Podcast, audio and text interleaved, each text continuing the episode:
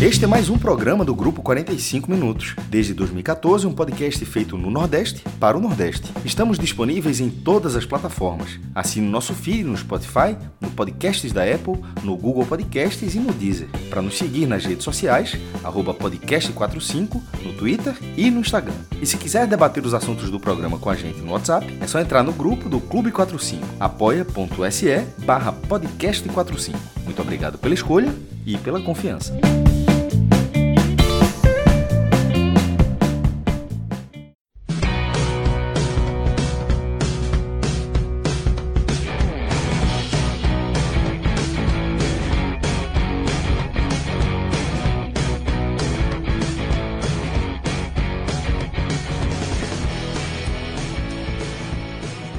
Boa noite, sejam todos bem-vindos e bem-vindas a mais um podcast 45 minutos.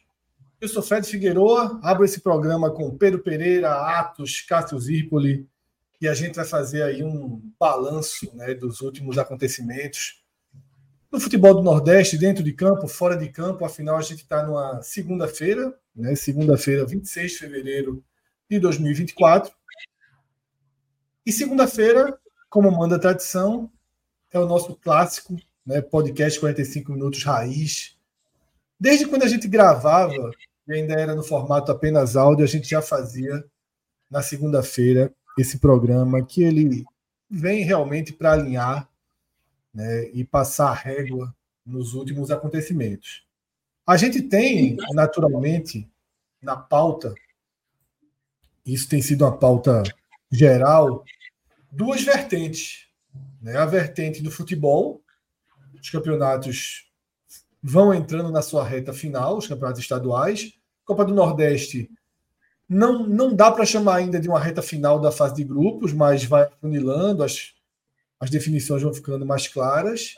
Em paralelo a isso, a Copa do Brasil começando, andando ali nas suas primeiras fases.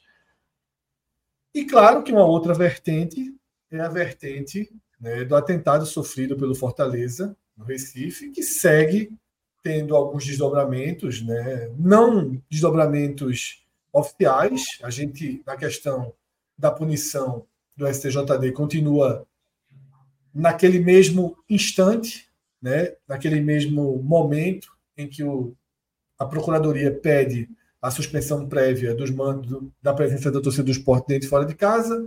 O STJD aceitou esse pedido enquanto não há o julgamento. Mas existiram algumas outras é, é, movimentações, né? a recuperação lenta dos jogadores de Fortaleza, o adiamento dos jogos de Fortaleza para dar mais tempo para que essa recuperação aconteça onde for possível, né? que haja num prazo tão curto.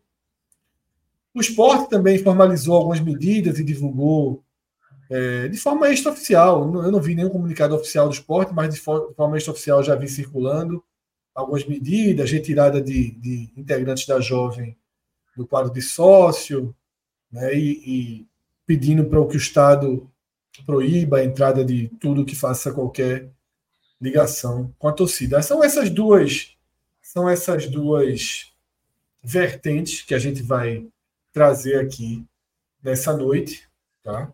E são vertentes importantes porque, de fato, a gente tem que conseguir colocar as duas aí dentro, né, na balança, colocar as duas dentro do, do nosso conteúdo e seguir, porque existem interesses de todos os lados, de várias torcidas envolvidas e tudo mais.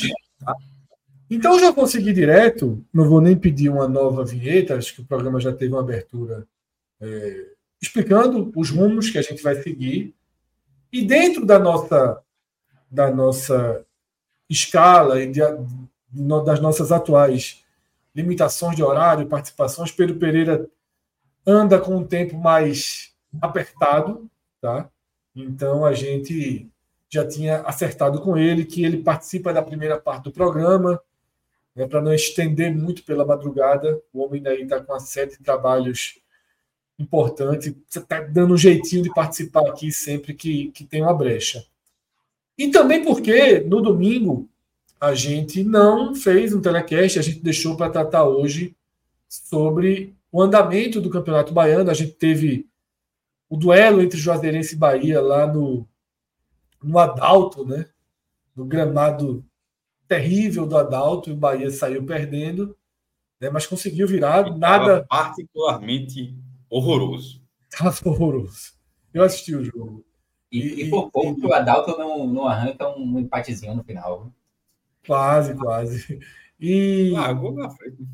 Diferente do, do, do.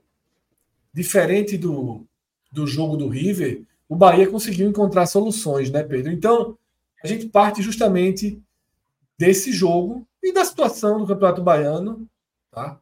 Mas o Bahia venceu esse obstáculo chamado gramados ruins, tá? Conseguiu é, passar por cima, levou um a zero, que é ainda mais difícil, mas conseguiu a virada, encontrou caminhos, soube se defender também quando preciso e consegue aí essa liderança que a gente está vendo, né, com 16 pontos, três a mais que o quinto colocado, porém, quando a gente vai ali no saldo de gols, os 13 gols de diferença do Bahia em relação ao Jequié já dão a margem bem considerável e colocam o Bahia como garantido né, nas semifinais do campeonato, mas ainda falta uma rodadinha para o Campeonato Baiano definir os cruzamentos, né, Pedro? Então, pode trazer tua análise aí de tudo que eu, que eu abri aqui. Eu abri algumas frentes, mas você pode ir recolhendo essas frentes e organizando sua, seu comentário. Beleza, Ted. Boa noite a você, a todo mundo que está ligado. É, começando pelo jogo, tá?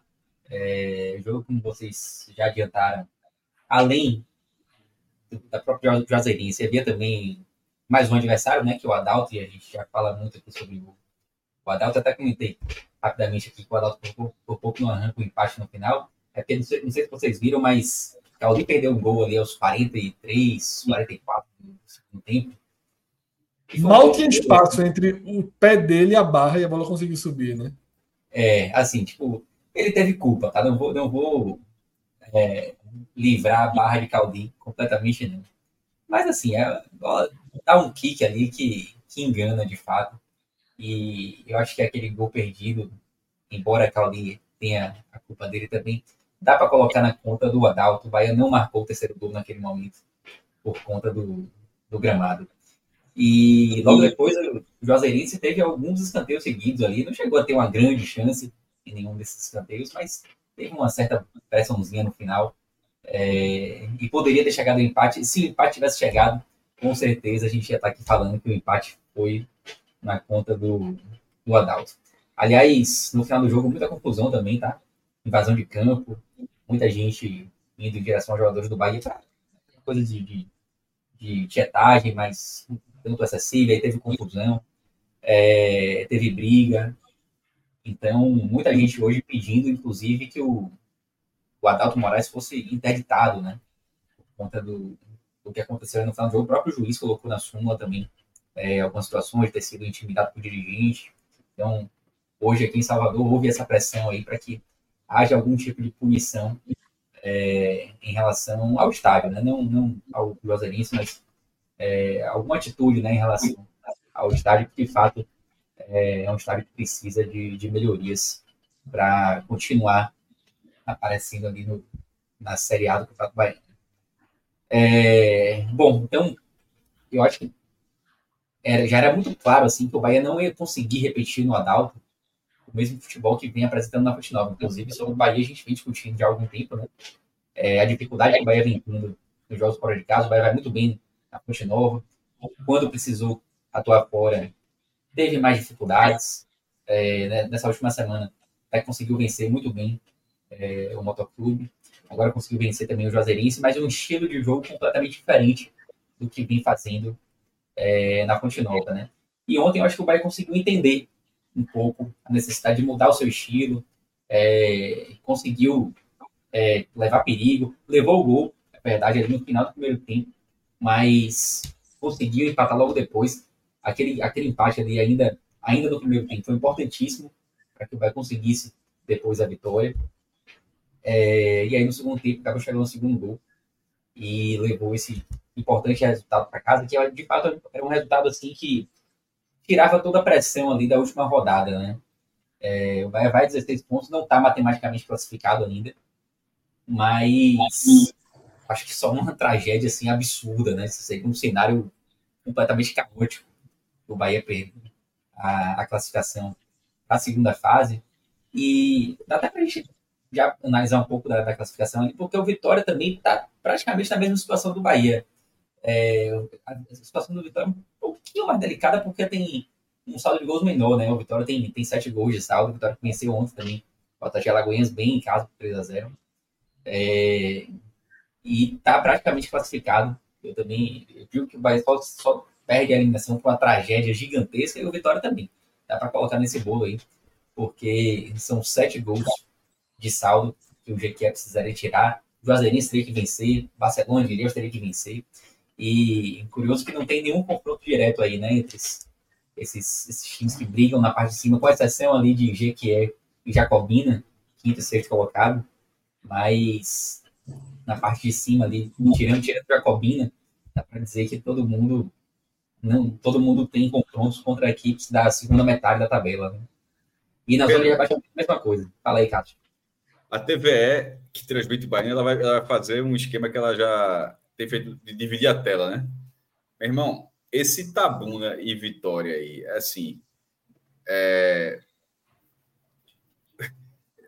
tudo bem que o Vitória é favorito e tal, mas a, a, a, confirmar a vaga, mas acho que a pressão, a história dessa última rodada, ela é voltada se o Vitória vai ou não finalmente passar de fase.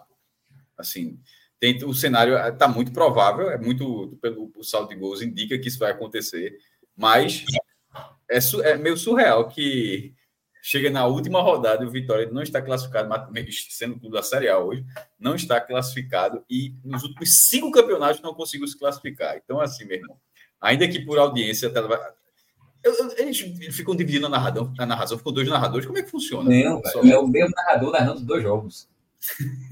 É, é, sensacional, assim. O narrador deve ser bronca. Duas telas, duas telas no meio. Não duas fica um telas. pouquinho no jogo, cada um, um pouquinho no jogo, um pouquinho no outro, não. Não foi assim no passado, não. Estou tentando me lembrar, mas se eu não me engano, eles colocam as duas telas ao mesmo tempo, e aí um, quando tem um ataque no jogo do Bahia, a tela do Bahia fica um pouco maior, mas a do Vitória continua ali também considerável. Eu digo isso porque, como uma rodada é simultânea, eu, o, o, foco, eu acho que deveria ser a história do Vitória nessa, nessa última rodada. O é, Bahia está para confirmar a liderança geral, mas o, o, Vitória voltar a ser um candidato. Eu faço, sempre faço as artezinhas das semifinais. E nesse blog novo, eu acho que eu nunca fiz Vitória. O blog é de 2018 e o blog começa depois do campeonato estadual. Diga aí, eu nunca fiz a artezinha para ter escondido Vitória na, na, na, na, semifinal. Pô. É muito bizarro isso. É inacreditável. É uma sequência assim, inacreditável essa Vitória. É, cinco anos Porque você ficar cinco anos seguidos sem brigar, sem ser campeão, acontece. Se o Bahia foi épico, o Vitória passou sete anos sem ser campeão. Ou, de repente, até sete anos ou cinco anos sem ser finalista, tudo bem. Mas você, no campeonato de dez times, você ficar cinco anos sem disputar semifinal, assim, não, não, mesmo tendo jogado com sub-23, com reserva, uma fase, terceira divisão, mesmo com todas as ressalvas, mesmo com todas essas ressalvas, o Vitória não podia ter ficado 50, 75, quarto lugar, não, porque todos, quase todos os outros concorrentes são piores, mesmo com todas essas, mesmo com todas essas ressalvas. Exato, é o Vitória no Campeonato Baiano, né? Tipo, o Vitória é, tem uma vantagem gigantesca em relação aos times do interior, né? então não, não existe nenhum cenário assim, que a gente encontre uma explicação plausível para isso. É algo muito fora do comum. É, e curioso também, na briga do rebaixamento, é, a presença de Bahia de Feira e Atlético Alagoinhas, né? Um dos dois vai cair, talvez os dois. E times que fizeram um final. Passado recente, pois é, né? Um times que é, vinham dando trabalho para Bahia e Vitória nos últimos anos, é, chegaram em finais, é, foram campeões. Não, fizeram a final, pô. É, os dois são campeões baianos, né? É, não, eles fizeram a final, Pedro. Assim, a final foi, acho que a final chegou a ser Atlético Alagoas Bahia, foi a final de 21. É. E cada um tem um título também, né? O de Feira tem o título dele, o Atlético tem, tem dois títulos. É, então me surpreende, me surpreende muito que os dois estejam ali. O de Feira é uma situação complicadíssima. O de Feira precisa vencer o jogo dele e torcer para o tropeço de Itabuna e Atlético.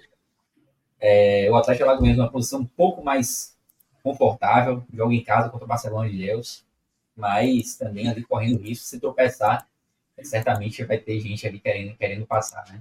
Então me surpreende a posição desses times na, na briga contra o rebaixamento. E o que está muito em aberto no Campeonato Baiano também é o lance dos confrontos ali da semifinal, né? Não dá para saber quem vai ter vantagem. A, vantagem, assim, é, é, relativa, né? Porque é, não tem o lance de jogar por dois resultados iguais. É, a única vantagem que existe aí é fazer o segundo jogo em casa, né? Mas se der empate, a disputa vai para os pênaltis. É, então não chega a ser, ser assim, uma grande vantagem. Mas os cruzamentos a gente ainda não sabe, né? Pode acontecer tudo. Você tem Bahia, Vitória e Barcelona de Leus, todos com 16 pontos. Aliás, 16 pontos é a pontuação que normalmente a gente diz que está tranquilo. Esse ano não está 100% tranquilo. É, desde que o Campeonato Baiano adotou esse formato em 2018, somente uma vez uma equipe ficou fora com 16 pontos, foi justamente no primeiro ano, 2018, se não me engano, no início de feira. Nesse é... caso, para só se os cinco primeiros lugares vencerem. É, mas na, nesse não, não, caso. Não, não, não, desculpa, desculpa é... segundo lugar, não. Desculpa, não. Do terceiro, do terceiro para o quinto, vencer. Se isso acontecer, aí alguém com 16 pode, pode rodar. É, o GQE pode rodar com 16, né? É o, é o único que, que pode rodar com 16. É, e Bahia, Vitória. Não, não, não, veja. E Bahia e Vitória. Não ah, sim, sim, claro. É verdade. É, verdade. Por isso que dizendo. Bahia... É, exatamente. Para que, para que aconteça, o GQE precisa vencer. Né? Isso, isso, isso. É, e seria, não seria inédito por conta desse, do, desse, desse Fluminense de feira de 2018, mas é bem raro. Normalmente, com 15 pontos, você já está meio garantido nesse formato do Campeonato Baiano. Aliás, esse formato do Campeonato Baiano que, assim, eu acompanho o futebol aí desde o início da década de 90, no meio da década de 90, e não me lembro, assim, de formato tão é, utilizado assim, por tanto tempo seguido, né? do Campeonato Baiano. O Campeonato Baiano sempre é, teve muitas modificações de formatos. É, acho que, vamos lá, o Campeonato Baiano tem. Começou em 1905, tá né? A gente está indo aí para. Essa é a centésima, vigésima primeira edição. Pois é. E deve ter tido mais de 100 formatos, viu? Fácil. É, é, esse formato, ele, ele tá. Ele, tem, ele sofreu ajustes, né? Eu faço o balanço, aqui, estou até, tá até aberto é. aqui. É, e isso, ele ele está com ele tá com um formato de semifinal, ele está desde 2009. Então essa então é, já essa vai ser acho que a 16 vez, eu acho. mas aí a primeira fase mudava, né? Não, mas aí então, teve campeonato que teve 11 times, teve campeonato que teve, acho que teve 12 times, e teve uma edição que, que teve quarta, duas, aliás, tiveram quartas de final, que foi em 2015 e 2016. Que mas a, como Pernambuco, Pernambuco, alguns tiveram semifinal, outras não. Aí no Bahia teve 15 e 16 tiveram quartas de final, aí já tiraram. E, mas semifinal, o G4, assim, dessa forma, está desde 2009. E nesse, nesse até agora, considerando até 2023, 2009 2023, o Bahia tem 14 semifinais. Isso significa que o Bahia só ficou fora de uma vez. Ele é, é justamente aquele ano que foi Bahia e Vitória, que foi a única vez na história que disputaram. O Bahia tem 14 de 15 Veja o Vitória. O Vitória tem nove. O Vitória tem muita farrapada no meio, pô. São essas. Uh, as, cinco, as, é, são seis farrapadas, vai ser a décima sexta, né? Foram seis, cinco seguidas e mais uma outra aí. Aí o terceiro lugar, tu deve saber de cabeça, mas pergunta para Fred para Atos. Quem seria o terceiro time da Bahia, do Campeonato Baiano, desde 2009, mais presente na semifinal? Vocês dois sabem? Bahia de Feira. Não, vai do o quarto. E tu, Fred? Fred tem outra dimensão. Não estou prestando atenção, não. Estava respondendo. É, é, Bahia de Feira é o, quarto, é o quarto lugar. O terceiro lugar é a Juazeirense. Agora, a curiosidade é a seguinte: a Juazeirense é, dentre os seis times com mais semifinais, embora seja o terceiro com mais semifinais, é o único dentre os seis maiores que nunca foi para a final. É curioso isso. Todos os outros já foram para a final, nem que seja uma vez. O Bahia 12 vezes, o Vitória 9, o Juazeirense 0. Aí o Bahia de Feira tem seis semifinais e três finais. Aí depois vem o Atlético de Alagoinhas com cinco semifinais. Dessas cinco, três chegaram, ele chegou à final. Vitória da Conquista uma vez. Esse caso do Vitória é sensacional. Foi para a final, fez 3 a 0 na ida e perdeu o título porque levou de 6 a 0 do Bahia na volta. E ainda tem, ainda tem o Jacuipense, que três vezes na semifinal e dessas três, duas na final. Então a Juazeirense que pode mais que está ali no G4 nesse momento, ela fecha o G4, ela é é um é o limite dela. É, assim, é um time muito presente na semifinal, mas que nunca passou disso. Inclusive, o único time de Juazeiro que passou, acho que é só o Juazeiro que disputou o título com o Bahia em 2001. Né? Não é tem Juazeiro, tem Juazeirense, será que teve mais algum?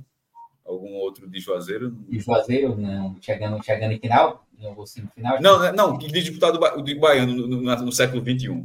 Tem Juazeirense e Juazeiro. Não, esses aí. Então. É, Juazeiro, inclusive, que até disputou a Série B do ano passado. Tá vivo ainda. Então, tá para a galera pensar, Juazeirense tem nada a ver com Juazeiro, continua vivo, continua na atividade. Uhum. Tem seu vicezinho é. lá na. Passou um tempão. em casa, afinal foi no Adalto. Foi. Passou um tempão desativado. Eu lembro, o Bahia foi campeão lá no Adalto. Lembro muito. É...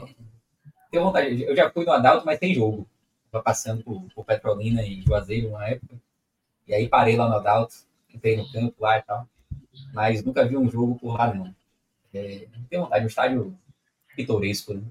Muito pitoresco. E, e, pitoresco é uma, é uma elogio, é, acho que é o máximo da para elogiar. Eu acho assim que, já falei, aquela, aquela região ali, porque, porra, é uma ponte que está separando, desde que fala, não é uma ponte que literal daquela piada que ele é uma ponte do, do rio ali, São Francisco, você consegue ver outro lado tranquilamente, não é tipo a foz do Rio da Prata lá na Argentina, você, você consegue ver o Uruguai, nem ver a Argentina, a Argentina vê o Uruguai, é... Se você, se você fala, se você gritar de um de Juazeiro e tiver um cara em Petrolina. O megafone, certa, no Gogol não sei, mas no megafone certamente escuta. No mega, Pô, já, tirei megafone, dúvida, já tirei essa dúvida comigo de Petrolina. Mas no megafone certamente escuta. Propaga na água. É uma buzina de carro o cara escuta do outro lado. E ali, ó, são 380 mil em, em, em, nessa faixa de Petrolina e deve ter uns 300, 250, 300 mil em Juazeiro. Aquela região é muito populosa, mas é de forma inacreditável ela, é, dentro do potencial, é, o, é, o, é a coisa mais distante que existe no Nordeste. Uma região daquela que tem dinheiro, que tem muita gente morando ali, tem times que disputam a previsão em Pernambuco e na Bahia, e o da Bahia, inclusive, é um time que consegue ser competitivo. É, é. Os dois estádios, tanto o Paulo Coelho, em Petrolina, quanto o Adalto, são assim, são estádios lamentáveis. Assim, os dois, assim, eles não batem, eles, é, eles, eles parecem estádios de cidades de 30 mil habitantes. De, no máximo, 40 mil moradores, assim. Na hora que você fala, assim, meu irmão, mora 300 mil pessoas aqui. Não, pô, está nesse, não, não é possível. Assim, não, não faz... Ninguém nunca fez uma coisa melhor do que isso aí. E o Bahia, inclusive, já enfrentou o Juazeirense do Paulo Coelho, né? Com o Atlético Moraes. Sabe por que é, parou? Fechado. Oi? Sabe por que parou de acontecer isso? Porque parou? Não sei. Sim.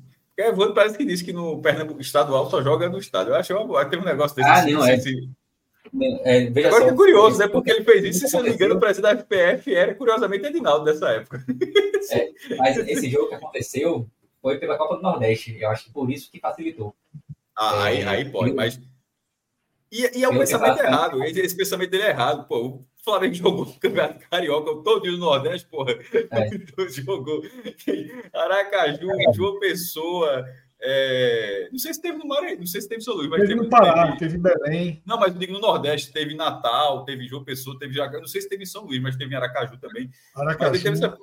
É, se, se, existisse um estádio bom, ou em Petrolina, ou em Juazeiro, em Juazeiro da Bahia, eu digo logo, Podia ser único. Os, exatamente. Os jogos do Pernambucano e os jogos do Baiano, todos eles deveriam acontecer nesse estádio. E não interessa se o estádio seria. É estádio único do São Francisco. Porra, tá, já tem o um nome. Era o nome do caralho, né? É, estádio é, único do São Francisco. Tipo, aqui Fred tá falando, remetendo ao estádio único de La Plata, né? É, exatamente. É. Estádio único. Meu irmão, não tem o estádio ali, é, eu acho. Bicho, não precisa fazer uma arena, não precisa gastar assim, mil, é, um bilhão de reais. Não é isso, não. Mas tem um estádio que de 10 a 15 mil pessoas, assim, é o é um mínimo de uma região daquele tamanho. Enfim, é. obviamente as duas cidades têm outras prioridades, talvez tenham perdido esse bonde, mas ao mesmo tempo, na hora que, ela, que, que tanto Juazeiro quanto Petrolina têm times presentes nas suas divisões principais, que recebe o Bahia, recebe o Vitória, recebe o Náutico, o ou seja, recebem jogos, e agora recebe jogos de Copa do Brasil também, pô, vai ter jogo do Petrolina, vai ter o, jogo, o Juazeiro teve... Era para ter um estado ali. Proporcionalmente, é uma cidade, é um time que nunca fez jus à cidade, né? Quem? A gente teve aqui outros, o Petrolina, a gente teve aqui fenômenos é maior, do interior. O Petrolina, nesse momento, né? é o maior momento. Veja, isso que o Petrolina está fazendo agora. É o maior momento da história. Né? Já, é o maior, já é o maior momento da história do Petrolina. Ser terceiro lugar do aqui, como foi passado, e jogar a Copa do Brasil. Além de Caruaru, né? Que já teve representação forte com o Central, em Campeonato Brasileiro da segunda divisão, tudo. Até aí, um título, aí, até um possível título aí, né? Nesses. Isso, tem, veja, o Central tem no mínimo aquele acesso, porque você pode até dizer que tem, mas acesso, acesso foi. E tem ainda, querendo ou não, o quadrangular final de 95, pô, que é Exatamente, recente. Central, Mojimirim, Atlético Paranense e Curitiba. Valendo duas vagas. Então, assim. Aí você tem já... o Salgueiro, né? Com tudo que o Salgueiro já construiu, né? Dois acessos. O Salgueiro já subiu da, da D para C e da C para B. Pena que retrocedeu a ponto de sequer poder disputar o Campeonato Pernambucano, não ter condição financeira. É, acabou. Mas. Entre outras coisas, a cidade é muito pequena, até porque até isso é um problema. A cidade é uma cidade de 60 mil habitantes. Até, até para é. mobilizar uma cidade desse tamanho, vira um problema na hora que você chega num, num momento como esse. Coisa que teve... É. teria, não era para ser assim, nem Juazeiro Inter... da Bahia. É, internamente, a gente teve uma fase do Ipiranga muito forte, né, de Santa Cruz do Capibaribe. Era a força. É na, época, é na, época, que a Série C era o piso do futebol brasileiro. E era uma. Série C que era por adesão. Assim, era, era jogar, você jogava, não tinha muito limite, não era toda redondinha. Foi, né? foi o Ipiranga que liderou um turno, foi o Ipiranga, não foi? Foi que Júnior Amorim perde o pênalti, pô. Bateu é. o de gol.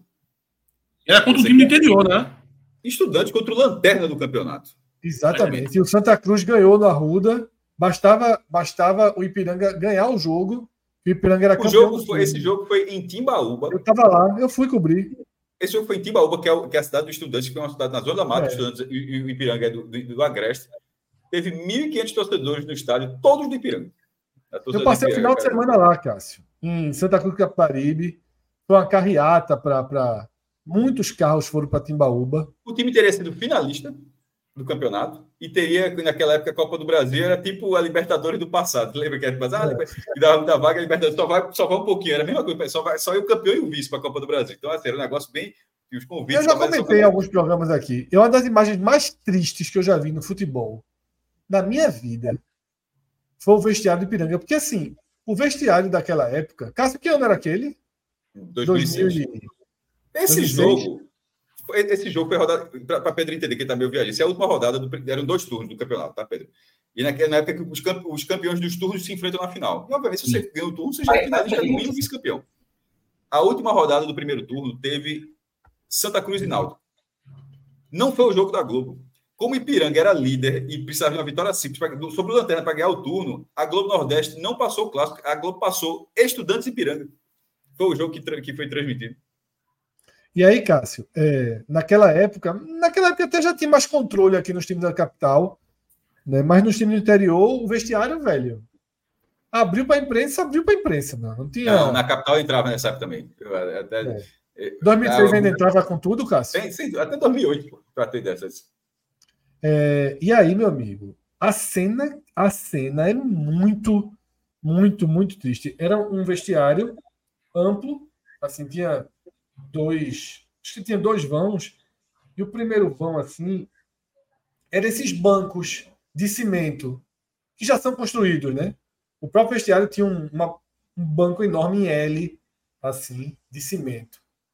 E na quina, na quina, tava Júnior Morim enrolado na toalha e com outra toalha na cabeça, cabeça baixa. Nenhum jogador nenhum dirigente, o treinador, ninguém a cinco metros do cara, meu filho. Assim, uma distância dele absurda. Tamanha frustração, que o cara era a grande estrela do time, perde o pênalti assim. É um, um, um, uma imagem que eu guardei até hoje. Pô. É um leproso, é a turma tudo dando distância Exatamente. dele. Cinco metros, velho, do cara, assim. Não lembro se ele falou, de fato eu não lembro. A imagem está muito viva na minha cabeça. Mas e era, e era, assim, era a grande contratação do interior daquele campeonato. Grande contratação. Grande contratação. E tem jogado nos três clubes, né? Nos três da capital, né? Já. Jogou nos três. Jogou nos três. E nunca foi um grande jogador, né? Engraçado. Não, Mas era um complemento bom, né? Se você contratasse é. um atacante bom e Júnior Morim, já estava ok. Ó, só para pegar esse bumerangue e voltar para Juazeiro um ponto que eu lembrei que a gente estava falando negócio do avião que não tinha voo, que era que, que de Salvador para Petrolina era um problema, mas o Bahia foi de avião, fretou o avião, mas foi de avião. Lembra que a gente, a gente ficou, não, não vai de avião, o Bahia foi de avião. É óbvio que a viagem, que a viagem para lá não era pior, porra. Ele estava falando de um clube que pode fretar o avião. O Broca não tem aeroporto. Se tem aeroporto. Eu lembrei disso na hora, eu lembrei até para falar no, pod, no podcast. Só para. Tá vendo, que não vai, tá vendo que não vai de ônibus, pô? Já teve voo comercial de Salvador para Petrolina, não sei se. Ah, deve ter tido, não é porque a discussão no dia é. que não tinha. Aí, aí que por isso ah. não ia ter. Mas aí, pô, vai lá e freta um avião. É. Para é, fechar, sobre, fechar sobre Ipiranga, um belo mascote. Belo mascote. Máquina de costura. Máquina e foi, e foi reportagem da Placar, quando ele contratou Jacozinho em 94, 95, que é quando o Ipiranga começou a jogar. Eles, tinham, eles, eles tiveram uma curiosidade muito legal no uniforme. Como é a terra da Sulanca, né, de muitas, de muitas empresas de confecção naquela área, cada camisa teve uma empresa. Então, é, são muitas empresas, cada, cada camisa tinha uma empresa de confecção. Não era, não era obviamente, eu não sei os nomes, mas confecção luxo, confecção jeans, confecção é, sei lá, calçado, confecção praia, qualquer coisa assim. Qual, cada camisa tinha um, um anúncio diferente. Vê coisa maluca da. E se o cara vai para o banco, de repente, aí a placa do cara não entra, não, não entrava no jogo, assim, porque era, era por camisa. É, a turma, lembrando aqui do a turma lembrando aqui do ataque do esporte de Cleison Hatt e Amorim, Júlia Amorim. Eu me lembrei da Copa do Brasil 2003, né? Que o esporte ele enfrenta o Flamengo na semifinal e perde os dois atacantes, Titulares. que era Chuva, Adriano Chuva e Valdir Papel, os dois suspensos. Chuva leva um, leva um vermelho na, na quarta de final contra o Atlético Mineiro, o Sport ganha de 4 a 0. Ele está sendo substituído e o árbitro expulsa como se ele estivesse fazendo cera. E aí a, a, música que fizeram, eu lembro do Globo Esporte assim, não, já tem até música, viu? Agora é assim, Cleison Hatt e Amorim. Já é assim mesmo. Cleison Hatt e Amorim. Agora é. Não fizeram nada. 0x0. Não, 0x1 Flamengo. 0x0 no Rio. No Rio, no Rio já tem titular na bola. É. Mas, Pedrão. Só para fechar aí o Campeonato Baiano rapidinho. Isso.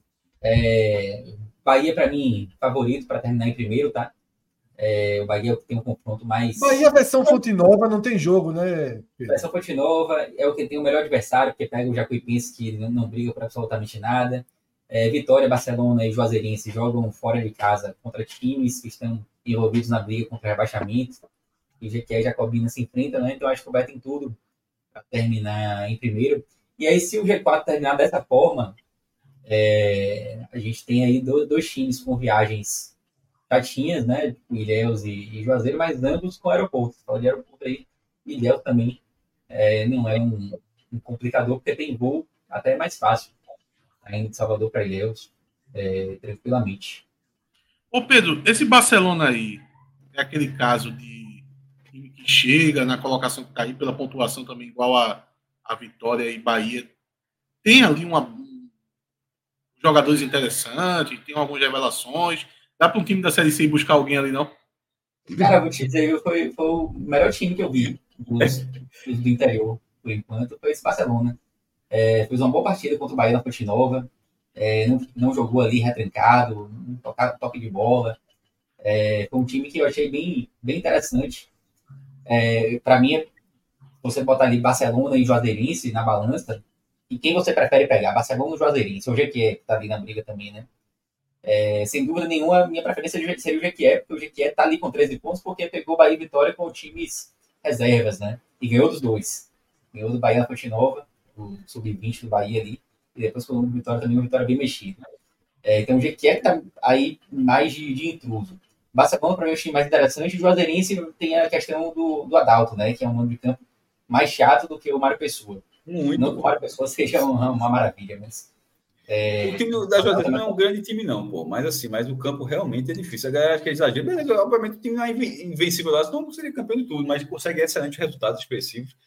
E é um campo, é um campo que faz um futebol ser diferente, pô. Faz ter um futebol com bola levantada, esticada por cima dele. Tem troca, tem troca de passo. É muito ruim. É um, é um campo que abre possibilidade do, do imponderável acontecer, né? No esquisito acontecer. Isso.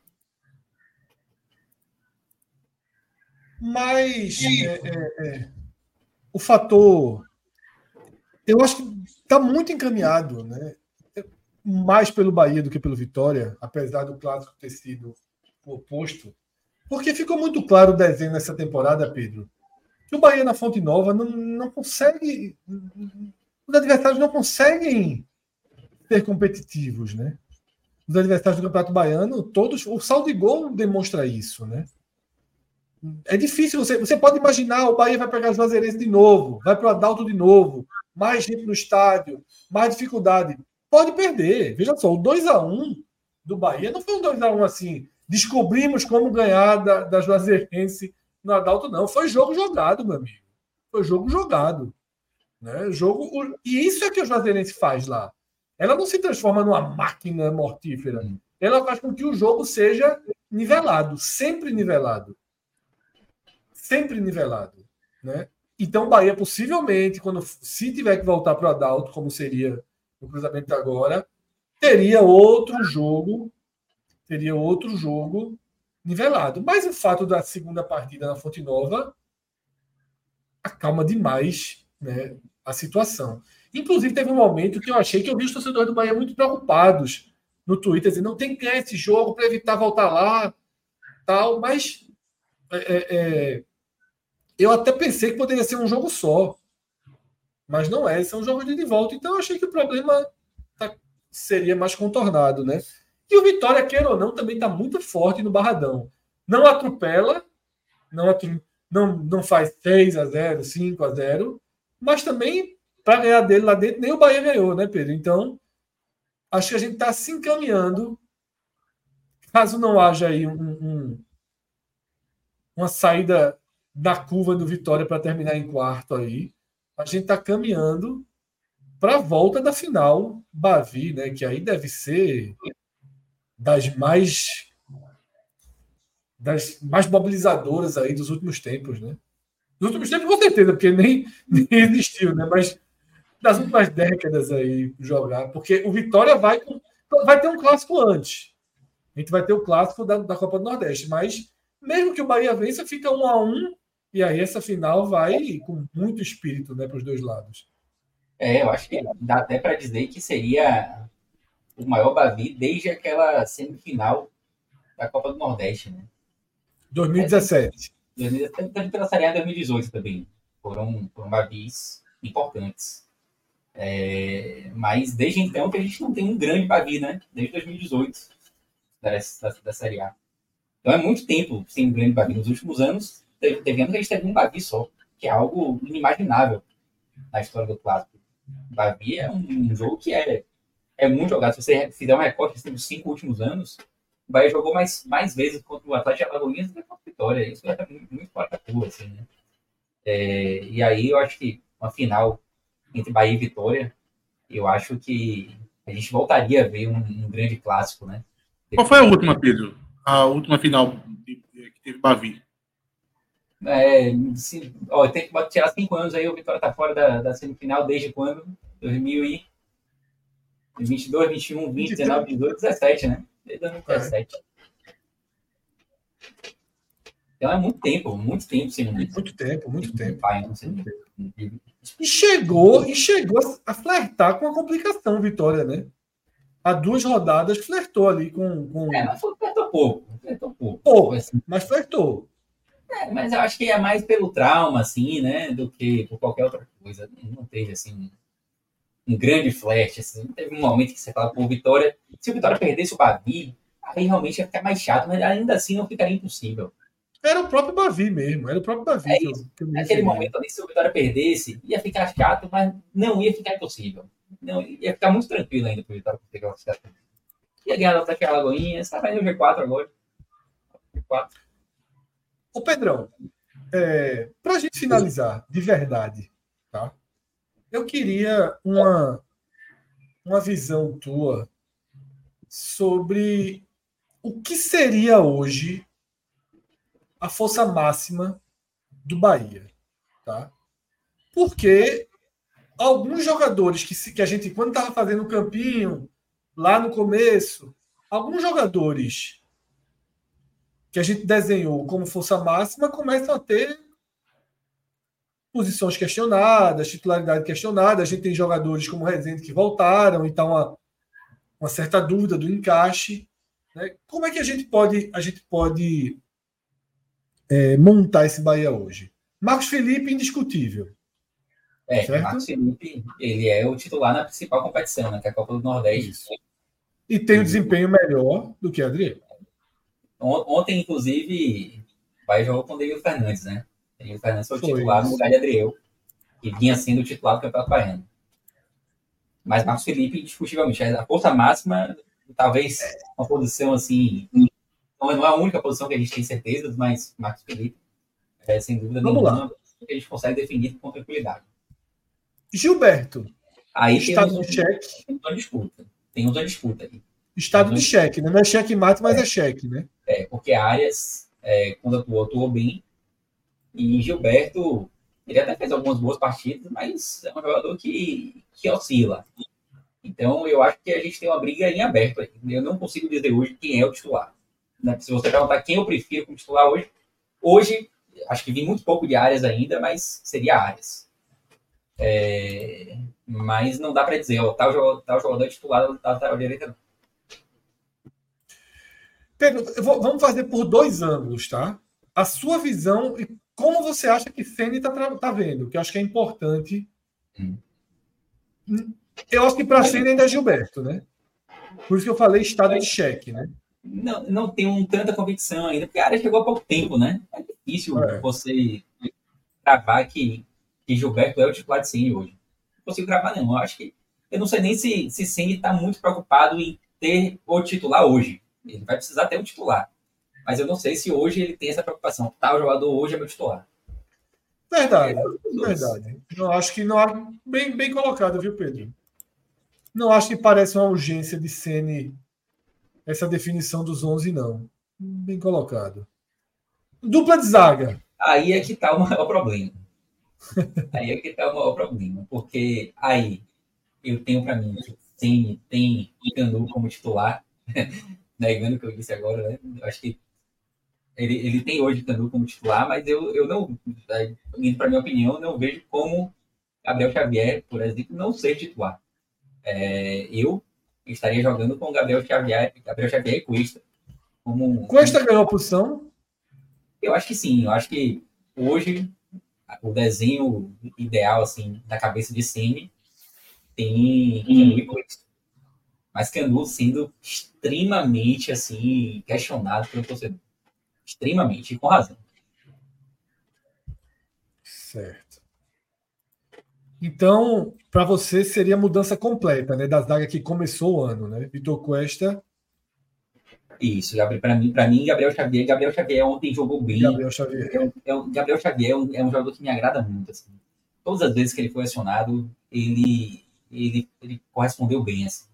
Claro que zagueiro às vezes falha e tal, mas é um jogador que me agrada esse. Esse já vem do ano passado, né, Pedro? Esse, esse, bem, do ano, bem do ano retrasado, esse desejo.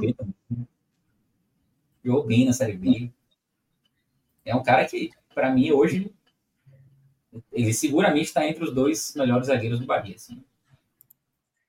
Mas é, aí eu acho que na cabeça de Ceni, talvez ele não esteja entre os titulares. Certo. E aí, lateral esquerdo. Lateral esquerdo Exatamente. Nosso, nosso amigo. Tem, tem, Luciano tem Juba. de vocês, Luciano Juba, é, que para mim, hoje, é o titular, só que assim, é aquela questão, né? Juba, ele tem esse histórico na carreira dele como lateral esquerdo, mas ele não foi contratado como lateral esquerdo, né? É meio que o que sobrou para ele ali no momento foi a lateral esquerda. E como é, o, o, rapaz, esqueci até o nome dele que, vem, que vai chegar aí da, da Alemanha, Iago, Iago vem, em princípio, lá no meio do ano, a lateral esquerda do Bahia vem sendo um problema, né? É, porque você, o Bahia começou agora, a jogar agora com o Cicinho, né? Cicinho jogou ontem improvisado como lateral esquerdo. Já, já havia atuado também em outro jogo, entrando no segundo tempo como lateral. É, veio à tona a história que ele já atuou como lateral esquerdo é, lá na Bulgária. E diga-se de passagem, atuou bem. Mas incrível é isso, Cicinho vive assim, talvez o seu melhor momento, um jogador extremamente questionado no ano passado, assim, jogava pedra em santo no, no ano passado, mas que ultimamente até que vem correspondendo. E eu acho que se, se, se a gente não tivesse a imagem que a gente tem de Cicinho, a gente estaria até aceitando mais ele, a presença dele em campo. Mas ele atuou bem como lateral esquerdo. E assim, tipo, para mim o titular hoje é Juba, tá? Não escutei a conclusão. Falhou Pra algo para mim. O Pra mim o titular titular é hoje é Juba. Juba, eu também acho. Não, você, você já explicou por quê, né? É, Não- exato. É uma posição carente, de alguma forma, do Bahia, né? Mas não é só É. por isso, não, Fred. Toda vez que fala isso, Fred, é como se fosse, tipo, em último caso, já que é o. é, O cara é eficiente no que ele faz. Ele tem, ele tem, ele tem, alguma, tem deficiências, mas ele- as, as virtudes de Juba são virtudes que não são, não é todo mundo que tem no mercado. Então nem sempre ele tá jogando, porque assim, é sempre- ele tá jogando porque o Bahia tem carência. Não, o cara tá jogando porque ele tem qualidade também, pô. Em atributos. Não, veja Exatamente. só, eu, então, assim, eu- dizer, eu eu dizer que a- atrelar a titularidade de Juba à carência do Bahia, eu discordo completamente. Não, mas, mas, Mas hoje, mas mas hoje, tá mas hoje é um pensando- pouco isso, Cássio. Foi o que Mas Pedro não é, trouxe mas não é também, só, um não, é, não é só isso. Não é só isso. Não é só isso. Pode- Dá para dizer de outros jogadores aí. Olha esse meio campo, pelo amor de Deus. Veja, vamos lá. Esse, esse Ainda meio campo tá com três ainda, viu? Ô, cara, Esse- rapidinho. É, esse rapidinho. Ainda sobre Juba. Não foi minha conclusão da minha cabeça, não. Veio muito do que Pedro falou, tá? Mostrou que a lateral esquerda é um problema crí- crítico hoje. Não tem jogador. Cicinho está sendo testado sem ser da posição. Não foi assim, Fred contra Juba, capítulo 72, não. 79, na verdade. Capítulo desse livro é maior. Agora sim, deixando Juba. é, deixando Juba, e já com o campeão na tela, consegui, consegui Tem levantar o campeão aqui Hum.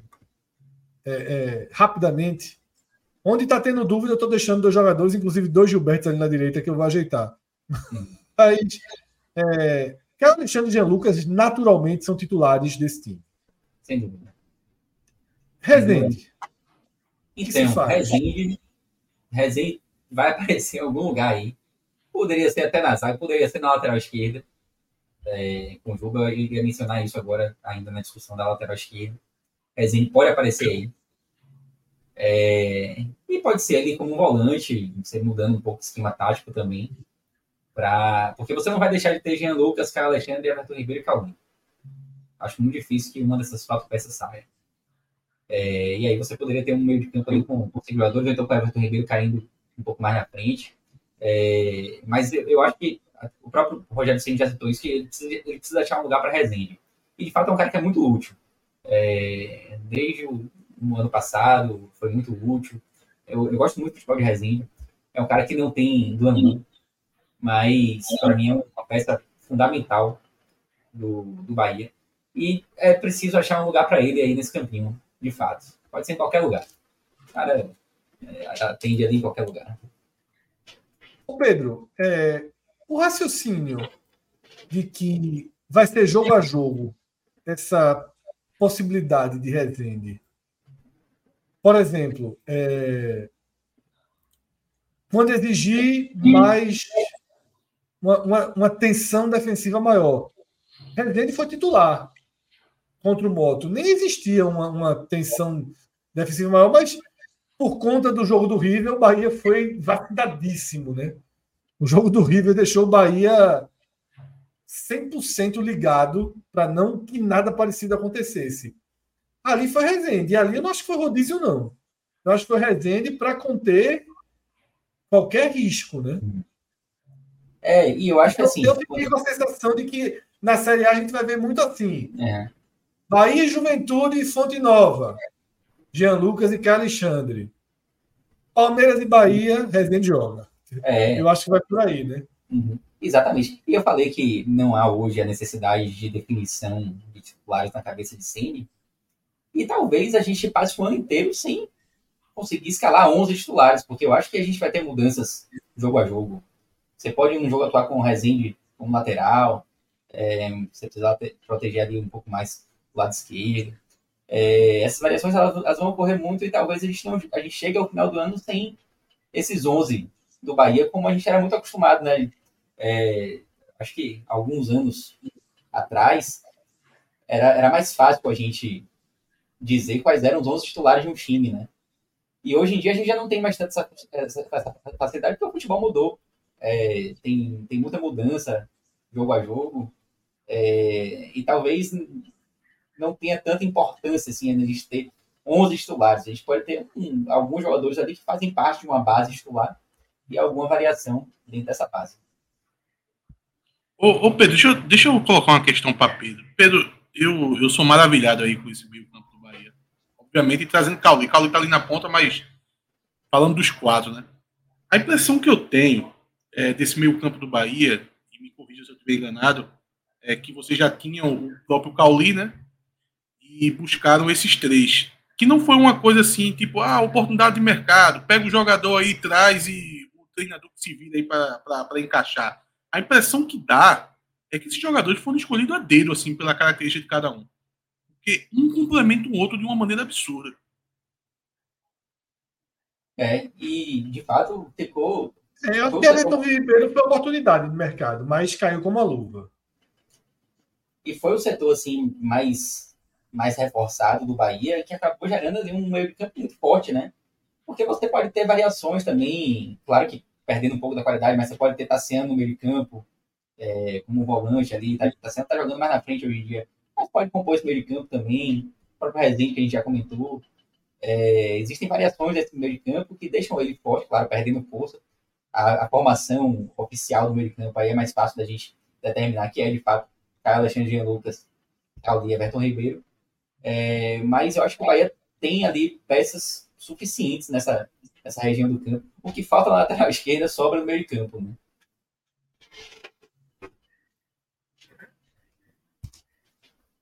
E aí, na, na frente, frente é, na frente a gente tem uma dúvida. Eu imagino que existe uma dúvida na frente, que é Biel. Biel e quem? Aí as opções para Biel é que são múltiplas. O centroavante seria a mais natural, né? que é tirar Tassiano dessa função de falso 9 e ter Everaldo, preferido de Sene, ou recém-chegado. Oscar, como é a pronúncia perfeita do sobrenome dele? Não sei se é perfeita, né? Mas eu acho que é Estupiano. Estupiano. É porque o é, Rômulo meteu um Estupiano. Meteu um, quase que um, saindo um B ali. Estupiano. É um nome esquisito da porra. Né? É, Mas é, a disputa pela posição ali existe real, né? Existe, Pedro? existe, existe. É, eu acho que Estupiano, a impressão que eu tenho é que ele vai ser mais utilizado, utilizado do que Everal a partir de agora. Claro que ele chegou agora e tal. A gente ainda precisa conhecer mais o jogador, né? A gente viu muito pouco. É, mas as características dele, eu acho que ele vai ser mais utilizado do que, do que Everaldo, e assim espero, porque Everaldo eu acho que deixa muito a desejar. Eu até acho que Everaldo pode compor elenco, pode ser um reserva, em um jogo ou outro ele pode ser útil, é, mas deixa muito a desejar e quem acompanhou os telecasts aqui no ano passado sempre via né, minhas críticas a, a Everaldo. É, Hoje o Bahia tem essa formação aí com o Tassiano, mas confesso que eu não sei se vai continuar assim por muito tempo. Em relação a Biel, é, Biel ele, ele, ele, é o líder de assistência do Bahia na temporada, né? Ele já deu cinco passes para gol. Mas ele, ele deixou a desejar alguns jogos também. E Ademir também oscilou, mas eu acho que a Demi está ali numa disputa para entrar nesse time titular também. É... E vem sendo muito utilizado também, né? Voltando para aquele lance de você não ter 11 titulares, a Demi tem entrado bastante. E pode aparecer mais, eu, eu acredito mais em Ademir ou Biel do que em Ratão, por exemplo. Seria mais uma possibilidade. Ou no próprio Juba, eh, jogando mais à frente também, né? É, eu acho que é, Ademir... Esse é um ponto, né? Cássio, é, 80, tá? Crítica Luciano Juba, 80. Esse é um ponto, né? Se perder a posição lateral lá na frente, tem muita gente agora, né? É, lá na frente tá, tá, mais complicado. Eu acho que ele, ele tá na lateral esquerda pela junção das duas coisas, né? Pela falta de peças na lateral esquerda e pela sobra de peças é, mais ofensivas. Não necessariamente no ataque, né? Mas o meio de campo ali recheado, ele acaba tirando peças ali lá da frente também, né? E, e, eu, e aí você tem a concorrência ali de Biel, de Ademir, jogadores que podem aparecer por ali. O próprio Tassiano, que não era originalmente da posição, mas que vem atuando também é, como falso 9. Então, é muito difícil, respondendo objetivamente a sua pergunta, assim, Fred, muito difícil você escolher 11 jogadores e determinar que esses 11 hoje são os titulares do Bahia. Mas, repito, também não vejo tanta necessidade. Assim. Mas estão na tela, estão na tela as peças principais de Rogério Ceni. Pronto, essa estão daí é Everaldo fora, mas a gente sabe que ele gosta. Mas... E aí você tem, você tem o próprio Iago Felipe que vem atuando, e vem entrando bem até esse ano, mas acho que tá no, não, não tá. Acho que esses que estão tela são mais. Não seria pensado para uma decisão. Todos os outros aí seriam pensados para uma decisão. Olha só, o Iago Felipe talvez entrasse no segundo tempo. Sim. É... Valeu então, Pedro. Tá? Quem é o melhor jogador até aqui? Tassiano? Ah, não, cara. Para mim, Everton Ribeiro ele vem, ele vem realmente se destacando. E Caio Alexandre também. É, Caio Alexandre é um jogador que me agrada muito. Mas Everton Ribeiro. Reforço jogando bem. É, Everton Ribeiro, eu, eu confesso que eu tinha um certo receio, assim, sabe? Você talvez tenha esses jogos tipo assim, campeonato baiano e tal. Você pensar qual vai ser a motivação que Everton Ribeiro vai ter para disputar um jogo do Adalto Moraes, né? mas ele vem atuando bem é, nos jogos que ele entra, ele, realmente vem se destacando. Não estou dizendo que ele é o melhor jogador em campo todo, todo jogo, não é isso. Mas ele vem sendo muito regular, às vezes oscila para baixo e tal. Mas você vê que é um cara que contribui muito, mas muito mesmo. É, e Caio Alexandre também, para mim, um jogador, foi a contratação que eu mais comemorei assim, quando veio. E vem se confirmando também. O próprio Jean Lucas vem jogando bem é, tem essa coisa, o Bahia contratou muito bem para o meio de campo e as contratações estão dando resultado, estão respondendo dentro de campo. Porque os três estão bem, Everton Ribeiro, e Alexandre e. Isso, isso, é, isso é muito importante, né? Mas para mim, os melhores jogadores hoje do Bahia, para mim, são Everton Ribeiro e Caio Alexandre. É isso. Eu ainda eu, eu ainda tô com o Tassiano. Acho que vem útil demais, importante demais, decisivo demais. Tá? Um cara que faz, faz a, ajuda demais essa engrenagem aí a funcionar, joga em todas. Terminou o jogo de volante, pô. É, ele é, ele é, ele é muito útil, inclusive para o jogo de ontem, né? A característica do jogo de ontem foi muito útil. Foi melhor que o melhor que é, Cauli que tá abaixo, mas não preocupa, né? Iníciozinho de temporada. É, Fez o melhor jogo dele lá com o Moto, né? O melhor jogo dele foi aquele do Moto. É. De fato, tá no nível abaixo. Mas ele, ele, também ele foi muito criticado em alguns jogos por perder muito gol. Ele, ele teve uma dificuldade de finalização em alguns jogos.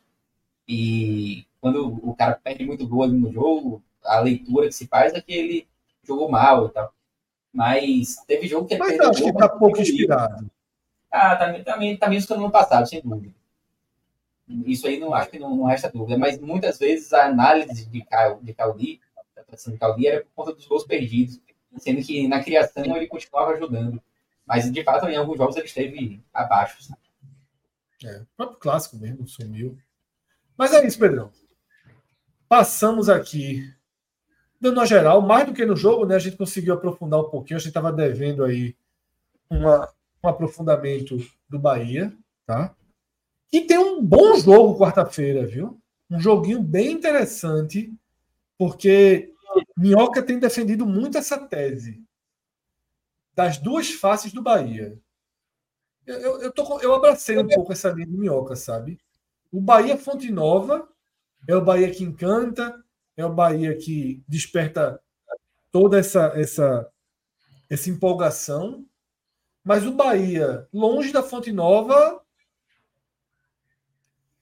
tem suas, suas interrogações. E esse joguinho com o CRB é ali. Nem não é um super desafio, mas é um time que não perde ponto em casa, encaixado, capaz. O gramado é bom, não é um tapete possivelmente igual às arenas, mas a gente raramente vê o, o, o, o antigo Rei Pelé com um gramado muito castigado, ou seja, vai ter jogo, vai ter condição de, de, de criar jogadas com o mesmo volume que cria na Fonte Nova e vai ter um, um, um adversário que vai jogar.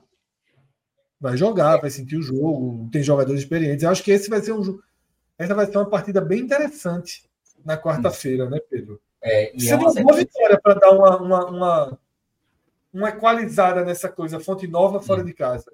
Sim, é um teste muito interessante e é uma sequência chata do Bahia na Copa do Nordeste, né? Porque o jogo seguinte é com o Ceará, fora de casa.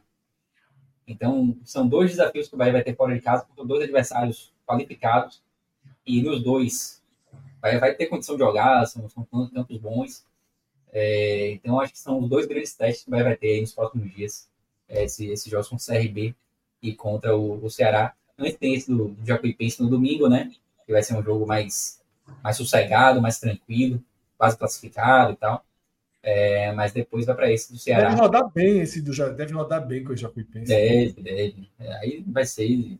Depois vai Ceará, verdade. Vamos conhecer mais, um pouco mais a fundo esse Bahia de 2024 nesses dois é. jogos, tá? E a sequência da Copa Nordeste depois tem Bahia ainda, né? Vai, vai ser. E são, esses jogos são todos colados, né? Tirando, tipo, depois do CRB, o Ceará e o, e o, e o, e o, e o Vitória são colados. Pela, pela, pelo que eu me lembro. Não, não, acho que é a semifinal. Vai, quinta rodada, até a quinta rodada, a Copa do Nordeste, depois as é. semifinais dos estaduais. Aí é, o volta... Tá são as três últimas que são, é isso. Sexta, sétima e oitava. É isso mesmo, é isso é, mesmo. O Bahia está marcado para o dia 20. Não, perfeito, perfeito. Sexta, sétima e oitava. Exatamente. Sexta, sétima e oitava. Lembrei. É que eu lembrei que tinham três seguidas, né? são as três últimas. Que aí define o estadual e aí vai para as, para as três de definição da fase de classificação aí da Copa do Nordeste. Pedro, obrigado aí. Estamos entregando você antes da meia-noite, às 11h59. Obrigado a vocês. Né? Eu que agradeço. Então, 11h59. Deixamos em casa. O ônibus escolar deixou em casa. Prometemos a família que deixaríamos o homem em casa antes da meia-noite para a carruagem não virar abóbora. Agradeço demais. Saudações, Pedro. Até se puder quarta-feira, se puder quarta-feira, é, chegar por aqui. Dependendo da programação de vocês, acho que dá, porque o jogo é fora de casa, estou em casa, estou em casa. Se organizar. Beleza. Até mais, Pedrão. Bom trabalho, galera. bom descanso. Agora somos só nós três. Sem está morto, sem Wi-Fi. Minhoca está morto. 2G. 2G. Minhoca está no 2G. Dentro do buraco. Alan, coloca na tela, por favor. A classificação, cruzamento. É do bom e velho Galeto. Agora? Do bom e velho Galeto. Tá? Do bom e velho Galeto. Pensei que é para pauta já. Para que Atos, para que Atos possa saber e nos dizer se sexta-feira à noite e depois no sábado à noite os rubro-negros terão um sono leve, tranquilo, ou se desta vez. Um parêntese antes. Um parêntese. É, ficou ruim essa tabela para o Náutico, mas para a tabela do campeonato, poderia ser o jogo do Náutico no sábado no domingo, mas a melhor coisa para esse jogo das quartas é que realmente Santos Central fosse o segundo jogo, mas mas, mas não... o Náutico foi para sexta. Calma, eu sei, porra. Ah, mas não na configuração que ficou. O Náutico jogando na sexta e Santa no sábado. Poderia ter sido tipo o Náutico e Afogados no sábado, porque a Globo queria o jogo, no... a Globo queria o jogo, a Globo passa o jogo aos sábados. Mas eu acho que Santos Central realmente precisa, deveria ser o segundo jogo. Mas a configuração que ficou, esse engembrado aí que a FPF fez, aí não ficou legal, não. Santos Central é o jogo do, porra, do ano até aqui, no, dentro. Não, sobretudo se o Náutico ganhar do Afogados. É, porque aí, aí se ganhar do Afogados, porque simplesmente é, é, é um. É, tá ligado? Jogo do acesso? É o jogo do acesso para a Série D. Tá ligado? É. Vai ser a Série E. Não, seria a Série E. O Central Santa Cruz vai estar jogando é. ali a Série E para quem vai jogar a Série D de, de 25. Dentro do micro-universo do Campeonato Pernambucano, esse é o jogo do ano, porque é o jogo que recoloca o Santa Cruz com o calendário para 2000. Não, o Santos Central de quem perder acaba o ano. Eu sei. Não joga mais, sei, não joga mais, mas sobre, no caso mas, Santa Cruz. Tem uma diferença de pauta né, em relação a, a, aos dois, né? Ah, cara, não, não acho isso não. Não tá com cara de sono tranquilo, não, viu? Tá com cara que. É bom, é bom manter pelo menos um olhinho aberto, porque eu acho que os dois vão passar. É, eu também eu acredito nisso, é, Fred. O ano passado, veja só, o ano passado foi uma pequena catástrofe. Porque o jogo do Petrolina do Santa Cruz aí era uma pedreira um pouquinho maior para o Santa, né? O time do Santa era mais fraco do que o desse, bem mais fraco, na verdade. E o, o Petrolina em casa, além de ter um, um, forte mando de campo, era um Petrolina melhor também. Então, isso já tornava o jogo é, mais difícil. Agora, o jogo do Náutico era muito fácil. Muito fácil mesmo, sabe? É, fácil agora e era fácil também no ano passado. Não adianta querer achar que. Só tinha a camisa do Salgueiro. A camisa do Salgueiro, que de 10 semifinais consecutivas tal. Só tinha esse fator. Mas o fato do Salgueiro ter sido não ter disputado o Campeonato Pernambucano, no ano passado já demonstrava isso, porque era o pior Salgueiro dos últimos anos. De toda essa sequência aí que o Salgueiro teve em 10 anos, já era o pior do Salgueiro. O time do Salgueiro era muito fraco. E o Náutico conseguiu é, empatar aquele jogo e foi para aquela série de pênaltis e, e, foi eliminado. Dessa vez, é, muito fora da curva de acontecer, porque a gente tem um favoritismo, um favoritismo muito grande, não só do Náutico agora, é do Náutico e do Santa. O Santa é muito favorito contra o Central. Muito, muito. É, porque, como eu disse, além de o time ser muito melhor do que o do ano passado, é, o Central deu uma desligadinha de motor ali que não dá para saber se, se pega pelo menos no tranco, não. No, eu acho que esse Central virou passageiro do campeonato após ali as três, três vitórias iniciais, né? Empatou com o Náutico, um jogo muito Não, ganha seis partidas do Central. São seis, é. três empates e três derrotas. É, e, e, eu acho que esse último jogo agora, o Santa Cruz poupando alguns jogadores, é, perdeu de 1 a 0 assim, tipo. Eu acho que o, o, Central não, não, não é páreo, assim, a não ser que aconteça alguma coisa, entre aí esse, esse histórico de decisões do Santa, né? o Santa há alguns anos vem, vem fracassando em decisões, mas eu não apostaria meu dinheiro no Central de maneira alguma. Eu acho que o Santa Cruz ganha o jogo, vai estar lotado a roda. É, e o Náutico é a mesma coisa, eu acho que o Náutico chega no, no, momento do campeonato, teve dois vacilos na temporada, né? O Botafogo da Paraíba e o Retrô, mas mesmo assim foi jogos com um contexto muito específico. Acho que o Náutico deve é, prevalecer diante da Afogados, até porque o, diante dos, dos adversários que o Náutico poderia pegar nessa, nessas quatro finais, sendo ter sido colocado, Afogados para mim é claramente o pior time. Assim, se tivesse pego o Maguari, eu acho que já seria um pouco mais chato o tipo do jogo seria chato, o Maguari se fecha muito. É, e o Náutico tem dificuldade de jogar contra Não, aquele desfecho ali foi uma abertura de portas. Inacreditável aquele desfecho, mas uma abertura de, post, de portas para todo. O Maguari era perigoso. O Maguari era perigoso.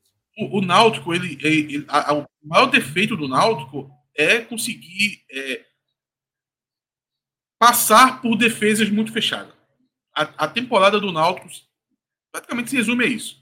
Principalmente na parte ofensiva, né? É... E o Náutico vai ter certa dificuldade com o Afogados. Agora, o problema é que o Afogados ele não tem como característica ter essa defesa fechada, sabe? Eu, eu acredito que, em certa medida, ele vai se expor um pouco, que vai ser o suficiente para poder o Náutico conseguir é, o caminho para poder vencer o jogo.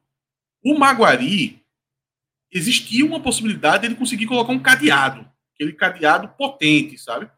E isso poderia atrapalhar o Náutico, que ia ficar dependendo de fazer um gol no início, é, para poder ver se esse jogo mudaria de alguma forma. Aí contra o Afogados eu acho que fica um pouco mais tranquilo e eu acho que não vai ter o soninho rubro-negro nesse, nesse, nesse, final de semana. Não. Final de semana, sexta-feira já é final de semana. Cássio, a linha é essa, né, Cássio? Difícil demais de imaginar que as semifinais não serão Retro e Náutico e Esporte Santa, né? Tá, só um, uma curiosidade, nós já enfrentou o Afogados duas vezes no mata-mata, em 18 nas quartas, é, ganhou na Arena, que é o caminho do Náutico para ser campeão pernambucano, e em 19 esse jogo foi nos aflitos já. E vencer esse, esse jogo de 2019 foi na semifinal. E o Náutico nunca perdeu do Afogados. Então, até os confrontos. O Náutico já jogou nove vezes contra o Afogados, são seis vitórias e três empates. Nunca perdeu. E o Santa Cruz, diante do Central, já jogaram quase 300 jogos, mas o Santa não perde o Central há 13 anos ou 20 jogos. 14 vitórias e 6 empates. Então, assim, o retrospecto recente. E, os, e, esse, e na primeira fase, os dois jogos, o Náutico venceu o Afogado e o Santa venceu o Central. Então, assim, serão mandantes agora. Detalhe, na primeira fase eles ganharam fora de casa. O Náutico ganhou no Sertão e o Santa ganhou. Agora serão mandantes. O retrospecto recente é melhor. Os times estão num momento melhor. O Afogados vem, num, obviamente, vem numa vitória das maiores que a gente já acompanhou aqui. É uma virada inacreditável. O Central não vem bem. Mas, é, é, tem, na verdade, tem mais. Assim, nesse cenário, o favoritismo é gigantesco. A curiosidade fica de que, desde 2018, ou seja, 18, 19, 20, 21, 22, 23, seis anos, esse é o sétimo, né, que tem quartas de final. E no começo era quartas de final com oito times, né? Todo mundo largava das quartas. Aí nos últimos anos aí começou a ser G6, o primeiro e o segundo vão para semifinal. Mas tendo esse, esse, esse, formato de você ter que jogar quartas de final, ou ou seja nem, não termina a primeira fase, nem todo mundo está na semifinal. Desses seis anos, vem coisa curiosa. Só um ano, um, teve, é, teve os três grandes na semifinal. o que parece ser óbvio. Um de seis, 2021. Todos os outros anos, é, tá, já que eu falando aqui, estava até falando o levantamento aqui. É, 18 Santa, 19 Santa, 20 Esporte. No caso do Esporte, 20, não é nem quarta de final, o Esporte não passou da primeira fase. 22 Esporte. O, o, o 22 Esporte e 23 Náutico e Santa, ou seja, ano passado ainda foram dois. É... Então, na verdade, se acontecer, os três, o trio de ferro chegar, o que é, é um pouco do que eu tinha falado do Vitória a novidade, se o Vitória jogar semifinal, vai ser uma história do Baiano. Vitória são cinco eliminações seguidas. Será, o Vitória está de volta sem o que é. Não, que é o, título, o título, o título no final de semana é esse. Vitória vence ou empata, e, está e de volta, volta a semifinal. E no caso de, de, de, Pernambuco, se acontecer, primeiro, é seria o trio de ferro de volta à semifinal após três anos, a última vez foi em 2021, e seria apenas a segunda vez em sete anos. Assim, assim é, o que é para ser óbvio, assim como é, é para ser óbvio vitória na semifinal, é para ser óbvio também Náutico Santos Esporte entre os quatro. Mas no ano passado foi o pior cenário, foram é, é, como os dois ficaram de fora, na verdade só teve esporte três times intermediários disputando, disputando título do esporte. Em todos os outros anos, ou três times em 21 ou dois times. Dessa vez, eu acho que caminha para ser, para ter os três grandes, porque há uma diferença. Todas as outras, todas as outras vezes existia essa diferença, algumas vezes foi uma surpresa. Até eu acho que o de 22 o esporte perto dos pênaltis ali do, do, do, Sal, do, do Salgueiro. É, tem o Santa sendo eliminado com afogados também. Mas, de forma geral, foram eliminações que, tavam, que, realmente, que realmente tinham uma disputa. Dessa vez, eu acho que a disputa ela tá, não é uma disputa equilibrada. Náutico e Afogados não é um jogo equilibrado. E Santos Central, nesse momento, Santos Central poderia ser um jogo equilibrado. Mas, pela, pelo, pela derrocada. Você trocou, trocou o treinador, tá? E uma coisa, teve a nota oficial: o Afogados barrou a torcida organizada dele. Tu viu, essa, tu viu se você essa história da nota oficial? Quando estava 2 a 0 a torcida organizada foi protestar contra o Afogados. Chegou o presidente, fez tudo, tá? o Afogados virou para ele: beleza, os caras estão fora agora. Tá 2 a 0 é, Deixa eu ver até se eu acho aqui a, a nota oficial para mandar aqui no link. Aqui. Por outros motivos, por outros motivos, né? Que o, aqui na capital ninguém faz isso, mas lá a turma fez por causa de um simples protesto contra o presidente dentro do estádio. Pronto. E o nome da torcida é jovem também, viu? tá, aí, tá no link aí, se estiver aí na, na tela. É... Mas vou logo lendo aqui. O Afogados da Engazeira vem, vem, vem por meio desta, que é uma postagem no Instagram, informar que a torcida organizada Força Jovem Tricolor está proibida de entrar nos jogos do Afogados em que a equipe seja mandante, portando camisas e faixas, os quais façam alusão à organização. A decisão veio logo após membros da torcida acima referida, texto bem jurídico, né? acima referida, se dirigirem ao presidente João Nogueira Lima e ameaçar, de agredir, o ameaçar e o agredirem verbalmente com palavras de baixo calão, desrespeitando o presidente, mulheres e crianças que estavam próximos ao enquanto a equipe perdia por 2 a 0. O departamento jurídico do Afogados vai registrar um BO, boletim de ocorrência, contra membros da torcida, repete o nome da torcida organizada, pelas ameaças ao presidente. O clube repudia qualquer tipo de agressão dentro e fora dos estádios de futebol, pesando, prezando, desculpa, prezando sempre pela prezando sempre pela integridade da diretoria, comissão, atletas e demais torcedores. Atenciosamente, assessoria de imprensa, assessoria de comunicação. E detalhe que o Afogado só joga em casa agora se passar do. Ano que vem. É, não, se passar do Náutico joga. Agora eu quero ver o presidente barrar organizada no jogo mais o de, importante. O detalhe é que isso foi poucas horas depois que o jogo acabou, viu? Isso foi no mesmo dia que o jogo acabou. Mas a turma foi xingado, foi protestar 2x0, o time virou. E para quem não está entendendo, está por fora, o, o Afogado perdia por 2 a 0 até os 47 do segundo tempo. Precisava vencer o jogo. E não era um time eliminado, não. O adversário era justamente o time que concorria a vaga com ele, o Maguari. É, ele, o Afogado estava com a mais, mas estava perdendo 2 a 0 até os 47 e o jogo só iria até os 52. O Afogado virou o jogo. É, é, assim, aí, eu, eu acho que é uma das maiores viradas da história do futebol. Eu nunca, eu nunca tinha visto na minha vida. Assim, eu já tava não, não tem. o primeiro gol aos 47, pensando em fazer três. E, e, e essa característica, é né? É um jogo decisivo. É um jogo decisivo um tomou a vaga do outro. Não era um jogo qualquer. É, exatamente. Não era o Lanterna, não. Assim, era, tipo, era, era um confronto. Era, Uma rodada, era, mais, era, era oitavas de, é.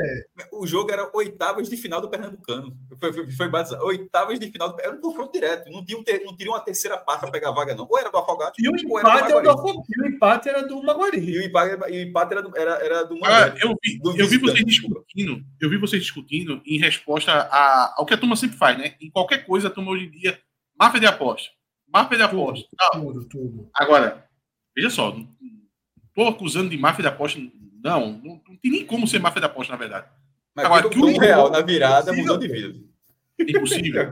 Agora, quem, quem, botou, quem botou um real na virada aos 47 mudou de vida. Esse é. jogo não fica ao vivo, não. É muito raro um jogo desse ficar ao vivo. Agora, que o jogo foi estranho, foi. Não, não, veja, Agora, que, que, não, não, não, não, não, não, não, não, não, veja, veja. Eu, veja, eu, o terceiro gol. Eu não sei a natureza da, da Muito grande do Afogados. O terceiro gol é uma merda muito grande do Afogados. O comportamento dos jogadores do Afogados é muito. Do Afogados não, do Maguari é muito estranho. Até o comportamento dos jogadores do.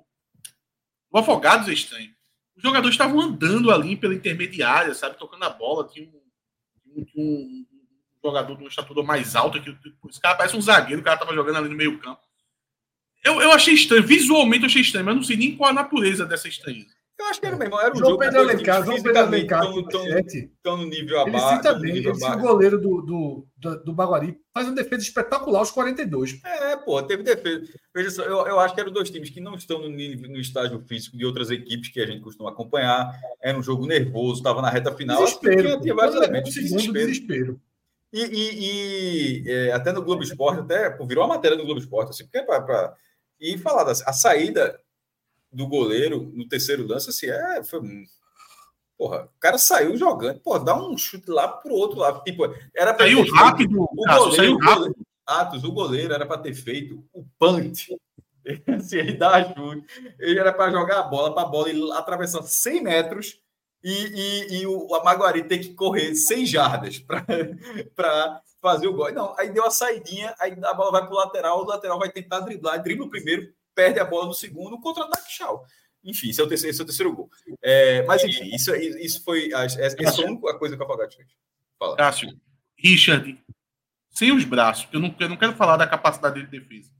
Richard, sem os braços, esse jogo tinha sido 2 a 0 Com a capacidade de Richard tem de fazer cera. Eu nunca vi um, um goleiro ter uma, uma qualidade de fazer é cera como o Richard.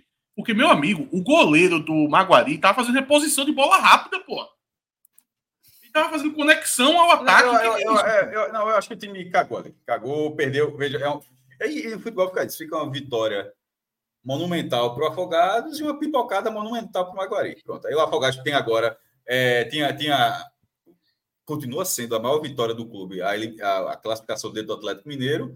E essa dá para dizer que também tem outro, tem uma, uma vitória sobre o, sobre o sobre o Salgueiro, o Clássico do Sertão, que valeu uma, uma vaga à Copa do Brasil também, mas essa, essa virada continua sendo incrível e para o Maguari essa derrota vai marcar. Marca. Ah, eu queria, eu, eu acho que se Richard viu esse, esse jogo, ele olhou assim e fez. Terminava 2x0, eu não fazia nenhuma defesa. 2x0. Falando em Richard, falando em Richard, volta a ser titular com a triste notícia né, da lesão de Fernando Miguel. Fernando Miguel. Temporada perdida para Fernando Miguel, né? Vários, vários rompimentos ali no joelho, impressionante. Fiquei, fiquei é, é, muito,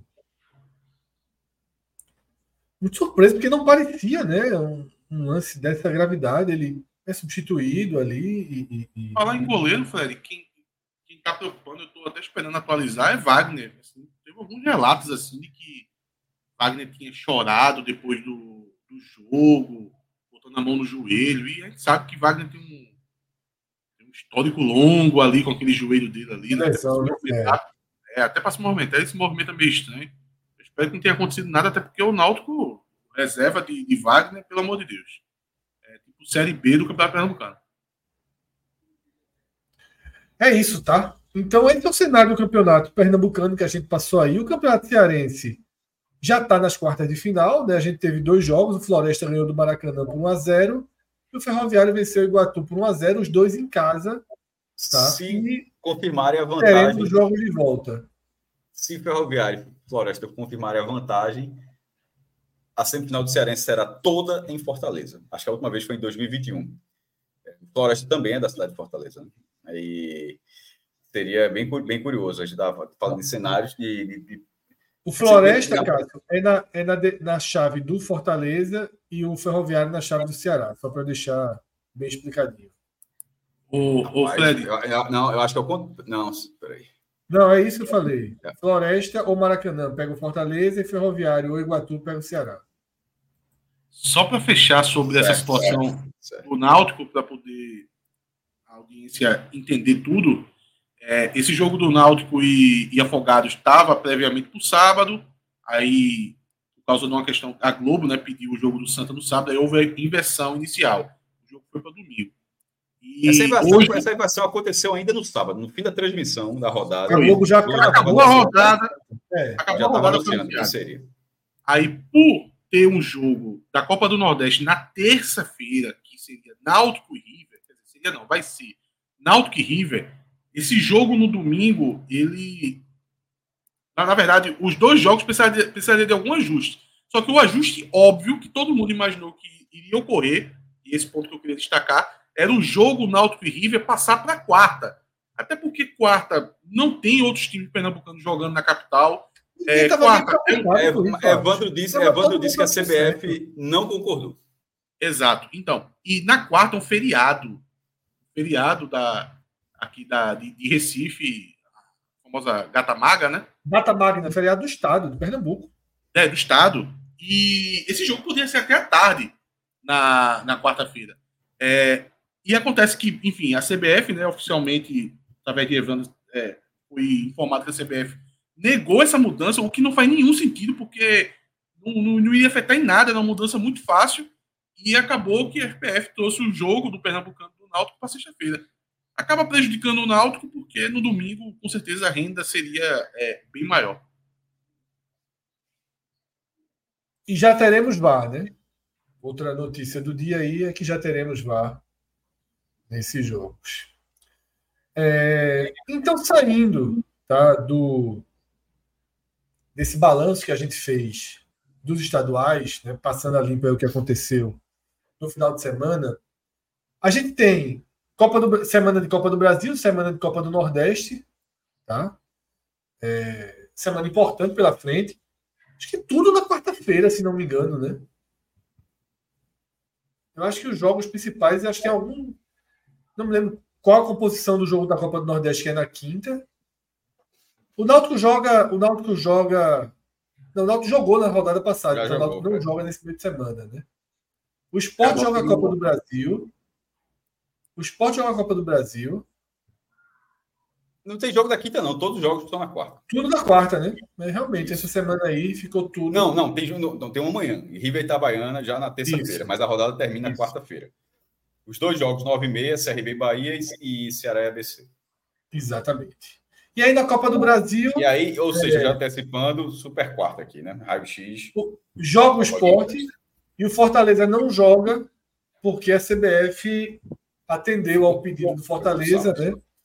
E o jogo contra o Fluminense em Teresina. E se eu não me engano, o esporte também é 9h30, né? Ou seja, na verdade. 9h30, 9h30. É, que a gente vai ter aquele negócio, quando terminar a rodada, vai ser um, é, é, o tipo de live que vai ser hostil, vai ser puxada, porque termina hostil, ali, hostil. é o, é o raio-x, uma classificação do esporte que se passar é matéria e se perder, obviamente, também é. Né? Se acontece uma pequena tragédia, tem um sonzinho de, de trem apitando aqui na live, pode colocar, tem, né? Pô, Rodrigo, Rodrigo Você não conhece, tem... não, é? Tu nunca viu o Rodrigo com isso, não, foi? Não, não. Alan, Alan por favor. Eu não, sei se, eu não sei se Alan tem aí. Procura aí, procure aí nos nossos áudios aí. Já tem tudo, pelo amor de Deus. Já tá preparado, já. Desde o dia do sorteio. Ao nada. Ah, desde o sorteio, desde o sorteio. Teve. Agora, uma curiosidade: a última vez que o esporte passou da primeira fase foi no mesmo estádio. Em 2018, a última vez que jogou. Mas foi no mesmo local. É, venceu olha o metrô. 2x1. Piuí, olha o metrô. Piuí, olha o metrô. Esse é o novo, é do metrô, mas tem o do trem. É. Tem o do metrô, que Cássio está entendendo tanto de metrô que fizeram esse. Mas tem um original. Quer que eu te conte uma, Fred? Quer que eu te conte uma? Olha, Alan, tenta colocar no volume mais Fred, alto. Tu vai, tu vai, Fred, tu, tu, vai largar agora. Diz. Passear. Ontem, não. Eu estou quase fazendo isso. Eu vou fazer isso aí. Sobretudo a rota. Eu, eu queria fazer a, a rota que vai até o Cabo, até o Cabo Santo Agostinho. É, mas não era isso, não. Terminou ontem. Aí quando eu estava ontem, assim, eu peguei, o. todo mundo dá uma zapiada, né? Aí eu estava lendo sobre o metrô, curiosamente estava lendo. Lembrei, eu acho que eu lembrei. Tava lendo sobre o metrô. lendo sobre o metrô, como se fosse uma coisa normal. tipo, eu estava lendo Paulo Coelho, eu estava lendo a Bíblia.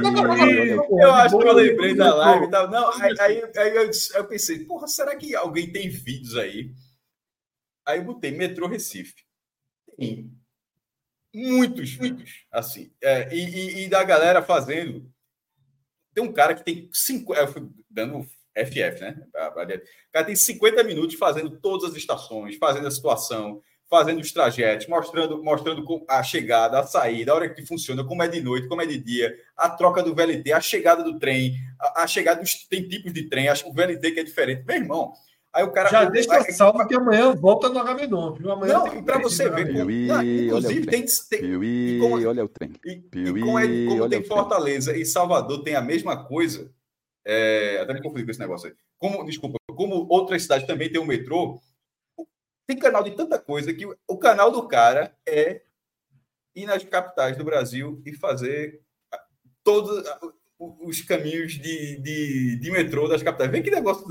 Como realmente existe nicho. Eu acho que eu sei quem é esse cara. Né? O canal do cara é. Meu irmão, o, cara tem um vídeo. E, e outra, tem vídeo que ele faz assim. Primeiro, tem. Vou andar na linha sul inteira.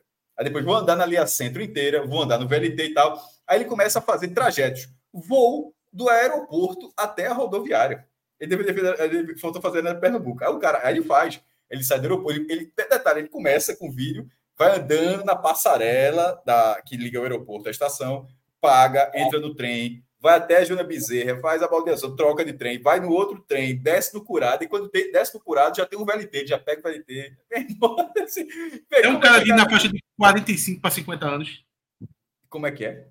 É um cara na faixa de 45 para 50 anos. Ah, é da idade da gente. Só teve a Bárbara. Acho que o cara da idade, né, idade deve eu, ser próximo. Eu acho que esse, esse, cara é conhecido no Twitter. Ele foi chamado para participar da, do carnaval da Globo. Não estava chamando uns influencers e colocaram ele daqui Ele faz outra coisa que não seja metrô, é só metrô do cara. Eu não entrei no cara, eu só vi, só vi no Twitter eu vejo ele comentando sobre, sobre outras coisas também, mas tem muito esse negócio dele ficar pegando metrô, aí ele vai da estação, aí e o som, pô, ele parece até, tem, tem, até uma linguagem que ia gostar da Cleber Mendonça Filho, que tem até uma linguagem até documentário, o cara tá mostrando assim, contemplando, dizendo, e, e o somzinho lá no fim, ah, não sei o quê, aí o repetista, ah, não sei o quê, tal, tal, tal, começa repetista, aí, aí o somzinho aqui na direita, pipoca, não sei o que, assim, tá ligado assim, é muito curioso. Meu irmão, eu, eu passei assim, eu passei em vários vídeos, perto de 30 minutos vendo assim. Eu fui ver, me chamou a atenção quando fui vendo. É. Quando o cara está dizendo que ele passou perto de 30 minutos, pode acreditar é que foi umas duas horas e meia. Não, não, não, não, não. É 30 minutos, 30 minutos. Mas o amanhã, amanhã, servo, o sacrifício amanhã, já, a gente, a, amanhã a gente pode falar isso do Agamenon, inclusive para mostrar o metrô das outras cidades também de Fortaleza. Não, a gente faz o react amanhã. É muito curioso. dele. Muito curioso de verdade. Sabe o que eu achei bom dessa entrada nesse tema metrô? Porque o chat hoje tá cagando pra gente. Então, no assunto. Ah, eu ia comentar isso. É. Eu ia comentar Aí a gente agora. A gente tá cagando pro chat. A gente cagou agora pro chat. Vamos falar de metrô nessa porra. O tema Ué. agora é metrô. É Ah, trem. ah, ah, uma coisa do React. O metrô é foda. É o aeroporto, meu irmão. Ah, Estação Coqueiral. Aqui desce, Cabine de... É, vai da porra. Ei, irmão, o cara é foda, pô. É, meu irmão. Isso é orga- organizado, organizado. Eita, Assim, ó, Reinaldo algumas, Lira algumas, estações, algumas estações menos, algumas estações menos, mas tem umas que as- as- algumas estações são maiores. Reinaldo e tal, Lira, são- Foi até bom o Reinaldo Lira lembrar, porque a gente não jogou o superchat dele na tela quando a gente tá falando do Náutico. Que era perguntando minha opinião sobre Wagner. É, eu acho que Wagner, goleiro do Náutico, ele tá onde deveria estar. Eu não acho que ele é um goleiro que você avalia e diz, mas não, esse cara aí, meu irmão. É goleiro para estar acima, é goleiro de Série B, de alto. de, de quem disputa acesso. Porque quando eu digo que ele está onde deveria estar, é porque eu considero que o Náutico na Série C é o mesmo mercado dos times mais fracos da Série B. Tá? Então ele poderia estar, sim, também num clube de segunda página de Série B. Um clube que joga como a Chapecoense, que joga pela, pela sobrevivência, pela manutenção, né, para evitar o rebaixamento. Então, eu vejo dessa forma, porque Wagner ele é um goleiro de defesas improváveis, que chama atenção pela capacidade de boas defesas, mas não é um goleiro seguro no todo. Eu, por exemplo, considero que o gol do Vitória foi culpa dele. Eu vi que al- alguns seguiram por um caminho diferente, mas Eu, para eu, mim eu coloquei saída- um pouco, eu, eu, eu, acho- ele, não, ele não, é, não é uma falha brutal, mas eu achei falha também. é, ele não precisava ter saído daquela bola. Ou ter dado Ele o lado inteiro, né? daquela bola. Ele sai para aquela ser bola e na hora que ele sai e dá apenas aquele toque, ele fragiliza toda a composição da defesa e se coloca completamente desorientado na barra. A distância de onde ele está para onde a bola é batida é muito grande. Tá? Fica impossível, de fato, fazer a defesa a partir dali. E eu acho que, na minha visão, não estou não tô aqui também inventando a roda, não. Minha visão da maioria, da maioria da torcida do Náutico, que Wagner deixou na mão em algumas situações, como no jogo que, que era tão crucial né, contra o São Bernardo ali na final do ano passado, mas ali foi muito mais acidente de trabalho do que uma avaliação regular. Eu acho isso, eu acho que é um goleiro, porque é aquela história, quando você vê Wagner fazendo grandes defesas, você olha a carreira dele, você pensa assim, por que cacete esse cara tá na terceira divisão? E tudo tem uma explicação. Tudo. Não existe um tesouro escondido numa terceira divisão, numa quarta divisão, a não ser que seja jovem. Jovens existem vários. Mas um cara que já teve chances tá, em equipes que disputam é, é, é, faixas da estrutura do futebol brasileiro mais acima, para ele estar onde está, não tem a regularidade necessária. E isso acontece com vários goleiros. Ô, Fred, o dele estar no Náutico, eu acho que é mais por causa do. Ele está no último momento da carreira, né? E ele passou dois anos e meio parado, né? Isso daí, sabe nem se ia voltar, enfim. Mas eu, eu acho que um- um- uma coisa para acrescentar no que tu falasse é que o torcedor tem um pouco de ciência que o boleto de Série C na faixa salarial dele é disso aí para baixo. É, eu iria, eu acho que o Náutico está muito bem servido. É, porque eu vejo muita gente dizendo assim: ah, não, traz outro goleiro e paga 25 mil que vai ser melhor. Rapaz, veja só. É difícil você encontrar goleiro. Vê, o, o Santa tá aí sofrendo com goleiro. O Santa contratou um que o goleiro era baixinho, foi embora. É, o outro lá, o grandalhão lá, é, é mais fraco que o baixinho. O baixinho é melhor. O baixinho é, É, melhor. então, então, esse negócio de achar que goleiro de 25 mil vai resolver. Quando, não quando eu jogava futsal, primeiro, ainda no, no, no, no juvenil, no, no mirim, o goleiro titular era quase metade do meu tamanho, pô. era muito melhor que eu. É o caso aí do, do, do goleiro do Santa Cruz. O baixinho era melhor, pô. Concluiu, Atos? Não, é isso. É isso. Só para o torcedor ter essa ciência que não adianta pegar 25 mil, 30 mil e achar que vai encontrar um goleiro tão superior assim a Wagner. Né?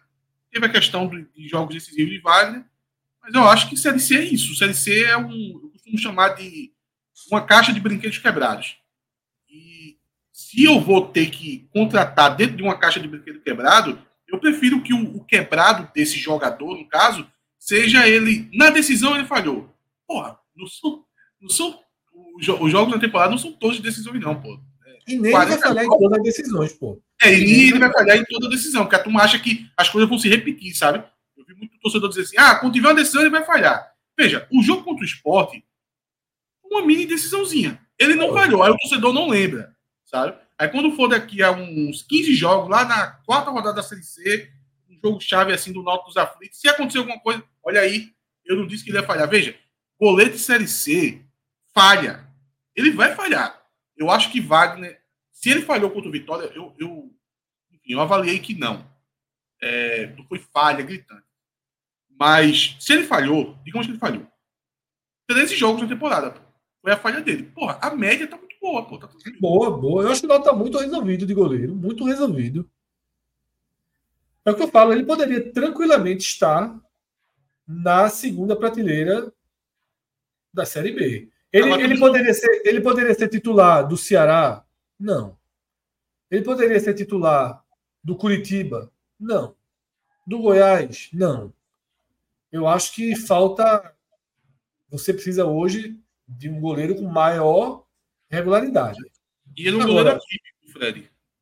Ele é um goleiro atípico pelo ele tem problemas. Ele tem é, problemas de, ninguém vai ficar com o goleiro titular exposto a, problemas físicos, né? Olha, é, é, Wagner, ele vai para a bola como se fosse a última da carreira. Toda bola para Wagner é como se fosse a última da carreira, sabe? Porque você vê ele andando, você vê a dificuldade que ele tem para se locomover. Então, quando tem um lance, como, como aquele de Pedro Vilhena no clássico, que ele de surpresa aparece no pé de Pedro Vilhena. Meu amigo, é até difícil saber como é que ele faz isso. E ele vai numa numa, numa volúpia, numa coragem tão grande que ele sabe que pode ser o último lance da carreira dele. Porque se ele fosse preservar, ele não faria aquele tipo de lance. Mas se ele fosse preservar, ele também seria um goleiro bem abaixo. Para você ver, né, como o que Paty falou está aí, Never Win. Wagner custou uma Copa do Brasil e uma Série C somente. Né? E uma reta final de Série C somente. Eu acho que é exagero. Quem foi que avaliou isso? Aqui, Neverwin. É, o, o, o, gol do São Bernardo, nós já estava perdendo de 1 a 0 Então é aquela velha situação que efeito borboleta. É, e o jogo da Copa do Brasil, Náutico estava tomando maior pressão lá do Cruzeiro, a bola desvia e entra. Aquela dali é que eu não, não acho que tem falha, não.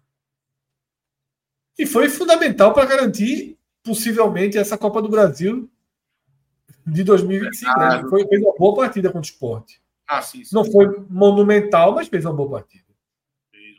Foi uma peça importante do jogo. Né? Acho que na, na Globo escolheram ele como melhor em campo. Eu vi uma hora que o locutor sugeriu, não sei se chegou a ter essa escolha. Eu acho que a, a, a, a melhor intervenção dele, vou chamar de intervenção, porque o, o próprio lance com, com o Kaique, ele, ele sair na bola atrapalha demais Kaique. Mas a melhor intervenção dele, para mim, foi aquele lance que eu acabei de citar de Pedro Vilhena. Porque joga, eu não esperava, eu assisti o jogo, não esperava que ele fosse sair. O jogador não esperava. E se o jogador domina e o goleiro não sai, aí assim uma chance assim, flagrante de gol e a saída dele ali foi crucial. É isso, tá? Então vamos para a segunda vertente do programa, como eu avisei que a gente iria, que são desdobramentos ainda, né?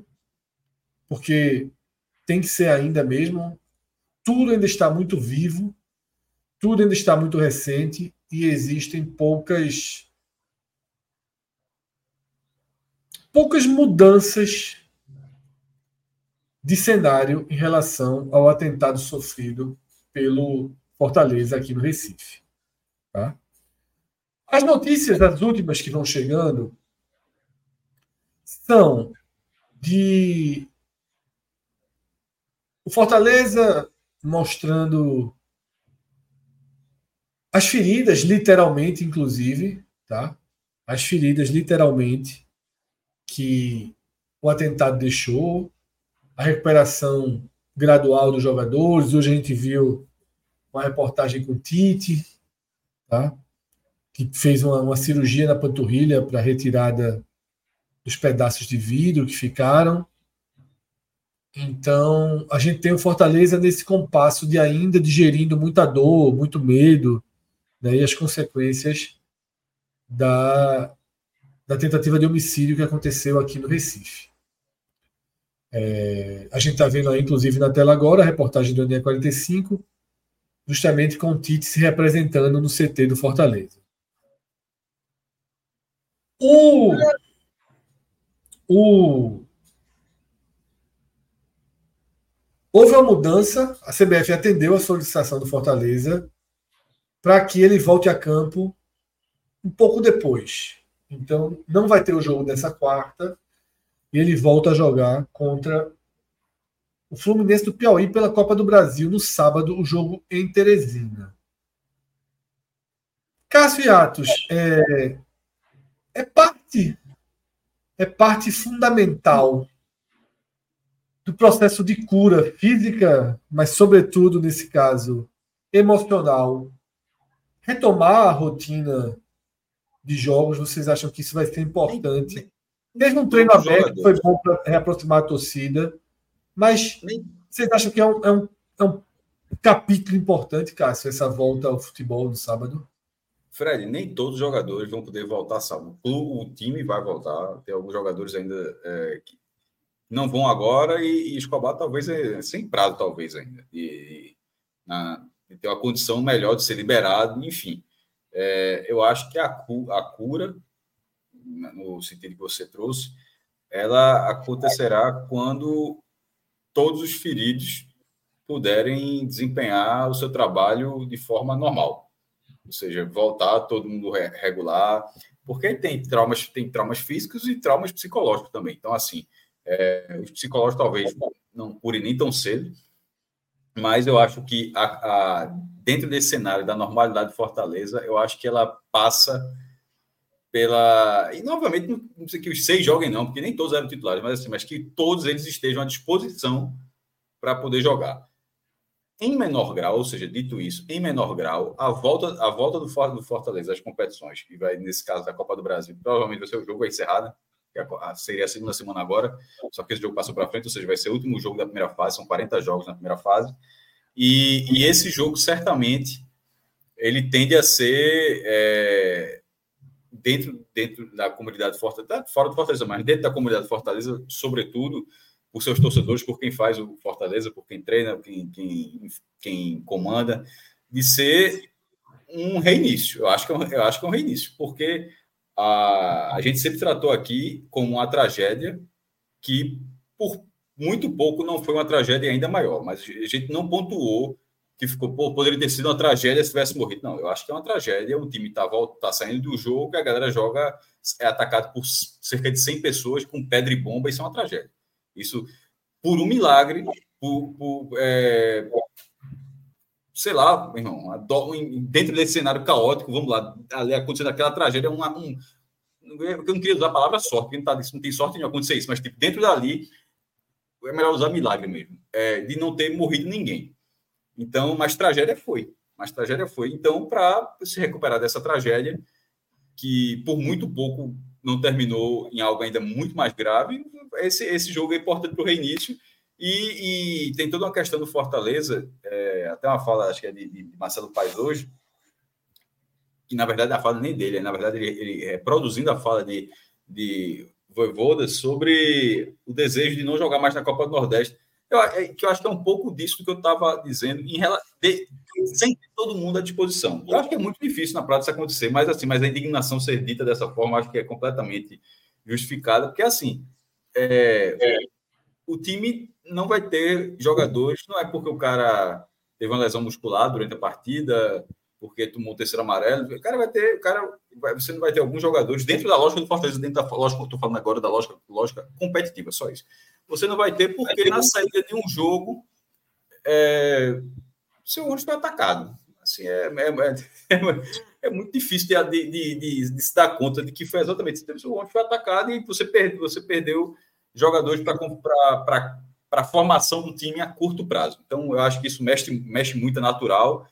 E que esse jogo realmente marque o reinício é, do Fortaleza, reinício de temporada, melhor dizendo, do Fortaleza, mas deixando muito claro que eu acho que o reinício mesmo seria, será, no momento. Quando todos estiverem disponíveis, né? estiver disponível. Não, não necessariamente jogando, o cara pode ser banco, mas que o cara estiver lá à disposição, do, liberado pelo departamento, departamento físico, estiver à disposição de voivoda e estiver relacionado com o jogo. Aí realmente eu acho que vai ter passado. Para a Copa do Nordeste, a Fortaleza. Da forma como dá para passar, claro. Na Copa do Nordeste, Fortaleza volta na, na outra quarta, né? Na quinta rodada. Na quinta o, rodada. O, o Fred, aproveitar que Cássio pontuou muito bem assim em relação ao Fortaleza, que na verdade é o, o, o foco principal, né?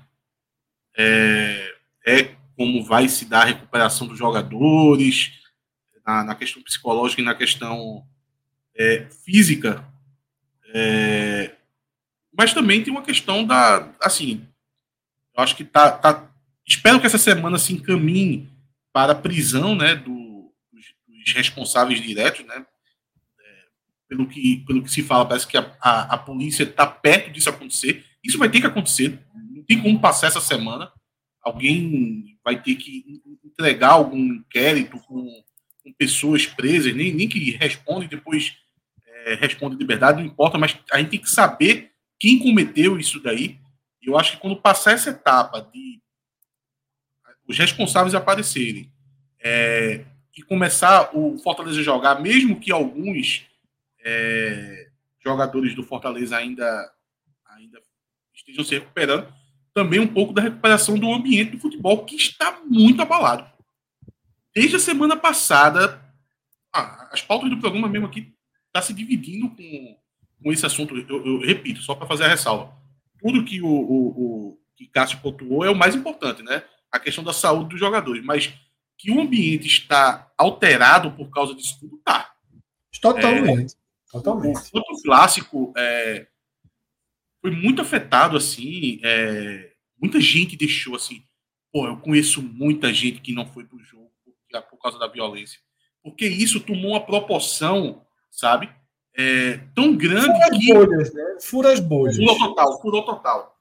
E, e, e, Fred, a turma tem que entender que não é todo mundo que encara o futebol como uma coisa assim, ah, nós vamos ali para uma guerra, mesmo, mesmo que seja no sentido figurado. Temos que ir lá apoiar o time. Meu irmão, tem gente que é mais de boa, pô. Principalmente o perfil de torcedor que é mais família, sabe? Que tem uma criança de 10 anos, uma criança de 8 anos. Ele vê o que aconteceu, pô, ele diz assim, ah, para esse jogo eu não vou, porque veja só, também tem isso, não é só, não é o último jogo do, da vida, não. Pô, tem mais 30 jogos aí a temporada inteira. O cara diz, esse eu não vou, eu vou fazer outro tipo de programação, eu vou no cinema dessa vez, eu vou pegar uma praia, eu vou ficar esse em casa. Era um jogo de, esse era um jogo de ambiente excessivamente tenso. Ele estava, ele estava, ele estava. Normalmente, a gente estava até conversando isso em off. Quase sempre esses jogos de ambiente tenso, previamente, eles não acontecem nada porque. É, porque fica todo mundo. A polícia aumenta o efetivo, aumenta a repressão e os próprios caras das organizadas sabem que aumenta o efetivo, sabem que aumenta a repressão e sabem que se derem uma topada vão, vão ser presos, né? Assim, havia, havia naquela naquele sábado, em tese, que também a gente fala o que a gente espera, né?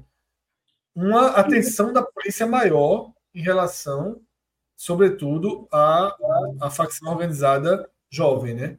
Mas ainda assim, Atos, tiveram aquelas cenas que, que não foram de briga de torcida organizada. Foi muito bem explicado, né?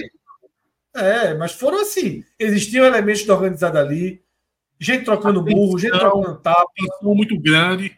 Porque se foi realmente só uma questão de assalto, porra, a muvuca foi não, grande. Não, não, não parecia. Veja só, eu vi essa versão Pode até ter sido, mas não parecia. Parecia desentendimento, tapa, porque, pô, muita gente apanha ali ninguém parece fugir. Eu, eu, eu contei, eu contei quatro, quatro pessoas. Ali, né? Eu contei quatro pessoas apanhando. Mas tratando como, de, mas tratando como de, esse é o de, de, de, de saída dos aflitos, né? Isso.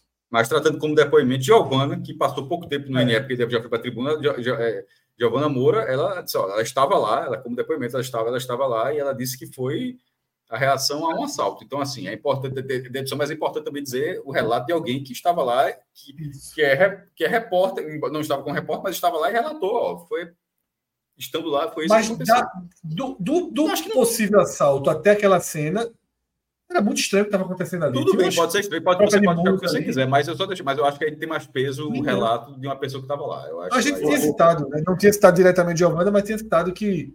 Não, ela falou publicamente antes. Eu, eu aí só, só para fechar, dela, assim. como qualquer, aí só pra, qualquer depoimento. Só para fechar, que, como eu disse, né, o mais importante é tudo que o que Cássio relatou, porque o foco é total no, no Fortaleza e nos atletas do Fortaleza.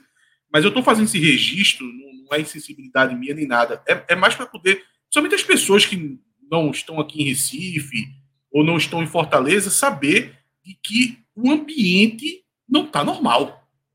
Não está normal. A gente não está vivendo o futebol como a gente vive é, normalmente.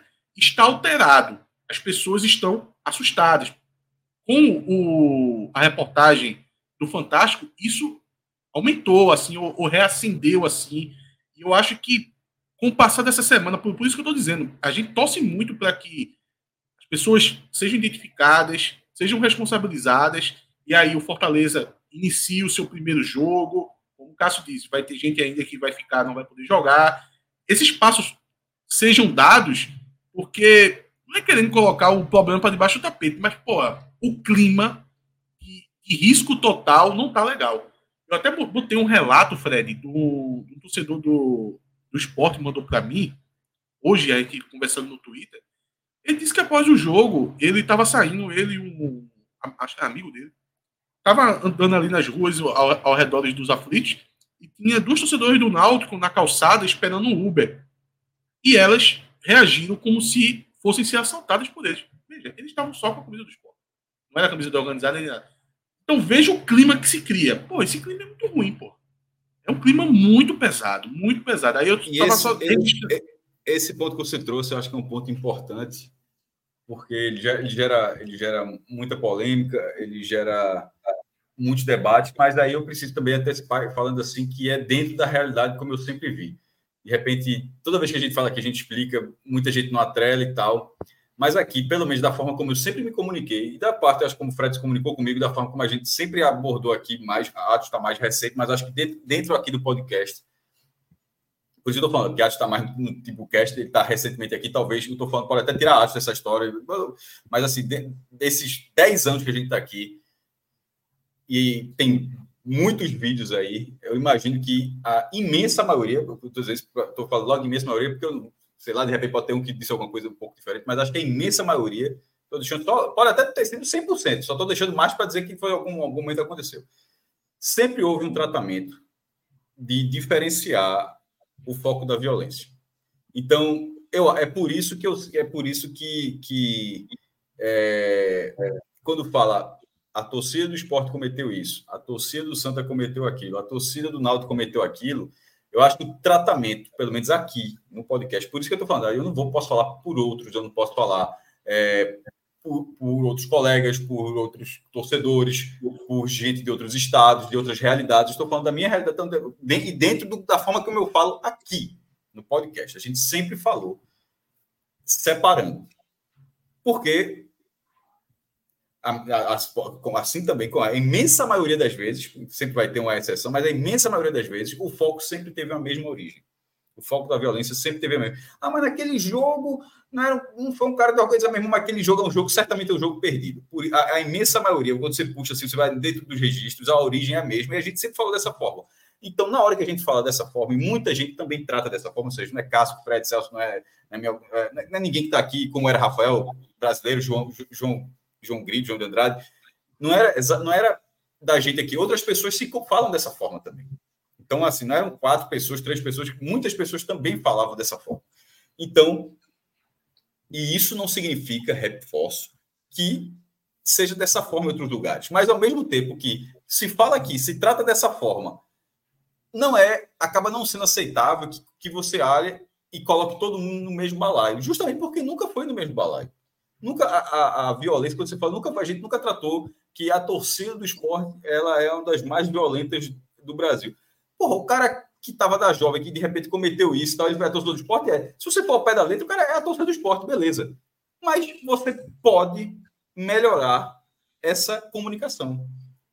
Que, é, essencialmente, os caras são torcedores do esporte. É, isso, é, isso, é, isso, é isso não está se questionando. Faz parte, inclusive, Cássio, da construção do posicionamento do veículo da sociedade Isso. sobre esses grupos. Você, é. Se você não distingue, você está fazendo o que esses grupos mais querem, que é a rotulação de torcedor que Celso, traz Fred, todo Fred, o escudo para eles. Fred, é, os, os caras da Fanalto são torcedores do Náutico, os caras da Inferno Coral são torcedores do Santos e os da Jovem são torcedores do esporte. É, é, quando se fala, ah, mas porque sempre você fala, aí alguém rebate, mas não é torcedor do esporte, porra, idiota, é claro que é.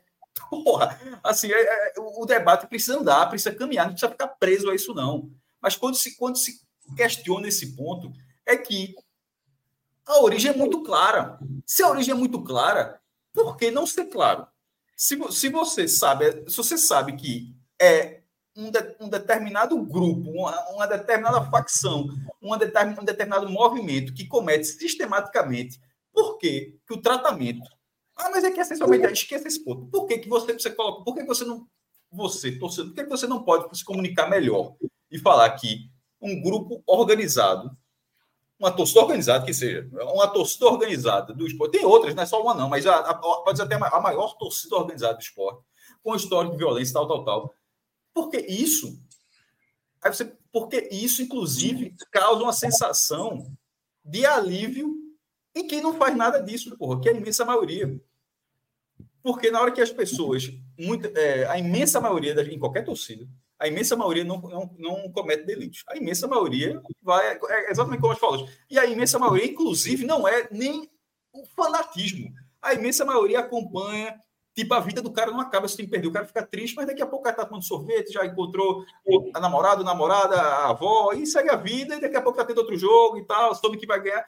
É, essa é a maioria. Meu irmão, tu tem, tem o, o, o, Flamengo tem a maior torcida do Brasil, 40 milhões. O Flamengo não tem 40 milhões de viciados no Flamengo, não, porra. Só para dar um exemplo assim, são 40 milhões de pessoas que, que acordam assim, respiram o Flamengo. Nenhum clube é assim. O esporte não tem 2, 3 milhões de torcedores viciados. Nem você pegar qualquer número de pesquisa colocado, não é. Aquilo ali é uma parcela da torcida. É uma parcela e a imensa maioria tá, tá, é, é, é uma, é um que vive, vive, de forma mais saudável, inclusive, né? Que talvez você não, não absorveu o futebol dessa forma, vive de forma mais saudável e que não pratica essas, essas questões, não pratica essas coisas. Inclusive, quando vê isso, se distancia, já corre para outro lado. Essa pessoa se vê, na verdade, como com medo. Eu já levei carreira da jovem. Pô, então, assim, eu, eu, eu, estava na torcida do esporte, levei carreira da jovem.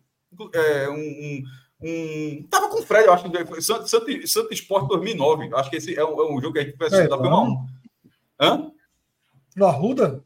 E no Arruda. Levou. Levamos. Levou, pronto. O grande de andar quarteirões até encontrar, correndo, né? Até encontrar uma rua que pudesse parar e você pudesse assim, ficar lá esperar passar aquilo ali. Então, assim, as pessoas têm medo de forma geral. Torcedores do Santos já podem ter passado isso com a própria jovem, na verdade, dentro da sua própria torcida já pode ter passado. Então, assim, a do Náutico, a Náutico, enfim, tem isso.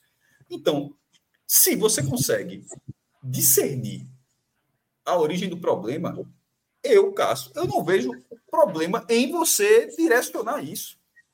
Se não tivesse, tudo bem, mas quando há, e quando é muito claro, o próprio depoimento fala, são as camisas amarelas, sempre as camisas amarelas, e é óbvio que, que, que, que não seria surpreendente se fosse camisa azul. Agora for camisa amarela, porra, qualquer. Perguntar essa cara de 10 pessoas, 10 pessoas diriam, não teria nem a exceção nesse caso. 10 pessoas, ah, deve ser a camisa. Enfim, você direcionar dessa forma, na hora que você coloca o tempo todo, e, e, e isso, por que eu estou falando esse tudo, porque quando o Atos fala isso, veja como é que influencia. Claro, o cara estava passando com a camisa do esporte. A camisa do esporte gerou medo. Porque não era mais a torcida, não era mais a, a, a uniformizada com a camisa amarela que estava gerando medo. Era a torcida do esporte por completo. Porra, não está claro que isso é um equívoco, não. Você, você passar a informação dessa forma, sabendo que não é dessa forma, você, você, você qualquer pessoa que eu estou falando. E, e porque nem todo mundo vai digerir a informação desse jeito. Muita gente vai absorver essa informação e vai pensar de forma lógica e para o bem dela, como, essa, como esse relato que a gente falou, o cara tá, meu irmão, a torcida do esporte tá. Um é, a torcida, nesse caso, a torcida do esporte tá com episódio violento um atrás do outro. de repente o cara tá lá depois do clássico e vem a torcida do esporte. Por qual motivo o cara vai achar que o cara tá seguro? Cássio, não tem. Existe um ponto. Eu vou trazer. Então, eu agora. Então, assim, nesse, é, é, esse é um primeiro ponto que, se você pode tratar dessa forma, eu acho que é melhor tratar dessa forma e todo clube de massa tem suas grandes torcidas uniformizadas, todas as torcidas uniformizadas de clubes de massa, quase todas elas têm histórico de violência e tal. Se você consegue você colocar, separar, é importante, porque no dia que não for, aí você vai falar, torcedores, se não era de organizada, e vai gerar, e vai gerar um entendimento curioso. Porra, meu irmão, tá vendo? A galera tá vendo. Inclusive, tá, tá vendo até os torcedores que não são, fazem, você pode até conjuntar. Mas na hora que não vem sendo dessa forma, você pode direcionar porque a generalização disso você acaba colocando muita gente no balaio, e muita gente de verdade, muita gente no balaio, que primeiro vai gerar a sensação de medo de outras pessoas, ou seja, é muita gente que acaba afetada. As pessoas que vão sentir medo de ver, uma camisa normal do time, como sempre vi, de repente começa a ver agora, e a própria pessoa que nunca cometeu nada e passa a ser vista dessa forma. Tipo, eu tô todo esporte, desembarca agora no aeroporto lá em Congonhas, tá, faz conexão para qualquer lugar. Aí o cara tá com a camisa do esporte lá, só, tô sendo do esporte aí, os caras fizeram merda pra caralho, é, quase mataram o time do Fortaleza. Pô, mas não, assim, não, não, foi, não foi essencialmente aquilo, mas virou. Essa imagem está passando, essa imagem está é, e essa imagem está consolidando. Eu acho um problema, porque eu acho que todo mundo tem teto de vidro. E nesse caso, isso está hoje, esse teto de vidro é muito, perigo, é muito perigoso, porque essa generalização se você generalizar que todas as torcidas de massa são violentas, isso vai dar uma merda muito grande, eu acho, no futebol brasileiro. Eu acho que tem um ponto aí, cara. Se eu vou trazer um, um, uma cena hipotética que eu acho que ajuda a, a entender um pouco de como funciona é, essa distinção. Ela é muito clara aqui no Recife. Antes, se puder colocar no silencioso, eu acho que está tendo uma, um, um, pequeno retorno aí do teu computador. É, eu vou citar essa cena que ela é um pouquinho. É, oh, desculpa, desconcentrei aí com. Eu vou citar essas cenas hipotéticas que elas ajudam a entender o, o quanto essa separação já é muito clara na nossa cabeça. Se eu tiver numa parada de ônibus, se eu tiver numa parada de ônibus indo para um jogo tá? Eu vou me colocar com a camisa do esporte e sem a camisa do esporte, tá? Eu estou na parada de ônibus, indo para um jogo com a camisa do esporte. Chegam três torcedores com a camisa do Náutico na parada de ônibus. Eu não vou me sentir diretamente ameaçado. Talvez gere algum alerta, Sim. Mas eu não vou me sentir diretamente ameaçado. Se eu estiver nessa mesma parada de ônibus com a camisa do esporte e chegarem três integrantes da torcida jovem, eu vou ficar com medo. Eu vou ficar com medo. Porque aqui em Pernambuco, há muitos anos, para uma parcela da, de quem acompanha futebol, porque, repito, a gente está vivendo uma era de bolhas, e como o Atos trouxe, o ataque ao Fortaleza fura uma bolha. Na hora que esse ataque chega no Fantástico, já fura outra bolha e você vai furando várias bolhas. Aqui, no, aqui em Pernambuco, eu prefiro dez vezes, como a gente brincou aqui, ah, vai na Timbuzone. Eu não tenho medo de tanto Timbuzone. Não tenho, sei que não vai acontecer nada. No máximo vai aparecer dois, três, vão falar, pô, esse é o filho da puta, não vai acontecer nada. Mas eu tenho medo se um dia eu estiver caminhando, eu vou dar uma realidade minha, não, não ando de transporte público, que eu acho que quem anda de transporte público para um jogo de futebol é quem mais sofre o medo cotidiano da violência. Se eu estiver me dirigindo a uma rua, na Ilha do Retiro, por exemplo, os estacionamentos são super distantes se eu estiver caminhando para uma rua dessas e aparecer cinco, seis integrantes da jovem, pode ter certeza que minha alma gela. Gela. Não importa se eu estiver com camisa do esporte, boné do esporte. Por que gela? Porque é um grupo criminoso. E eu vou estar suscetível ali a vários crimes. Assalto seria um deles, reação ao assalto eu seria espancado, ou eu seria espancado por qualquer questão. Tá? Então, assim, eu acho que existe muito claro isso. Sobre o que Cássio falou do nosso posicionamento aqui no podcast, eu, Cássio, Celso, João, quando estava, é, nós temos a mesma raiz de experiência no jornalismo esportivo, que são os jornais. É, Jornal do Comércio Diário, mas fundamentalmente diário. Tá? E no Diário de Pernambuco, há mais de 10, 15 anos, por aí pelo menos, numa decisão de linha editorial que envolveu a então editora de esportes, Roberta Aureliano, a então editora executiva Vera Ogando, o Diário de Pernambuco, o Diário de Pernambuco, como linha editorial, chegou inclusive a ter editoriais sobre isso. O Diário de Pernambuco, ele decidiu, ele enxergou que esses grupos organizados extrapolaram a lógica do futebol. Foram várias reportagens mostrando isso, inclusive. Não é reportagem de quando tem agressão, não. Eu viajei para Alagoas para contar a história de dois personagens que foram envolvidos em uma briga de organizadas. Um integrante da organizada do CRB que ficou cego e um integrante da jovem que foi preso, segundo relatos de todo mundo, não foi, não participou da briga, mas é aquela história, a polícia prendeu um e foi ele, não posso garantir de forma nenhuma se participou ou não da briga. Fui lá, e entrevistei esses dois, como entrevistamos policiais, especialistas de várias frentes, mais repressiva, mais social, conceitos sociológicos, tudo a gente pesou. E o diário decidiu que, a partir daquele momento, a partir daquele momento, não chamaria mais integrantes de torcidas organizadas de torcedores. E mais do que isso, que esses grupos deveriam ser chamados de grupos organizados ou facções, e não de torcidas. Tá? E aí o diário tem editorial, reportagem, manchete de jornal editorializada. Existia uma manchete do diário, fui eu que fiz essa manchete, que a manchete do jornal foi ou acabam com elas, ou elas acabam com a cidade. Foi após aquela briga entre organizada, grupo organizado jovem, grupo organizado é, fanáutico, num dia que não teve jogo. Uma pancadaria nas imediações da, da, do centro da cidade. E, e a capa trazia isso. Ou acaba com elas, ou elas acabam com a cidade. Então, eu, Cássio eu Celso, eu.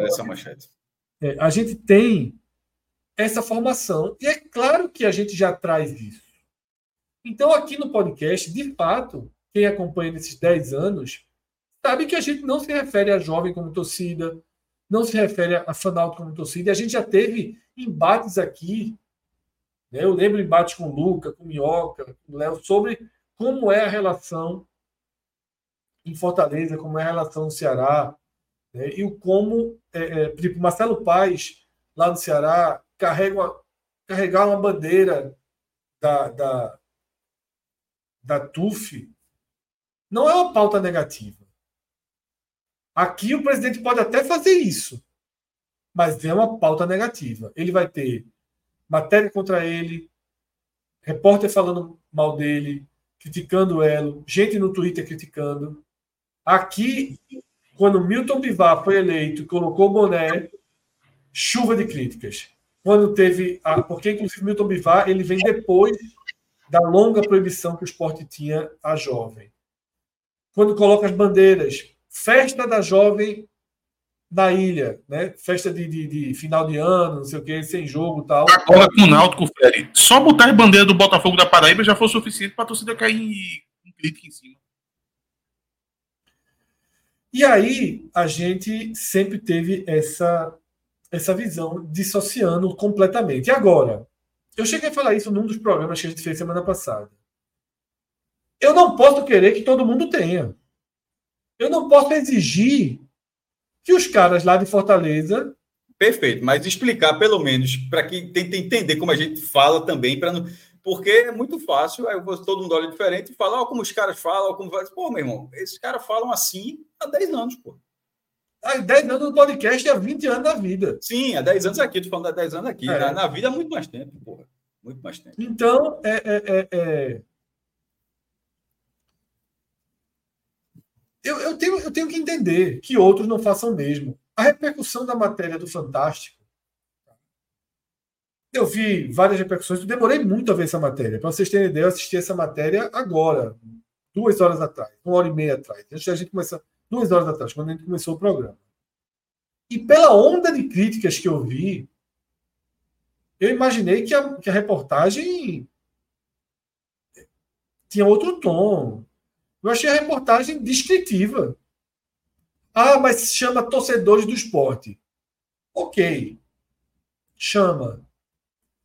Mas eu realmente não lembro da Globo usando essa nossa linha de grupo organizado, de facção. Ele usa na, na própria matéria. Ele usa uma vez, chama de grupo organizado, alguma coisa do tipo, mas depois ele utiliza torcedor também. Ele utiliza é. as duas maneiras. Na hora que trata como torcedor, incomoda, incomoda.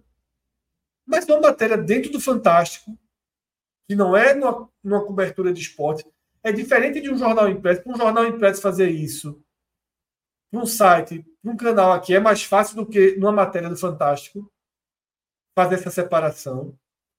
E eu entendo que a reportagem, em nada, em nada, cria qualquer defesa para o esporte.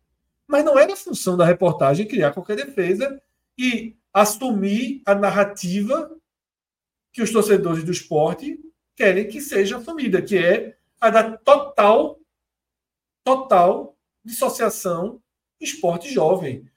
É pedir muito, é querer muito que as pessoas fora daqui olhem para aquilo dizem, não, aquilo ali não é esporte, não. Aquilo ali é organizada. Veja, essa organizada tem elos ainda que indiretos com o esporte. Houve um tempo que o clube oficialmente enfrentava, inclusive judicialmente, chegou a processar a jovem, ganhou, e a jovem nunca pagou 50 mil reais. Tá? No período Martorelli Arnaldo, 2014, 2017, 2018, a jovem era clandestina na Ilha do Retiro. Ela era uma facção clandestina na Ilha do Retiro. Ela não tinha nenhuma conexão, nenhum fio de conexão com, com o clube. Isso era, o esporte chegou a pedir para a jovem ser vetada fora do Recife. O esporte chegou a solicitar que a jovem fosse vetada fora do Recife. Isso caiu. Hoje não é mais esse cenário. Na verdade, pela, pela repercussão do que eu li hoje, parece que as medidas que serão anunciadas oficialmente, mas que já Só, circulam, mas, mas vão nesse dá sentido. Pra, dá, inclusive, para adiantar aqui que é oficial, tá? O, Sim. Já foi, já foi. Não, oficial, mas não divulgado. É verdadeiro, mas ainda não. É verdadeiro. Chegou no conselho o protocolo para iniciar o processo para a exclusão desses sócios.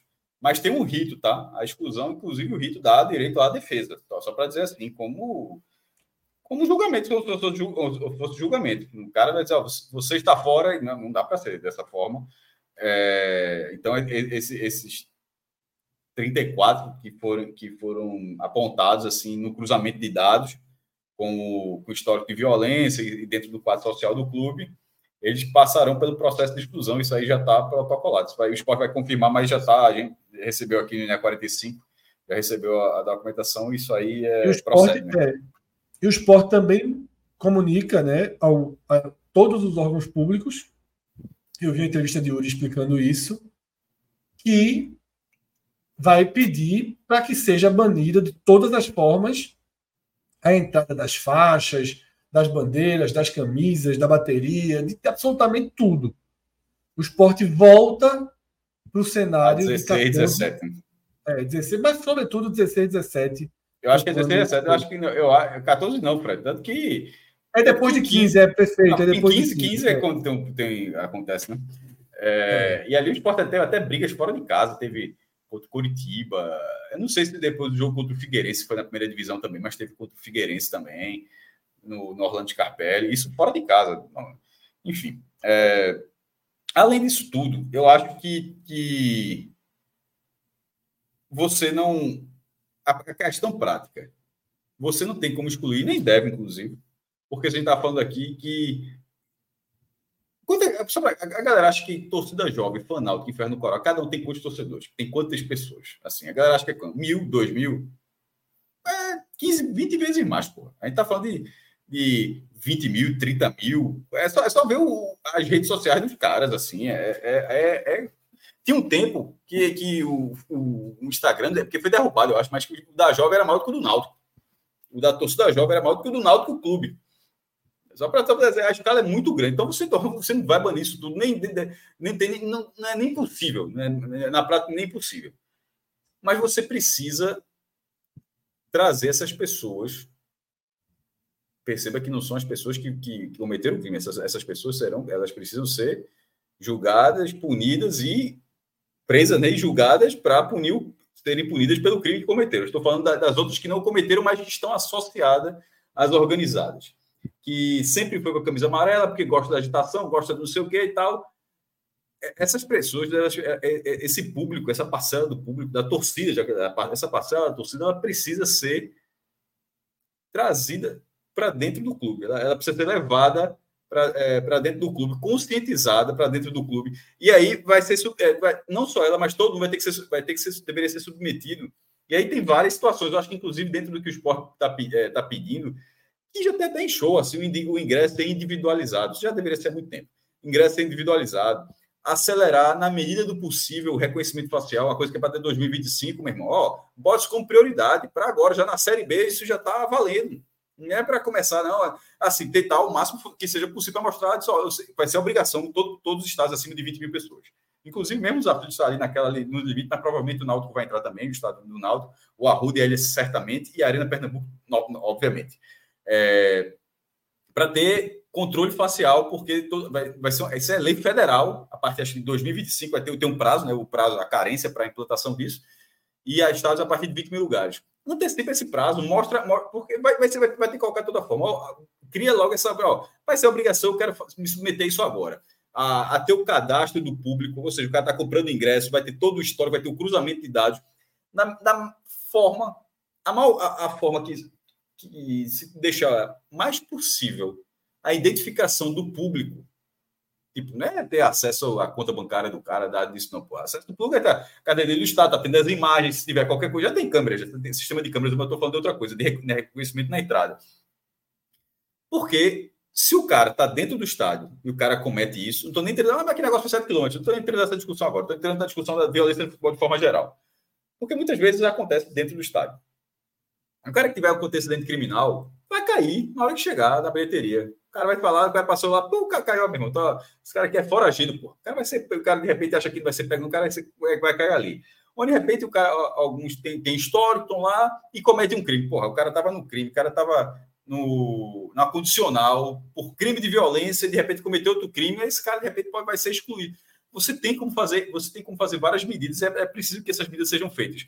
E isso eu estou falando em relação à punição. Mas, e, e, e isso não é a única, para não confundir, isso não é, isso é para todos os setores do estádio, isso não é só para organizar, isso é para todo o setor do estádio. O que eu estou falando aí, a parte da parcela precisa ter uma conversa do clube, uma, uma conversa mais. Inclusive, acho que tem até vice-presidência disso, né? Tem vice-presidência de relacionamento com torcida, tem até disso. Mas esse é o tipo de vice-presidência que deveria crescer internamente, que deveria passar a, a, a, ter uma influência maior, maior desculpa, maior dentro da organização do clube, que seja, seja ele qual clube, esporte ou qualquer outro clube, para ter esse papel e, sobretudo, para esses grupos, porque, repito, vai acabar jovem, de repente vai ser assim, vai acabar jovem, que, que agora já era TJS, era torcida jovem do esporte, agora já é TJL, torcida jovem do Leão. Aí vamos supor que vai acabar de novo. que não vai entrar bandeira amarela, que não vai entrar camisa amarela. Vamos supor que vai acabar nada disso. As pessoas, até pela lei, até pela a nossa Constituição, as pessoas podem se associar, as pessoas podem se reunir, as pessoas podem criar movimento, movimentos. Isso a, a, no Brasil é permitido.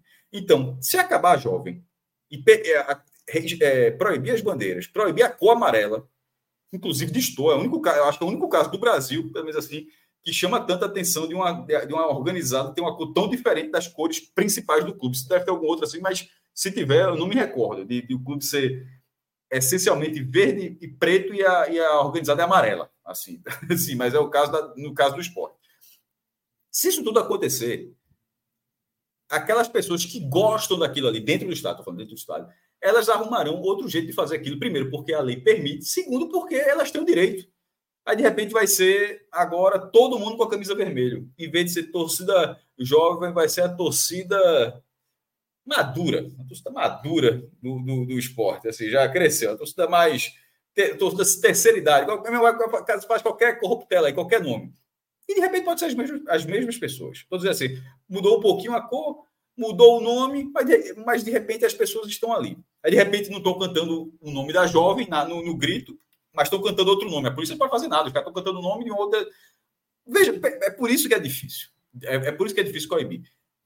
Então, antes desse processo, você precisa se aproximar dessas pessoas. Porque você não vai vetar 30, 40, 50, 70, 70 mil pessoas que frequentam os seus jogos, que é mais ou menos aí, é, é mais ou menos isso o tamanho dessas organizadas. Nenhum clube vai conseguir fazer isso. Porque desses 70 mil, de repente, vamos lá, 500 são extremamente violentos. Mil, sei lá, mil são violentos. Mas de repente tem 69 mil que não são.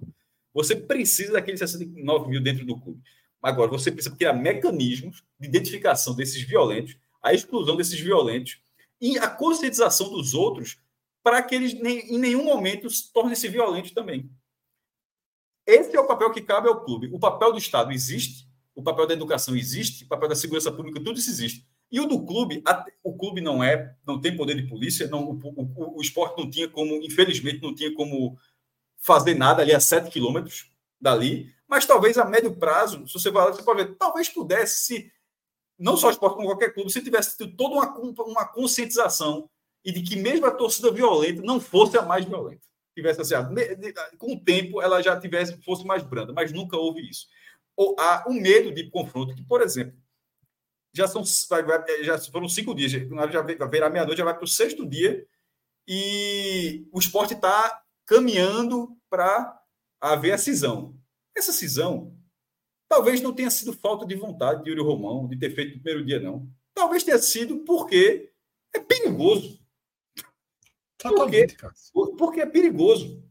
Porque os outros presidentes, os outros, só foram dois presidentes, porque os dois presidentes que fizeram, o primeiro, Martorelli, e o sucessor dele, Arnaldo Barros, embora a gestão tenha sido catastrófica, mas nesse ponto específico, passaram a andar com segurança.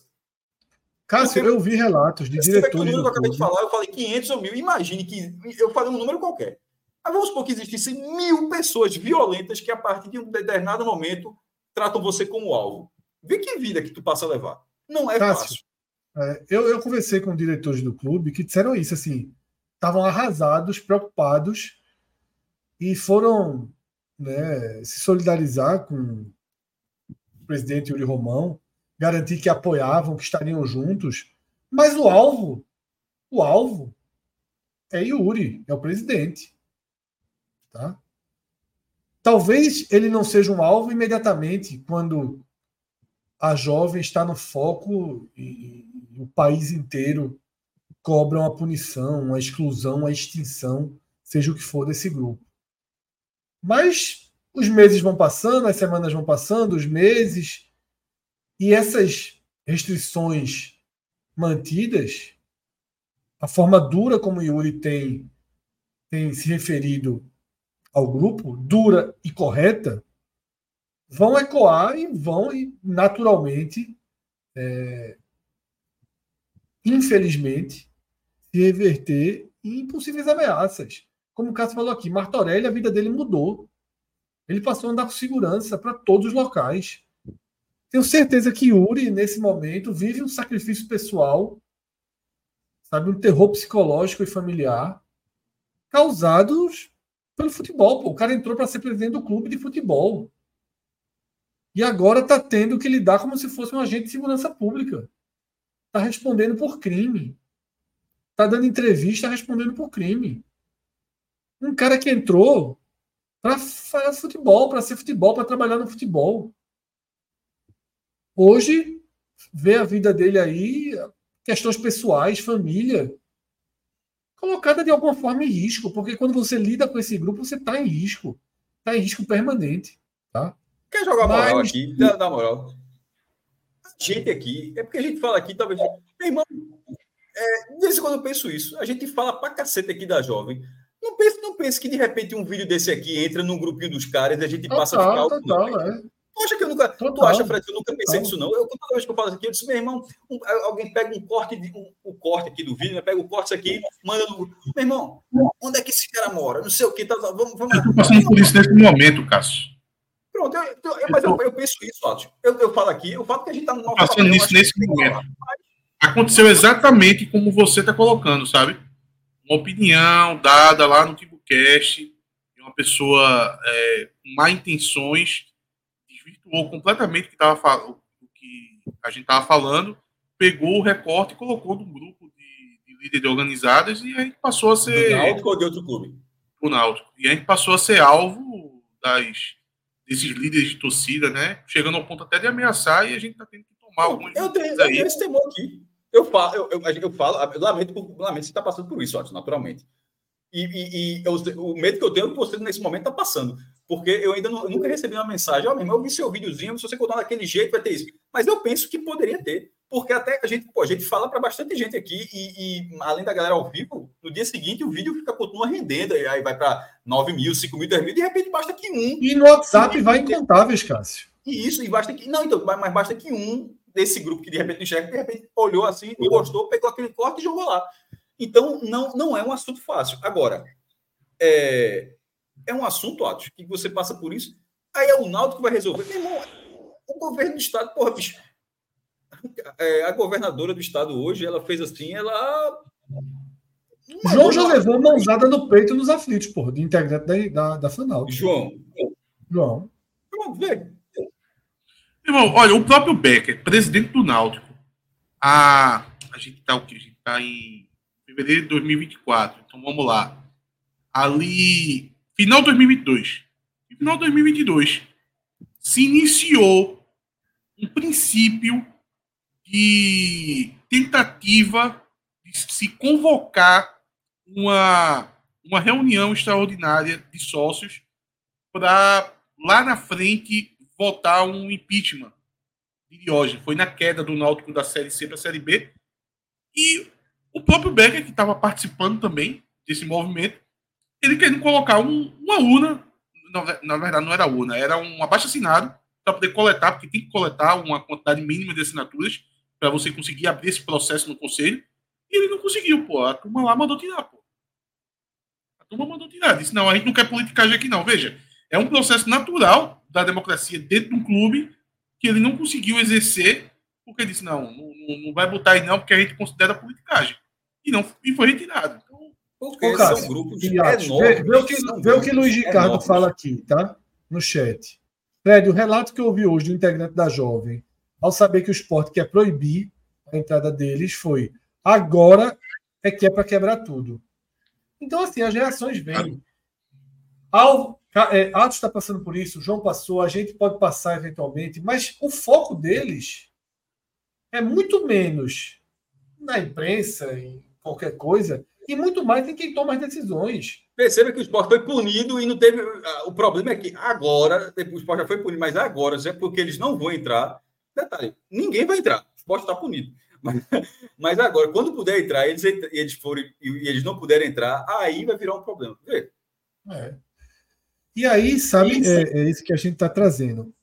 Tem alguns aspectos assim. É, aqui no chat teve, acho que Alan, deixa eu procurar aqui. Lucas Aragão. Ele levanta desde o começo aqui da, da participação dele. Deixa eu ver se eu acho a primeira. Se eu não achar a primeira, Lucas, repete aí a tua primeira intervenção aqui, tá? Sobre a origem do problema das organizadas. Né? Ele cita o fio de Irlan Simões, que colocou hoje no Twitter. Mas a gente já, mas a gente já tratou disso também. Exatamente. Ele, fala que, é, é, eu, era isso que eu ia dizer. Lucas, veja só. Como eu falei aqui já, nesses 20 anos. A gente é sempre tratado como ignorante, a verdade é essa. É, nesses 20 anos, nesses 20 anos, pode ter certeza. É como eu te falei, eu já entrevistei sociólogos, historiadores, já fui nas sedes, sabe? É, é, é. Meu trabalho de conclusão de curso foi sobre organizadas na, no, na Católica. Então o homem está forte mesmo na opinião. Vou, eu vou começar é, a é fechar um... com tudo que é. Fred falar. Mas, atos modesta parte. Tra, trabalhando com, com, na área de polícia com o esporte por tantos anos, num estádio tão violento, porra, alguma coisa você aprende, porra. Assim. É, não, sim, só, eu tô. Mas é, eu tô, eu tô, eu tô parece, isso. Parece, é, parece que eu estava adivinhando, assim. É, é, que foi, foi o tema, de fato, da minha conclusão de curso. Meu, na verdade, é, não, não foi, nem foi conclusão, na verdade. Conclusão foi um vídeo, mas foi um vídeo que eu fiz sobre esporte paralímpico, mas teve um trabalho muito grande. Ah, lembrei o que foi. É porque tem uma, tem uma cadeira que é teoria e método de pesquisa, que você precisa elaborar um projeto né, e, e desenvolvê-lo. Foi nessa minha, minha conclusão do curso foi, foi um vídeo, foi um documentário. Mas, enfim, voltando. É, essa abordagem, eu entendo essa abordagem. Eu fiz uma entrevista há muitos e muitos e muitos anos com o então chefe do batalhão de choque, Luiz Meira, né, que hoje é um braço da extrema-direita bolsonarista no Recife. E eu conhecia Meira bem justamente porque cobria atos de violência organizada né? Todo final de semana eu conversava, já conversei muito com o Meira. E ele trouxe, por incrível que pareça, talvez olhando o perfil dele hoje, ele trouxe para mim toda a explicação da origem desses grupos, que vem dos antigos baile funks, das galeras de bairro, que são derivações, que com futebol ou não sempre existiram, que faz parte da cultura da periferia, que faz parte da cultura de grupos rivais, de bairros, e que pichação, isso... pichação. Exatamente, pichação, que isso vai ser na arte, isso vai ser no esporte, as derivações e as ramificações estarão em todos os lugares, como em São Paulo está nas escolas de samba, tá? como em São Paulo está nas escolas de samba, inteiramente ramificadas. Também já ouvi pessoas que tratam de forma muito, muito correta o quanto essas organizações são importantes na vida e no acolhimento de jovens que muitas vezes têm uma estrutura familiar dilacerada, vivem numa condição extremamente precária, sem estrutura familiar, e são absorvidos por esse grupo ganham referências, ganham líderes, ganham pertencimento. Rapaz, pertencimento é uma palavra muito forte. Porque podem ter certeza que o que a gente mais tem é jovem, pobre, que não pertence a nada, que não há porta para que ele pertença a nada. Ele não pertence nem à família dele. Ele não pertence ao time de futebol do bairro, porque, sei lá, ele não sabe jogar. Ele não pertence à banda de música. E aí, ele não, não, não pertence à igreja, não, não é atraído. Pela... A igreja consegue trazer esse pertencimento. Veja só, eu não, não sou seguidor de igreja alguma, é, é, não tenho religião definida, não frequento igreja, mas entendo a importância social da igreja para ser um desses catalisadores de pertencimento. Com alienação ou não, esse é um debate muito maior que a gente pode ter depois, mas entrega o pertencimento. Tá? Entrega o pertencimento e muitas vezes distorce, ok, mas enfim, não vou entrar nesse debate aqui agora. Mas a organizada dá esse pertencimento. O cara integra, o cara é, é da, do grupo 12, do, do, bairro tal, da facção tal, o cara vai só, tu vai ter que chegar lá, vai ter que botar a faixa, vai recolher a faixa, vai coletar aqui as camisas. o cara passa a ter função, trabalho, respeito, hierarquia. Tá? É... Eu entendo que muitas vezes a nossa visão mais dura, mais repressora sobre esses grupos, ela é elitista, ela é racista. Eu entendo que pode ser visto dessa forma. A visão da sociedade de baixo, a visão da social, a visão do, da cadeira. Eu entendo que sim. Eu entendo que sim que se teme a violência deles, mas são jovens negros de periferia. Eu entendo tudo isso. A gente sabe, a gente conhece. A gente passou por isso. Mas, infelizmente, infelizmente, não dá para, numa situação como essa, com atentado, com a tentativa de homicídio, que mais de 100 pessoas, ou quase 100 pessoas, participaram, apedrejando, jogando bomba, e tentando ferir gente que não tem nada a ver com isso. Pai de famílias, pessoas que estão trabalhando. Não dá para a gente dizer, ó, para tudo, vamos na raiz do problema. Vamos agora iniciar um trabalho para daqui a 100 anos. Não ausência existe. do Estado, né? Não dá para botar tudo é, ausência do Estado. o Estado não vai mudar, a polícia não vai mudar, as pessoas não vão mudar. E eu sei, a conclusão é, as organizadas também não vão mudar, não. Eu sei, eu sei que a conclusão é essa. As organizadas vão mudar quando o país mudar. Mas, porra, é de esquerda e direita, Lula, Bolsonaro, cacete. E muda muito pouco, porra. Muda muito pouco. Melhora um pouco ali, piora um pouco aqui. Mas a essência da desigualdade, ela existe. Ela está aí. Eu espero que essa desigualdade termine, que haja mais inserção, que os jovens possam ter acesso e portas abertas para ter pertencimento na arte, na profissão, sabe, no trabalho, na escola, na universidade, na igreja, no, no, no funk, na dança, onde puder. Mas, infelizmente, isso não está ao alcance. E se não está ao alcance, quem joga uma bomba num ser humano precisa ser preso. Quem joga uma pedra deste tamanho para ferir alguém que ele não sabe nem quem é, precisa ser preso. Porque só ele sendo preso, outros centenas e milhares de jovens vão dizer: porra, meu irmão, é legal, o grupo é rebeldia, mas eu não posso pegar uma bomba e jogar na cara de alguém. Eu não posso. Eu não posso. Se eu fizer isso, eu me torno um criminoso. O crime venceu. Tá? Então, assim, eu entendo, eu acho necessário que existam pessoas trazendo esse debate, mas eu sinceramente cansei. Eu cansei. Se existem pessoas, se existem pessoas que estão dispostas a, inclusive, momentos de maior tensão, de mais necessidade de ação, se algumas pessoas querem, também só nesses momentos a gente consegue debater isso também, porque senão a gente está falando só de futebol. Então, assim, eu achei fantástico. Eu li o fio de Irlan Simões todo. Eu admiro o cara, eu acho ele, meu irmão, um cara de opiniões sensatas, ponderadas, sabe? Um cara estudioso, um cara que se dedica ao que faz. E eu acho que é muito necessário, sim, que esse tema seja ampliado, que outras pessoas possam discutir, para que lá na frente, tá? talvez o Fred idoso, se eu conseguir chegar lá, tá? possa dizer que seja transformação.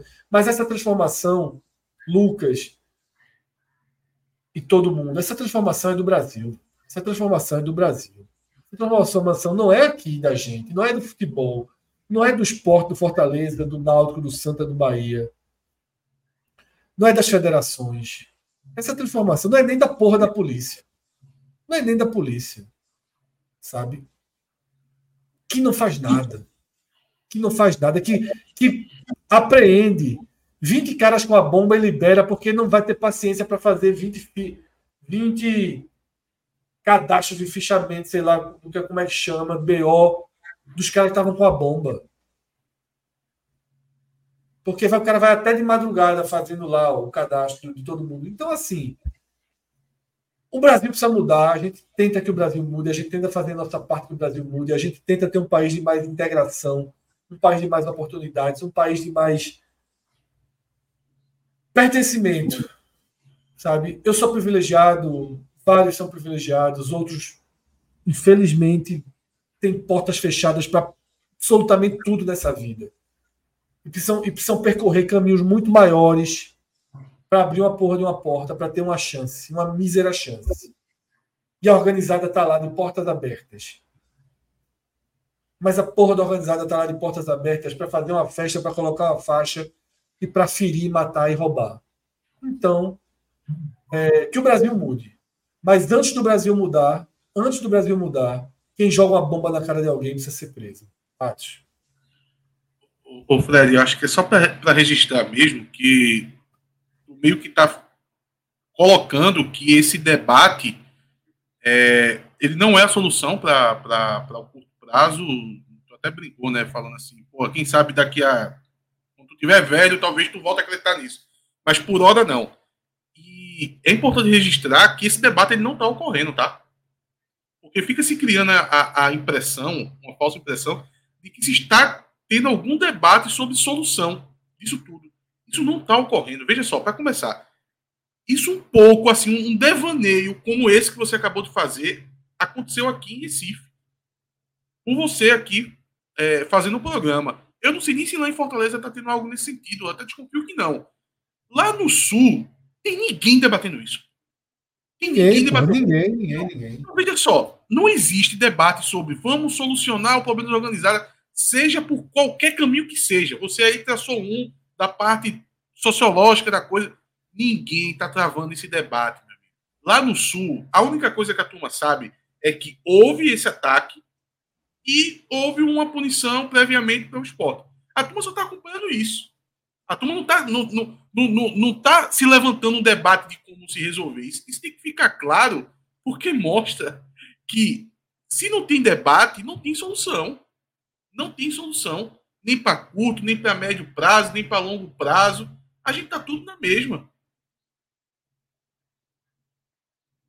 É isso, Atos. E, e, esse, esse, esse tema, eu até fiz umas reflexões hoje no, no Twitter sobre isso, que é o seguinte: quando se.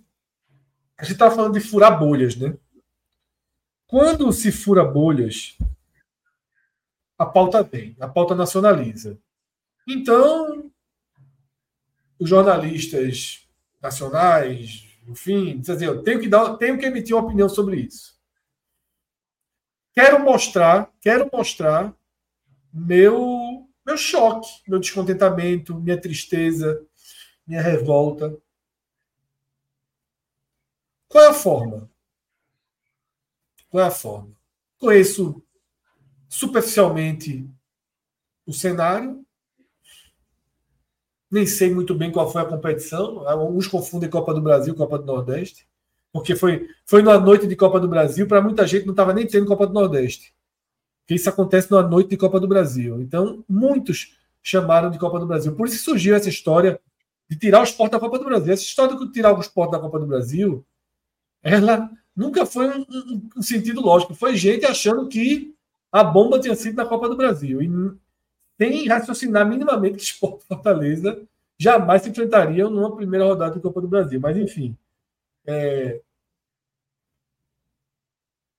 E aí você vai para punição esportiva maior possível, que dá mais repercussão, que mostra o seu descontentamento. Mas há um enorme risco, há um enorme risco quando você faz isso. Que é o, o famoso, o temido dia seguinte. E, meu é velho. O teto, é o teto de vidro que eu disse aqui. É, que você citou, perfeito. Cássio Cássio usou a expressão teto de vidro. O teto de vidro é o dia seguinte. E todas as vezes, entenda isso, eu vou dizer isso para todo mundo. Torcedor, jornalista, é é é, é, é, dirigente, jogador, que jogador se relaciona com organizada de forma, muitas vezes, é, Dani Fernandes fala isso, né? os caras estão a metros dele e tal, tem uma relação ali frequenta a. Frequenta. Você você está com uma, uma, uma, uma, organizada frequentando, daqui a um ano você está no outro time e você leva Zé Wellison, eu não sei, não lembro se tinha qualquer ligação, era um jogador que era do esporte estava no ônibus do Fortaleza. Se fosse ao contrário, tinha dezenas, dezenas, mas tínhamos cinco, seis no esporte que foram do Fortaleza. Mas enfim, o dia seguinte ele é muito brutal, porque o dia seguinte vai ter sempre mais e mais e mais e mais casos de violência. O dia seguinte da rodada, a primeira rodada de futebol, depois daquela quarta-feira, teve duas pessoas internadas em Porto Alegre com traumatismo craniano por arremesso de cadeira na cabeça. Tá? Teve agressão violentíssima em Manaus contra ônibus de torcedores, gente ferida, criança dentro do ônibus. De Porto Alegre a Manaus, cena de violência na Rua do Rio e várias outras questões. Tá? Um fla-flu com, com violência nos arredores. E aí? Você que ontem estava vociferando uma enorme punição esportiva, que seria uma exclusão de um campeonato. Tá? A maior de todas as das punições esportivas possíveis, a exclusão do campeonato. Mesmo que sejam fatos menores, você vai ter que fazer pelo menos a proporção. Cadê você lá no outro dia dizendo, ó, oh, duas cadeiras, e aí você começa, é isso que eu, que eu, que eu abordei no Twitter. Aí você começa a fazer o que há de mais absurdo e até desumano nesse universo, que é criar uma régua de brutalidade, criar uma regra, uma régua de selvageria. E você começa a distinguir pessoas nessa régua. E a gente faz isso, eu faço isso. Se esse ônibus, se a, se a mesma jovem atira as mesmas pedras, a mesma bomba na TUF, a gente não estava mais falando isso aqui agora. Os torcedores do Fortaleza o jornalista. E que com o tempo dava. E, e, e, que seria um erro nosso. Seria, eu... a gente faz isso. Porque a gente, Cássio, como todo mundo, criou uma régua de barbárie para o futebol poder existir e a gente falar de futebol aqui. É, a tipo, gente passou a organizada versus organizados é como se fosse é problema deles. Não é problema, problema deles. É problema eu já falei, eu, Fred, eu, Fred, já falei isso aqui. Também morre quem atira. A lógica é essa, a lógica que a sociedade enxerga é essa. A lógica que a sociedade enxerga é essa. A gente escalona pessoas que valem mais e pessoas que valem menos. Bomba vale mais. Cano de ferro na cabeça vale menos. Cadeirada na cabeça vale menos. Na porta do estádio é, é pior. A 8 quilômetros é mais leve. Veja só. Veja que barbárie e que e como é desumano o que a gente o que a gente faz. Repito, se ao invés de Escobar, de Tite, fosse João e Pedro, integrantes da TUF, nem a torcida do Fortaleza, nem a torcida do esporte, nem os jornalistas nacionais, nem ninguém estava falando desse assunto cinco dias depois. Não ia ter comoção não ia ter comoção, não ia ter cobertura. Por quê? Porque a gente aceita. Para poder falar de futebol, a gente aceita. Para poder falar de futebol, a gente aceita. Então, assim, é muito perverso isso. Cássio citou isso aqui, eu citei no Twitter repito. Existe uma escala aqui. Integrante de organizada. Ferir um integrante de organizada é menos grave do que ferir um torcedor comum. E ferir um torcedor comum é menos grave do que ferir um jogador. Talvez ferir a família do jogador seja menos grave do que ferir o jogador. Se isso acontecesse no ônibus só com famílias, mulheres e crianças e o jogador, seria mais grave. Ou seja, a gente escalona quem pode apanhar, quem pode ter a vida e quem não pode. Veja que loucura, como é desumano, como é bárbaro, como é selvagem. Mas nós, da mídia, vocês torcedores, vocês dirigentes, vocês juízes, vocês jogadores, todos, todos aceitaram esse acordo velado de hierarquizar vida.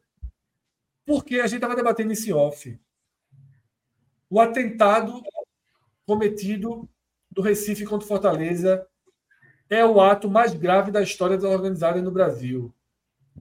E as mortes, pô? Não, é exatamente. E as e as, e as mortes que já aconteceram aqui. Aqui aconteceu a pior de todas as. a mais bárbara de todas as mortes. E lá atrás, veja só. São tantos e tantos casos. Tantos e tantos E casos. o, um, um caso chocante lá em, o em torneio de juniores, tá- a Supercopa de Juniores, aquele torcedor que morreu apa- apa- apanhando a paulada no, no Palmeiras de São. Paulo, no Pacaembu. Só para dizer assim que, que, que, Dentro de campo, não foi essa aquela invasão. dentro de campo. Dentro de, né, não foi nem foi realmente dentro de campo. É, Esse é o caso mais emblemático, né? Esse é o caso É. mais. eu estou eu tô citando esse, esse caso para dizer que um caso com morte é um caso mais grave, é um caso definitivo. A, a, o- a de Fortaleza, como a gente já falou, antes que apareceu alguém de paraquedas aqui, é uma tragédia que, por um milagre, por, graças a Deus, não virou uma tragédia maior. Mas, Não virou uma tragédia fatal. Mas é, é, mas, mas, um, mas um caso fatal é um caso maior. Então, é, então assim, e, ma- mas não. Mas é o que o Fred falou, mas dentro da escala da precificação, da precificação do. Sobre o valor da vida, A carne, né? Como diria Elza Soares. foi, foi, é, foi de, foi de valores mais baixos. Então é por isso que passa essa impressão de que não. Não, o futebol brasileiro ele é violento há muito tempo e já tiveram casos muito mais graves. Teve uma, uma morte recente, inclusive, de uma torcedora. Isso.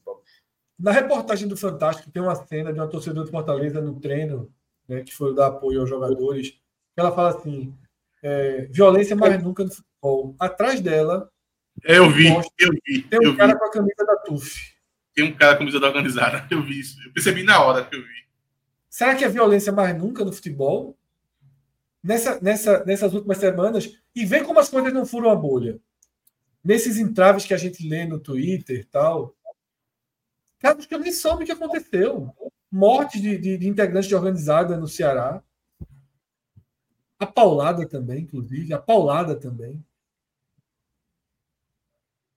Aqui está se investigando recentemente um, um que teria sido um, um do Santa.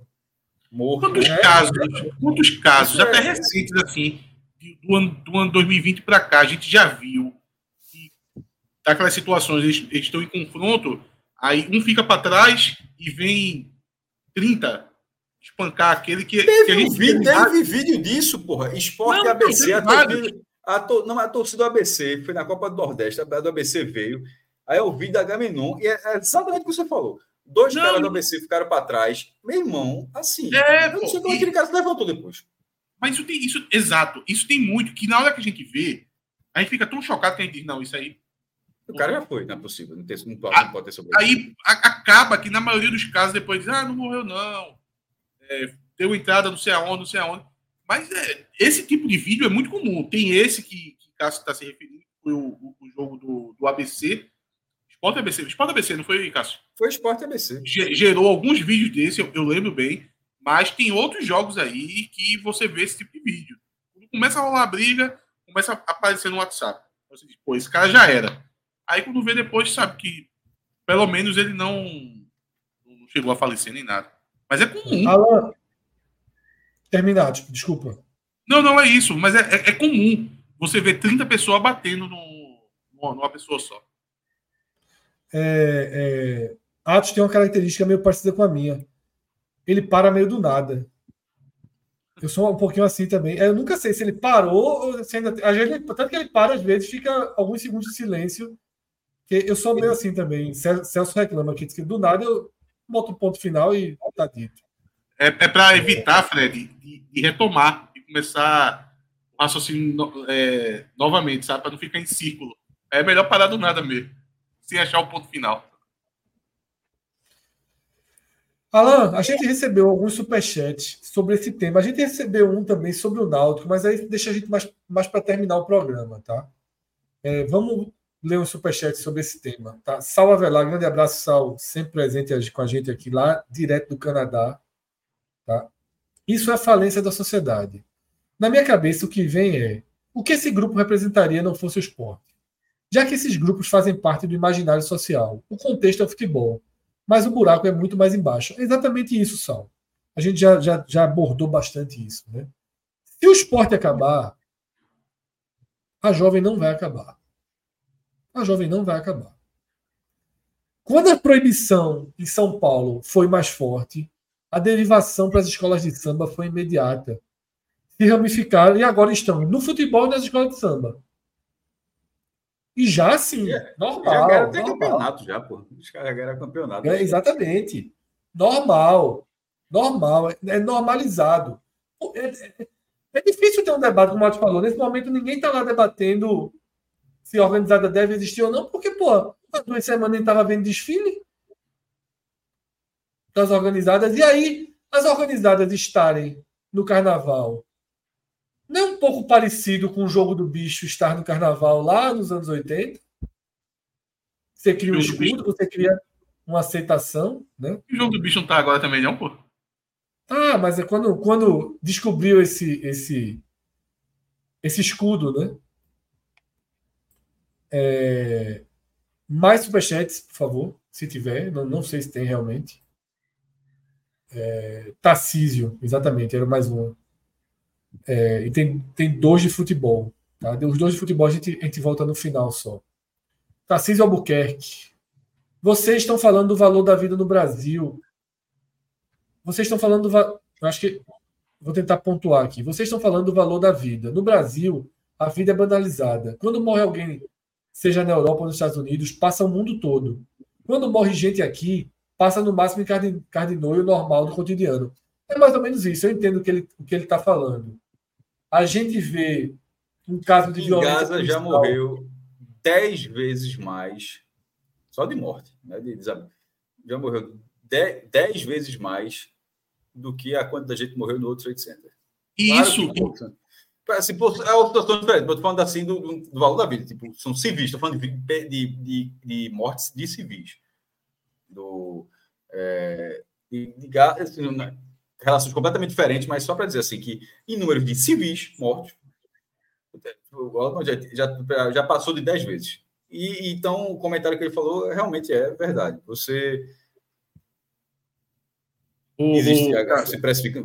Obviamente é um erro, mas se faz isso mesmo, de fato. Não, e, e isso daí é, é, é- é algo que existe tanto que isso já internaliza na gente.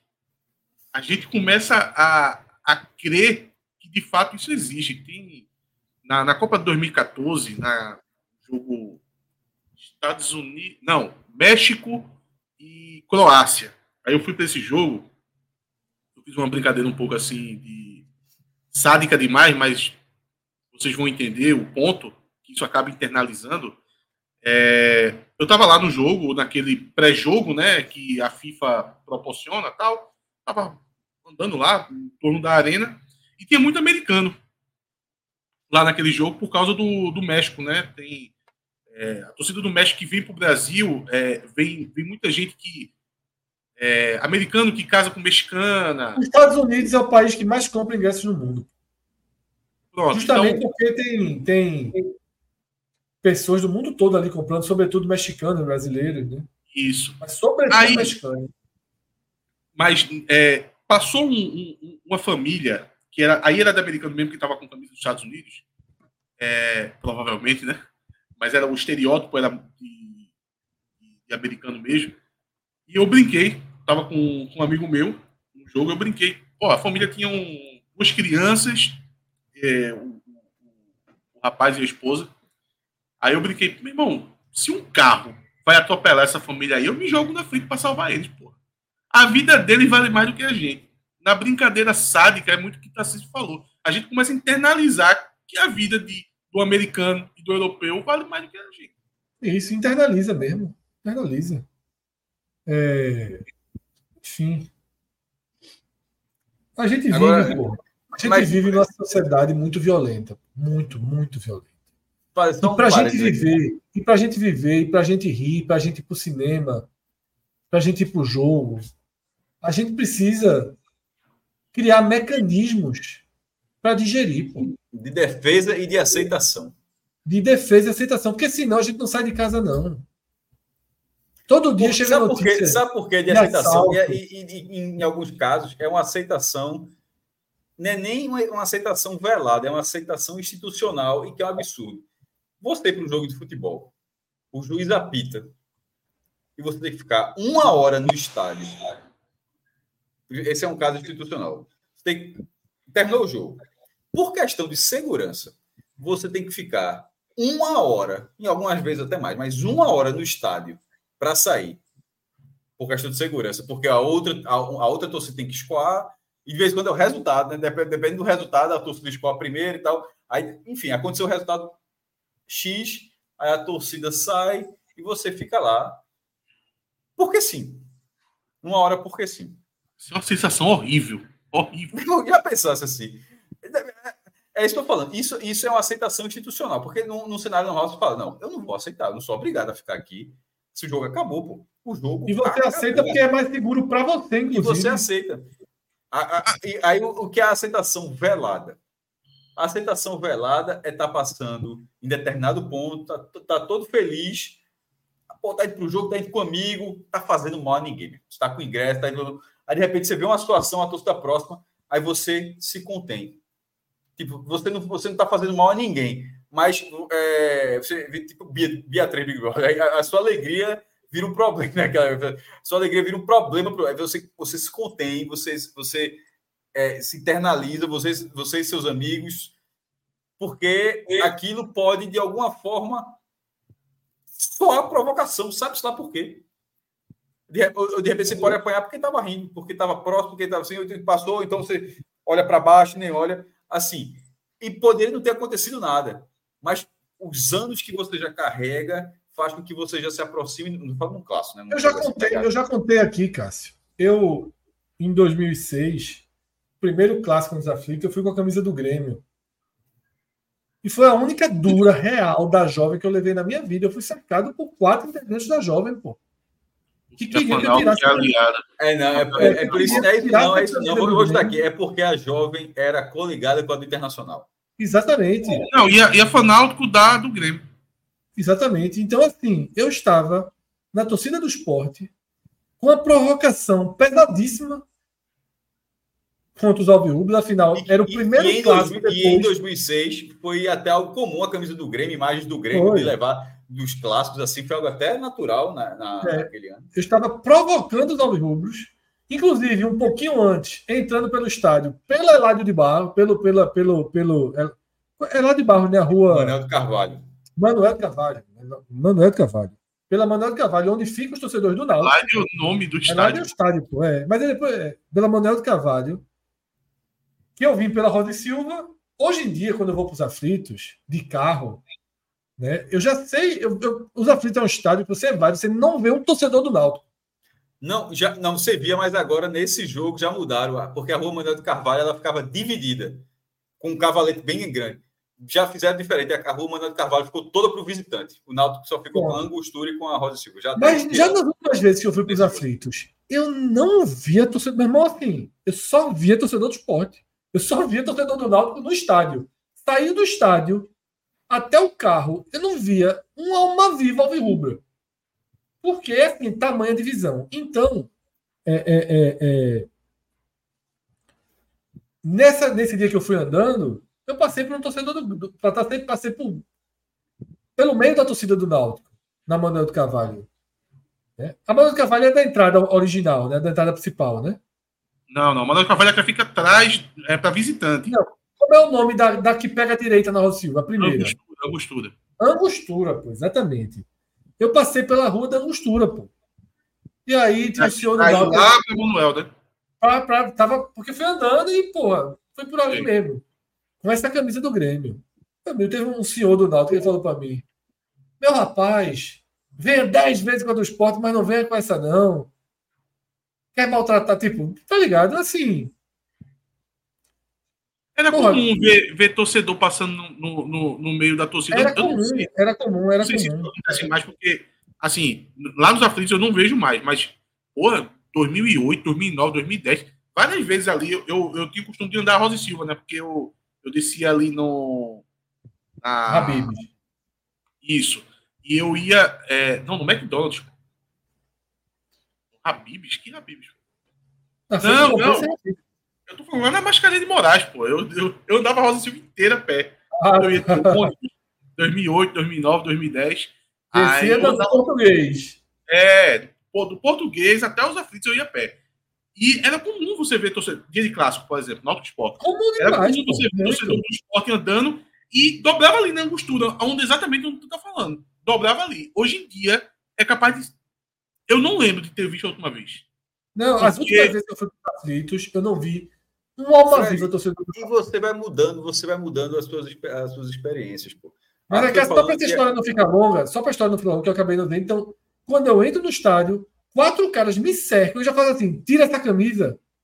Não sei o quê, pô, tira a camisa, tira a camisa. Por que Grêmio, porra, não sei o quê? disse, não, cara, porra, o Náutico, os caras sabem nada de futebol, não, pô. Sabe. Os caras sabem nada de futebol, pô. Nada. Aí o cara, aí, então, aí o cara faz, ah, então é pra provocar o Náutico, né? É, beleza, fica aí. Existe, porra. Existe. É, não fazer nem ideia do contexto disso um ano depois. Ó, sobre o que Atos estava falando da experiência aí, tu não faz isso mais, não, né, Atos? Pelo que você falou de, de, de, de esse trajeto longo que você faz, tu não faz isso faz não, dormir? Não, não, pronto. Pronto, mas em algum momento. Uber. é, não, não só isso, não que as pessoas, enfim, mas a galera vai crescendo isso. Um, um amigo meu, é, torcedor do esporte, na minha idade, Júnior, e, e Fred, Fred até conhece. Ele morava num prédio que ficava, para a galera ter uma noção, perto do Círculo Militar, ali na Gamenon, ali na, na, na ali ele tem um Círculo Militar, ali naquele, ele, ele morava ali, morava com os, com os, pais dele. E se você for entrando naquela rua, vai batendo os aflitos. Sempre final da Copa, acho que eu acho o jogo é esse, sempre final da Copa do Nordeste 2001, a gente foi, eu, eu morava em Olinda, né? Morava em Olinda. Peguei um ônibus para ir para lá, cheguei cedo. Aí de lá a gente foi andando para o estádio, para ir voltar. A gente vai assistir o jogo, já com ingresso comprado, né? Aí tem esse. E ainda foi ok, vem encontrando gente e tal. Aí o esporte venceu o jogo. Para você, para aí na volta, tipo, não teve, eu não lembro ter tido briga naquele dia e tal, mas enfim, ficou o resultado da, da chateação do jogo. E a gente tá voltando a volta. Estou dizendo isso porque foi a última vez que eu fiz isso. 2001. 23, 23 anos. Aí quando a gente tava voltando, aí uns caras tentaram, do, do, do Náutico, uns caras foram para encontrar a gente em algum momento, a gente tava perto do prédio, a sorte da gente foi essa, e foram para cima da gente simplesmente porque a gente era esporte, era do time que tinha vencido. Assim, não, não havia nenhum, nenhum outro motivo. Zero. Cara de costas. Os caras avistaram, vieram para cima, tinha dois, dois otários do esporte ali, e de repente qualquer coisa. E só, e só por isso. Nada, nada mais. Aí a gente correu, o porteiro lá reconheceu, a gente conseguiu entrar no prédio. E essa foi porque até a tu gente... já corre, hein, Cássio? Tu já corre. Não, em 2001. 2001. 2000, Foi as duas últimas vezes na vida. Pela, ó, pela vida o cara corre, porra. Olha de carreira que Cássio não, toma, pela, porra. pela vida, pela vida o cara corre, porra. Pela vida o cara corre. Então, eu, tô dizendo isso porque eu acho que essa foi a última vez onde eu fui para um jogo onde a andada é, era considerável. Tipo, não é uma, não é uma maratona, mas sair dali, que é você colocar mais ou menos, tem um prédio ali na frente do circo militar, e dali andando até os aflitos, você vai andando na ruazinha, vai andando, tanto, tanto, tanto, e aquilo 3 ali... 3 km para 4, né? 3 km para 4. Sim, mas você vai andando. Mas aquilo ali, mesmo esses 3 para 4 quilômetros, isso nunca mais passou na... É, ó, o cara vai com um carro deixando na frente, um táxi, um, qualquer coisa assim, algum, ou, ou perto, assim. Então, a, a, é, por quê? Por, por esse motivo específico. Porque a gente virou um alvo por nada. Tipo, pelo mais absoluto nada. E isso vai, isso vai aumentando. Isso é 2001, daqui a pouco, é, é. 2008, você está ali, 2009, como você está tá nesses relatos, vai, vai querer. Aí chega 2024, pô. Nunca teve ré. Nunca teve ré. Nunca. E agora, o que é curioso agora... é que a gente está em 2024. É, aqueles caras de organizada dali Porque o processo de renovação é muito grande. Não são os que estão hoje, pô. Porque aqueles caras teriam a minha idade hoje, pô. Os caras teriam 43, 44 anos, já estão é só olhar. Porque você, quando você olha para organizado, você não está você não tá vendo cara de 40, daqui a Tem pouco. uns que estão, 50. viu, Cássio? Tem uns que estão. Um. Mas não, mas você, mas você- trazendo na seriedade aqui, mas não, o, o normal é, é muita gente mais jovem. E, e o- a massa é jovem. A massa é jovem. Então, e, e nesse relato que eu estou falando, dá para dizer que hum, a maioria não era nem nascida, porra. Ou seja, a galera já nasce dentro de algo que já está, que estava no acrescente, mas que já estava enraizando, pô. Por isso que eu estou dando, esse- exemplo de 2001, que muitas desse, de- esse, esses 100 que atacaram, se você for olhar assim, é, meu irmão, é metade, talvez, ou mais. Talvez não tenha sido, não era nascido em 2001.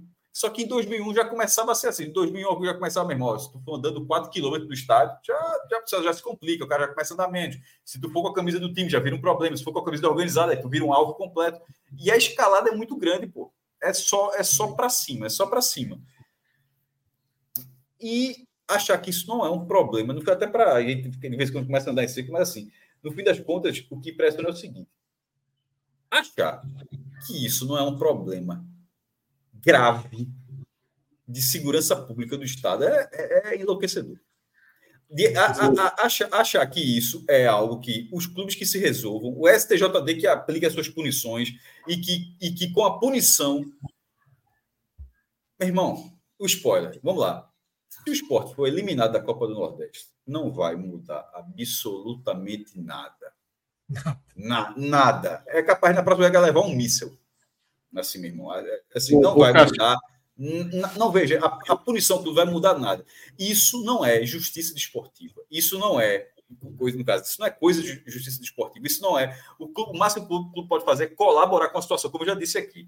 Isso é algo de segurança pública das prefeituras, do governo do estado e, e até, meu irmão, e até algum momento isso, tem isso deveria ser nacionalizado. Até, inclusive, o caso aconteceu na rodovia federal, tá? Só para dizer assim, no fim das contas, ainda foi para você ver como deveria ser nacionalizado mesmo. O negócio aconteceu na BR. Isso é questão de segurança pública e das mais graves. No momento que a governadora passa o dia todinho, ela falou vários aspectos, mas ela não toca nisso, ou tenta dizer o que, o que realmente importa, e não só um caso isolado assim. Eu, pelo menos, achei com indireta como se fosse futebol. Achei o vídeo dela, o último que ela colocou agora de noite. Acho que até, até acho que vale até colocar aqui na tela, até para ter até para ver. É a única vez. Vou, vou colocar aqui, porque acho que vale. Primeiro, é a governadora do estado, e foi ela, no dia que teve isso tudo, é, se reportando sobre essa sobre a, a questão da segurança pública em Pernambuco. E aí cada um tira as suas conclusões aqui. Deixa eu ver se eu acho aqui. Ah, Pronto, achei aqui. Mandar aqui no link rapidinho. Pronto. Esse foi um, é um vídeo. Hoje teve uma reunião, com tudo que está acontecendo, teve uma reunião sobre segurança pública. Pronto, por favor, Alan. É, vamos, vamos ver.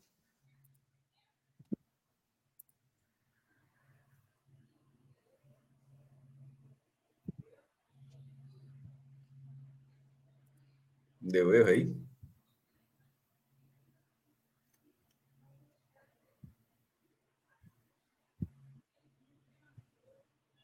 Está carregando. segurança está em ação. A gente acaba de encerrar mais uma reunião aqui contando com a participação não só do time do governo de Pernambuco, mas com o BID, que é nosso apoio técnico, com o Poder Judiciário, com o Ministério Público, com a Defensoria Pública, todos unidos para combater a criminalidade no nosso estado e devolver paz social. Vocês viram que a gente está fazendo os concursos para garantir que as nossas tropas estejam fortalecidas. Saímos de 2.700 policiais militares para já autorizar a contratação de 5.250 novos policiais militares.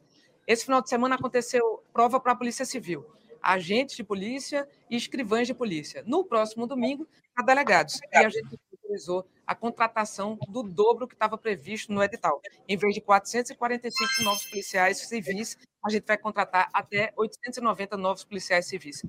Tem fé e confiança de que a solução do problema da segurança pública ela não vem de um fato só, mas a gente está atacando todas as frentes para permitir de volta garantir aos nossos filhos andar com tranquilidade em Pernambuco. Vamos para cima.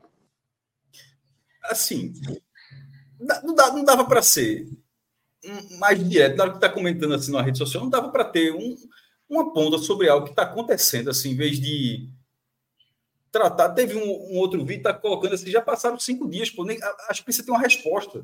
Acho que precisava ter uma resposta pô, dessa segurança. Pô, além, estão entre outro, outros fatos, incluindo, inclusive, é, incluindo a questão do futebol, porque pelo menos mostraria, daria uma satisfação que, ó, que nessa grande reunião, pode, pode ter tido, mas falta ela dizer, que nessa reunião teve isso, de que essa, de toda essa segurança está sendo pensada para isso, porque achar que esse problema, esse problema deu muita luz ao caso, mas é um problema já de muito tempo, que atravessou o governo de Paulo Câmara, atravessou o governo de Eduardo Campos, atravessou o governo de Jabas Vasconcelos, é, de Miguel Arraes, assim, pode colocar 30 anos de governo aí, não sei, que, não sei nem quem estava antes de Miguel Arraes, assim, de, de, de cabeça aqui, atravessou todos esses governos, mas é questão de segurança pública.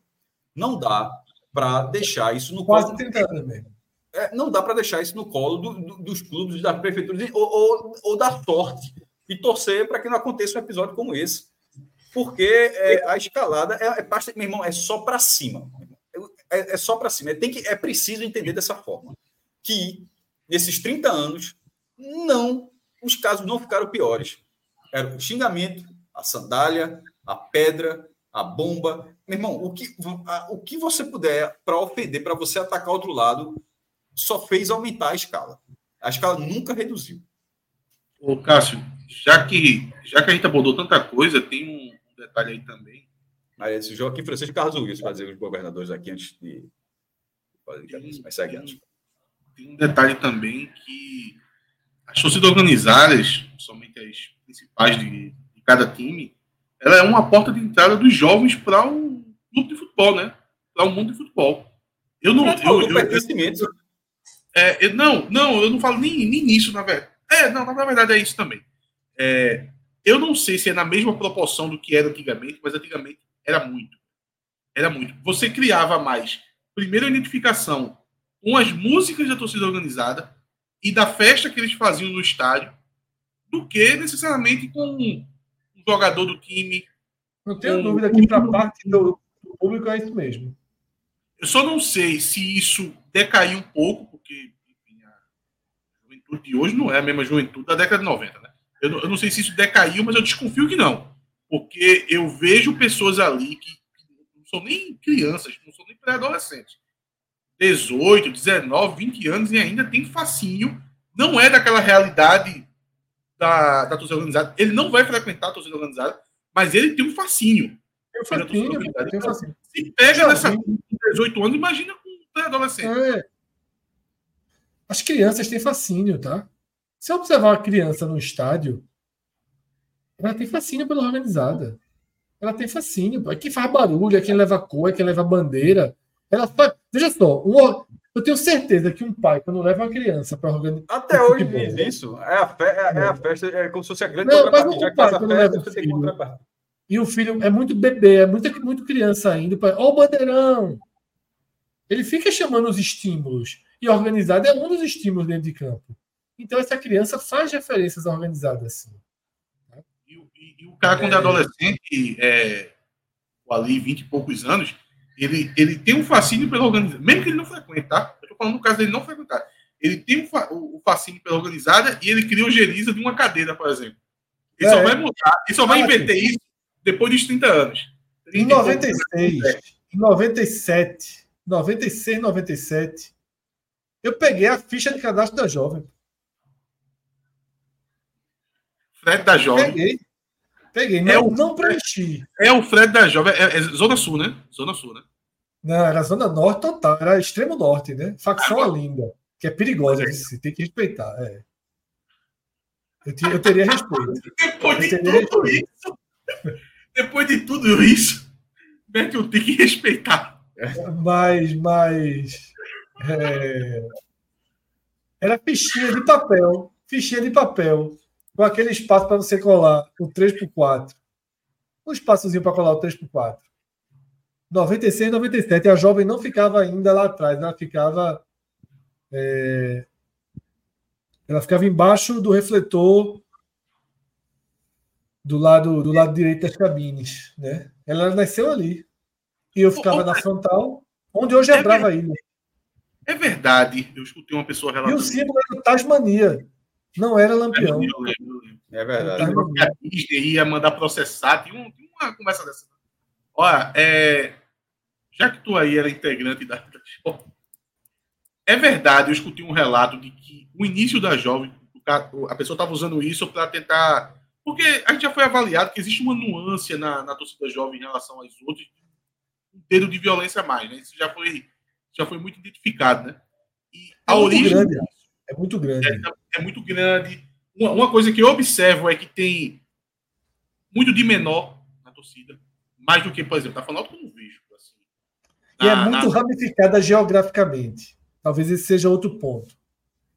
E assim, aí essa pessoa disse, Fred, não sei se tu sabe, que a jovem teria nascido de uma ala da Gangue da Ilha, que era uma ala mais, mais radical e teria nascido. Aí o próprio, o próprio não, nascimento dela não lembro, não teria sido problemática e tal.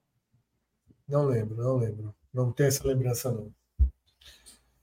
Mas é isso, a jovem, a jovem para mim, quando eu tinha ali 16 anos, 17, ela tinha o fascínio que a Brava Ilha tem para garotos de 16, 17 anos, né? Porque hoje é, é muito difícil. Hoje a jovem, e aí teve um, um comentário aqui há pouco, né, falando de gentrificação dos estádios, né? E, e, hoje as camadas sociais são mais claras também, né? Olha, você, não vai, você não vai imaginar um adolescente classe média indo para jovem. Ele, se, ele é atraído pela Brava Ilha, né? E então, tem essa... negócio, eu não vou comparar com, óbvio, não tem comparação. Esse modelo de torcida organizada que a, a jovem faz parte, mas esse modelo da Brava Ilha, que lá no Náutico também tem, no começo, quando ela começou a aparecer aqui, ali, acho que ela começou a aparecer no futebol pernambucano ali por 2006, 2005, Sim. ela começou a aparecer. Ela tinha uma pegada, hoje em dia já é um pouco diferente. Eu já vejo alguns integrantes dela assim, tendo mais. Eu vou chamar de firmeza por hora nas suas colocações, que eu acho que se elas crescerem, não vai ser muito diferente, não, do que tem aí, não. Eu não sei exatamente. Não. Eu acho que já, já o, o, encantamento passou e já há outras questões aí. Mas enfim, vamos. Foi isso mesmo. O da Gangue da Ilha. Gangue da Ilha acabou, né? Se não acabou, tá algo muito próximo disso.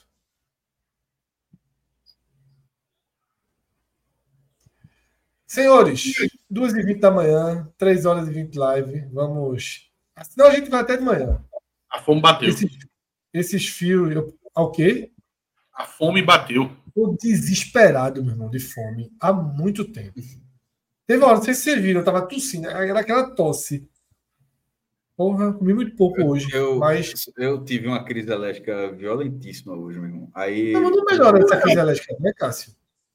É justamente isso que eu tô, é, contando, isso que eu tô justamente estou contando. Assim, faz tempo que eu não ficava é, tanto tempo assim, já passando semanas com com a doença, mas aí eu tomei teatro. Meu irmão realmente tava, foi muito ruim. Aí tomei, melhorei, só que ao mesmo tempo, meu irmão, me deixou sonolento o dia todinho. Foi daquele. É porque você é um cara dificilzinho de seguir conselho. Não, porra, é a cartela que eu tinha. Quando acabar, falta um, eu vou comprar. Qual que tu disse aí? Alegra D, porra. Pronto, compra essa merda aí. Aí. aí... é, o, é o remédio do Santa Cruz, é Alegra D. Esse ato é foda, né? Ah, não, porra. Eu segurei, eu segurei. A minha piada clássica de Santa Cruz, quando perguntou se a, gangue da ilha tinha acabado, ele estava marromeno. Eu ia usar a minha clássica. Qual é? Qual é? Não, pô. Acabou, não. Tá marromeno. Tipo. Não, é... Mas a, a, o Alegra dele não dá sono, não. Então. Não dá sono, não. Mas tem o Alegre, na verdade, o Deus é o seguinte: você pode Sim, comprar o Alegre. Até, até o Deus, eu não sei. É na, minha, na, minha, na minha humilde ignorância, eu não sei se todos os antialérgicos são. Eles seguem a mesma lógica, ou seja, se você precisa ter um específico. Então, eu não sei se esse Alegra desse, ele. Se, se, se, for dessa forma, se é o mesmo que eu estou tomando, se, se ele segue uma regra. Se fosse, Cássio, eu não ia dizer para você tomar. Tu lá sabe que eu tenho, porra? Mas se você está com sono, Alegra D é o único antialérgico que não dá sono, porra. Mas, mas, mas, ela, ela, ela, ela, hoje já foi tudo, né? É, É, pô, é alergia aqui. Tu lá sabe a alergia que eu tenho, pô. Integrante organizado agora é médico. É. Se for ótimo, porque Cássio, o, que, eu- o que eu tomei, o que eu tomei Mariana me deixou, me deixou assim o dia todinho. Pode ver que até todinho eu levantava, eu, meu irmão, quebrado, assim. Mas graças a Deus, pelo menos o efeito funcionou. Não sei se Cássio, quanto tempo. Mariana Dourado aqui no chat, tá? Já que em mim eu sei que você não acredita, Mariana Dourado. Acredite, Mariana, diga aí. Alegra D é vida. Ela segue. Não dá sono. Se a alergia for de rinite, que é a É, sola, pode ir na fé. Vias aéreas superiores. Meu Isso irmão, aqui, padre. Pronto. Porque o D, o D do Alegra D é justamente para atuar mais em cima na parte descongestionante. Pronto. É o meu, meu Porque tem meu o. Alegra. assim. Uma coisa quebrado, importante, senão assim. você não vai comprar. Senão você não vai comprar. Tanto que eu Mas espirrei. não é de no, papel, não. não, hoje, hoje, hoje, no, hoje no, no programa, não usei nenhuma vez, assim, no, no, no, É, também. não, não espirrei nenhuma vez, mas assim, nos últimos dias, meu irmão, eu fecho a tela e limpo o nariz direto, assim, sem parar. Meu irmão, é foda, pô. Cássio, quando você for na farmácia, eu vou dizer logo um negócio para você, senão você não vai comprar, que eu lhe conheço. Você vai procurar lá na parte de antialérgico, você não vai encontrar. Você só vai encontrar o Alegra, você vai dizer, porra, só tem Alegra. Não vai embora, porque o Alegra D só vende no balcão, tá? Então Mas, vai até o balcão, mas, mas vende no balcão, mas no, no- na liberdade? na liberdade, pô, na liberdade. Então, assim, Fica escondida, fica. É só para É. quem manja. Não, é porque tem remédio que é prescrição médica pro cara. Precisa de- é, é, mas o O- o por algum eu, fiz, eu fiz um tratamento, acho que era. Eu tomava umas de- uns 10 comprimidos. Meu irmão, era uma cavalice de comprimido por dia. Quando cheguei lá, e eram várias caixas, né? vários, vários tipos de comprimidos e tal. Meu irmão, quando chegou, o cara olhou assim. O cara olhou assim. O cara checa, porra. Era um negócio assim tão restrito. É, pô, tira, checa. Tem, O hoje cara em dia checa, tem, olha tem tudo, não é só dar Code. o papel, não. É, é Hoje em dia tem QR Code. isso. aí o cara Hoje em dia, a receita, a receita hoje em dia é no WhatsApp, né? A turma não faz mais tanto papel. Uhum. Aí tem todo o documento lá pro cara tem checar. tudo. É. Mas eles imprimem. Mas, enfim, Mas enfim, tô, tô, tô quebrado. Assim, amanhã, nessa terça-feira, dá para voltar ao Gamenon, viu? Conversar sobre outras coisas, atualizar os filmes aí. O carnaval já ficou para trás. Ninguém falar de carnaval mais não. É, cara, tá morto. Mas amanhã a gente conversa sobre É 15 metrô, cara. metrô, linha de ônibus, transporte, cinema e É outras uma coisas. pena, é uma pena que Cássio tenha encontrado esse vídeo do metrô. Eu tenho pra mim que se ele não encontra esse vídeo, ele mesmo ia fazer o roteiro. Eu ia tirar uma tarde. Mas não, não, não faria, não, porque eu não sou cineasta. Eu, eu acho que o cara fez. Eu acho que é, tem, tem vários. Para galera que tá aí, galera. Bota no YouTube só. Espaço, metrô, espaço, Recife. Tem mistério, não. É, só um cara, o cara vai narrando, mas tem outro cara que o cara é um cinema sueco da porra, velho. O cara meteu ali o, a imagem, tipo, se ninguém falar durante o, o vagão, é, os, é assim. É a viagem calada. Né? Atos segura essa temática o Agamenon, tá? Bruno Costa lembrou dos dois superchats de futebol que estão Ah, guardados. tem ainda, né? Vamos nessa Alan. Pelo amor de Deus. Por favor, tô, tô morto também. Eu não sei a resposta, inclusive. Fred, É. semana passada um jornalista noticiou que o Sport pagou 6 milhões e 600 por 50% de barleta. Procede, porque se for, é papo para impeachment de Yuri Romão. Ó, Daniel, Daniel Leal? Daniel Leal fez, a- fez a- o, o. Se o esporte adquiriu 50%, repito, o esporte pagou alguma coisa. Isso dá, dá para falar que ninguém é otário. O esporte- Pagou, o, o advogado respondeu a Léo lá, ou outras Não, mas não precisa, mesmo o lugar tivesse negado. Veja, me- se o esporte tem, se Barleta custou 6 milhões de reais, aí acontece isso tudo, e uma semana depois o esporte tem 50% dos direitos, o advogado poderia jurar de pé junto que eu não acreditaria. Se o esporte tem 50% dos direitos, o esporte botou dinheiro na mão de alguém. Assim, é, é, é- é óbvio que pa- que pagou para ter. Ou, ou diretamente para o staff do jogador, ou para algum clube, mas que assim, não tem, não existe operação no mundo. Isso é, Não, não não, não. doação. O Sport- Eu tô dizendo, na hora que o advogado falou que o esporte adquiriu a parte de São Bernardo, ficou claro que algum dinheiro rolou. E, e- e de forma proporcional, que até o que a matéria Daniel, e de forma proporcional, seria mais ou menos nessa escala. Velho, assim, é, eu, eu já falei, eu repito aqui, eu larguei, eu já tô na, eu já tô na, na etapa de rezar para dar certo. Assim, larguei e já. A Fred é exatamente o inverso, hein? Irmão, eu fiquei com dó de Fred quarta-feira passada. Foi, foi quarta-feira, não foi o dia. Irmão, Foi, se esse cara tiver custado 6 milhões, acho, é 7 em Coutinho, 6 em Barleta, e dois meio Romário. Sabe o que significa? Que em tese os dois podem ser o ataque titular. Vamos supor que para ir para Romário dar certo, ele tem que ter custado quatro. Ou seja, o esporte montou, porque dois e meio é se der errado, né? Porque se ele, se ele der certo, paga, é porque ele vai precisar pagar o gatilho. Então vamos supor que deu certo. 4 com 7, 11, com 6, 17 milhões de reais para comprar um ataque. E tu tá contando só esses. Fora os outros assim, Não, tem uma. é, mas esses são os principais. Mas assim, isso intui em recuperação judicial. Eu larguei, larguei. Pode ficar muito. Olha, louco para Edores, cara. Se o cara largou o Racing, o São Lourenço para vir para cá. É, tem dinheiro também, pô. Exato. É, Olha, eu, só, eu só falei dos três, dos três mais caros. Os Tá. três mais caros, mas tem, tem muito mais gente que compra aí. Quarta-feira, Fred. Óbvio que pressionado por essa volúpia do, dos E investimentos. detalhe, tudo isso trazendo futebol cearense. Ó, é, Fred, quarta-feira, pô, eu tive dó dele. Ele, ele, ele, deu uma opinião aqui, né? Eu acho que muito pressionado por causa dessa volúpia é, de investimento que o esporte está fazendo. E depois do jogo do Fortaleza, ele foi contundente aqui, dizer que estávamos diante do, do próximo Fortaleza, assim. Estou vislumbrando um caminho tal. Meu irmão, quando ele estava nesse sonho, meia hora depois chega. É. estourou o ônibus do Fortaleza. Meu irmão, o cara foi o Ah. chão. O É, mas, eu tô- meu irmão, eu já estava na Série A. Eu já estava patamar Fortaleza. mas Patamar isso que você tá Bahia. falando, isso que você está falando, homem, isso que você está falando tem razão, assim, trazendo dentro, dentro dessa tragédia, mas assim, que tem que obviamente foi falado, a gente abordou o possível. Eu vi até uns caras abordando, questionando, eu disse, ó, velho, eu só respondi assim, eu deixei, eu endossei o que o Fred falou, eu disse, ó, o que eu posso dizer é o seguinte, que eu acho que eu acho que na verdade poucas pessoas falaram tanto quanto a gente falou, assim, dá para dá, dá para dizer, o que a gente já que, que a gente dizer que a gente não tocou, você pode até discordar, mas foi, abordou diversos temas desse assunto, horas, horas e horas disso aí. Então, dizer que não falou. Enfim, Ah, cara, duas e meia pessoas- hoje. Mas assim, o, mas o futebol acabou sendo deixado de lado mesmo, que é quase perdi a linha do raciocínio. O futebol acabou sendo deixado de lado mesmo. E é natural. tá? Não, que E é natural. não teve telecast, pô. Não, não, mas não, não, especificamente sobre o esporte, do, do jeito que Atos está dizendo. É, especificamente. E era, e era natural. Tanto a atuação do Fortaleza, que não foi uma boa atuação, os torcedores estavam ficando preocupados com a, com a sequência, de, sequência de atuações de Fortaleza, quanto a do esporte, que estava vendo finalmente o time fazer uma grande atuação no ano com atuações.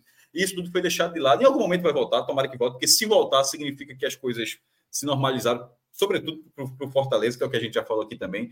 Mas é, é uma pena mesmo, porque nesse, vai completar uma semana que futebol foi deixado de lado. Repito, era para ser deixado de lado mesmo, mas aconteceu justamente no momento onde naquilo ali seria teria sido uma boa análise. Perdeu aquele bonde como, enfim, como perde, faz, faz parte, mas é da vida. É, antes de ir para o segundo superchat, eu queria lembrar, um, falar outra coisa, que é realmente são parênteses que já falou lá, lá atrás, a galera vai nem lembrar. Mas esse negócio de jornalista nacional e jornalista, jornalista regional, eu acho isso do caralho. Isso eu queria deixar registrado, porque. Queria deixar registrado, porque é um. É basicamente assim. O que é um jornalista nacional um jornalista regional? Não é exatamente o alcance que o cara tem. É simplesmente Tem um assunto que elabora, né? É só o um assunto que trabalha. Se o cara, se o cara estiver em São Paulo, o cara estiver no Rio, o cara é um jornalista nacional. Não interessa se ele fala para. Não interessa para quantas pessoas ele fala, não interessa a relevância que tem, não interessa. Ele é um jornalista nacional. Se você, se você estiver no Nordeste, não tem, não tem coi- coitadismo, não, Mas tá? tem é São fato. Paulo, mas tem em São Paulo, dá a ele o status quo de ser Não, imparcial. não, não, mas não ver precisa ter nascido em São Paulo, não. Eu- Não precisa ter nascido, não. Estou falando trabalhar. Não precisa ter nascido. Trabalhar, trabalhar, Trabalhar, trabalhar, trabalhar. Mas Trabalhar em na- São Paulo e- dá ele o status de poder ver o Brasil com os pesos que as coisas têm. É. E se você estiver no Nordeste, você necessariamente você é nichado. Você, Isso. você e ele fala- deixou ainda também o Rio do Sul. Ele disse que É. quando. Mas assim, nós somos nichados? Somos. Somos, somos nichados. Nós, nós, nós, somos nichados, mas eu acho Eles que. também são, só que eles não sabem, né? É, realmente eu gosto de aço pra caralho. A verdade é essa. Deixar aqui a declaração. Porque a, a verdade é. eu- Assim, eu, o- não tem problema de você ser nichado, não. A questão, o que eu acho do caralho, é, é que os que são nacionais não fazem a menor ideia que eles são nichados, porra. Assim, eu acho, eu acho, eu, eu acho isso muito bom. Eu acho isso muito bom. Muito, muito, muito bom. É, Só mas, enfim, é, é do a jogo, não é a da primeira vez que acontece. não. Hã? Sobretudo a turma da Não, terceira não, não, divisão não, não, não, nacional. vou, não vou dizer, não, não, vou, não vou entrar nessa, não vou entrar nessa, não.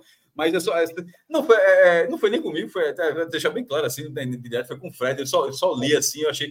Não é a primeira vez que eu. é, faz, faz tempo que eu não li uma dessa, mas não é a primeira vez que eu li. Seja com o Fred, seja comigo, então assim. Não é, não é, a, prime- não é a primeira vez, mas, mas das vezes em que aconteceu, todas elas foram muito parecidas assim, porque realmente é, é- é sempre com. Porque ela parte de uma lógica. É, é muito chato, assim, mas ela parte de uma lógica que é eu estou falando nacionalmente e você está regionalizando o debate. Assim, é, é, E, é, e- e surge da seguinte lógica, Cássio. é Comete um isso. erro, É comete um erro, comete um erro de informação, é corrigido do erro, usa o erro como argumento, é corrigido do erro, e aí, como não tem como sair dessa situação de ter errado, tem dois caminhos. Pô, de fato, cometi um erro, esqueci, não lembrava. Aí prefere ir para. Porque Fica no Twitter, Fred. é. Tá lá no meu Twitter e no. Eu depois vou olhar. Bem, o que eu posso dizer é o seguinte: Cadê? é, regional ou não, regional ou não, Jogar na carta do regional com em, em tu, foi? não tem problema não, regional não. É, o que precisa dizer é que a região é grande demais. É. Assim, a- a- o tipo, tal- o o tal- o que jornalismo regional é de uma região que mora, onde moram 12 milhões de pessoas a mais do que a Argentina. É. É maior que todos os países da Europa, né? Não, não, veja, se, se o Nordeste fosse, se o Nordeste fosse um, um país da América do Sul, ele seria o segundo país mais populoso da América do Sul. O, o Brasil, mesmo sem no Nordeste, teria mais de 150 milhões de pessoas e tal, mais, cerca, mais ou menos isso, 140, 150. O Nordeste passaria a Colômbia e passaria a Argentina. O, o Nordeste, então, assim, é por, o regional. ao- ao- só se o regional realmente for ideal, ó, tu é regional de Barra de Jangada. Aí, aí, você, Jordão Baixo. é, tu é regional de Jordão Baixo, aí beleza, é regional demais. Mas se for regional, porque você fala daquela região, primeiro que a região é muito grande, pô, é assim. é- eu, eu, é, eu só fico assim, porque faz tempo, faz tempo realmente que eu não lia isso, faz tempo que eu não lia isso. E, curiosamente, todas as vezes que eu li, elas sempre foram muito parecidas. Foram realmente do cara de, tá, de ser o nacional, de ser uma figura nacional. E isso, por vezes, passa sempre a ideia de que, ó, sendo uma figura nacional, a figura nacional tem mais bagagem. Para pensar aqui, a figura nacional ela tem mais bagagem. Você é uma figura que regional. O seu olhar, é. o seu olhar, ele é restrito. O seu olhar, o seu olhar é um olhar regional. É, quando você diz isso, você está tá restrito. O seu olhar, o seu olhar é regional. O seu olhar restrito. O meu olhar, é- o meu olhar é nacional. Mesmo que, na- veja, ninguém falou que era nacional. Mas se você está dizendo que outro é regional, então você é nacional. Então, assim, ninguém é otário. Vamos, vamos, vamos falar de, assim, sendo tendo pelo menos peito para falar dessa forma. Então, o nacional é um, é um olhar mais amplo e o outro, não, o seu olhar é restrito, ele está dentro do seu nicho, defendendo. Assim, eu, eu acho que empobrece o debate, eu acho que passa uma visão que, por muitas vezes, não é o que a pessoa é na vida normal. É, é um erro, eu considerei um erro assim. Eu considerei, um erro que não, e para ser bem justo, que não é um erro que define a pessoa, mas que foi um erro, estava errada num debate e errou nesse ponto. Só que o, o meu ponto, insisto, é que eu já vi isso outras vezes. Eu já vi isso outras vezes. Eu já fui, o, eu já fui chamado de jornalista provinciano. Eu, é- eu, já fui, eu já fui o provinciano e o outro lado não era o provinciano. O outro lado era nosso.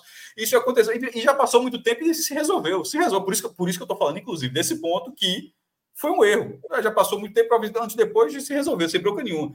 Mas é sempre desse jeito. Então, assim, não, enquanto se falar, você está falando do Bahia, você está falando de um clube que tem 250, 300 milhões de orçamento, você está falando do Fortaleza, um clube que há três anos fica entre os 10, que, que há dois meses, três meses estava decidindo um título internacional. Você está, está falando do futebol pernambucano, um dos três clubes que estão tradicionalíssimos em qualquer recorte nacional. Está entendendo? Você está falando. E- e- e isso não é pouca coisa. Isso, isso, isso não restringe. Fora as outras equipes que você fala ocasionalmente. Isso não restringe você, isso não, isso não deixa você menor, isso não faz você provinciano. Inclusive, falar de tantos clubes assim, com propriedade, É mostra, na verdade, que você. Exatamente, nacional. mostra que você é, é- é nacional, que no mínimo você é capacitado. Porque. Acompanha quatro divisão, pô. Acompanha quatro divisão, pô.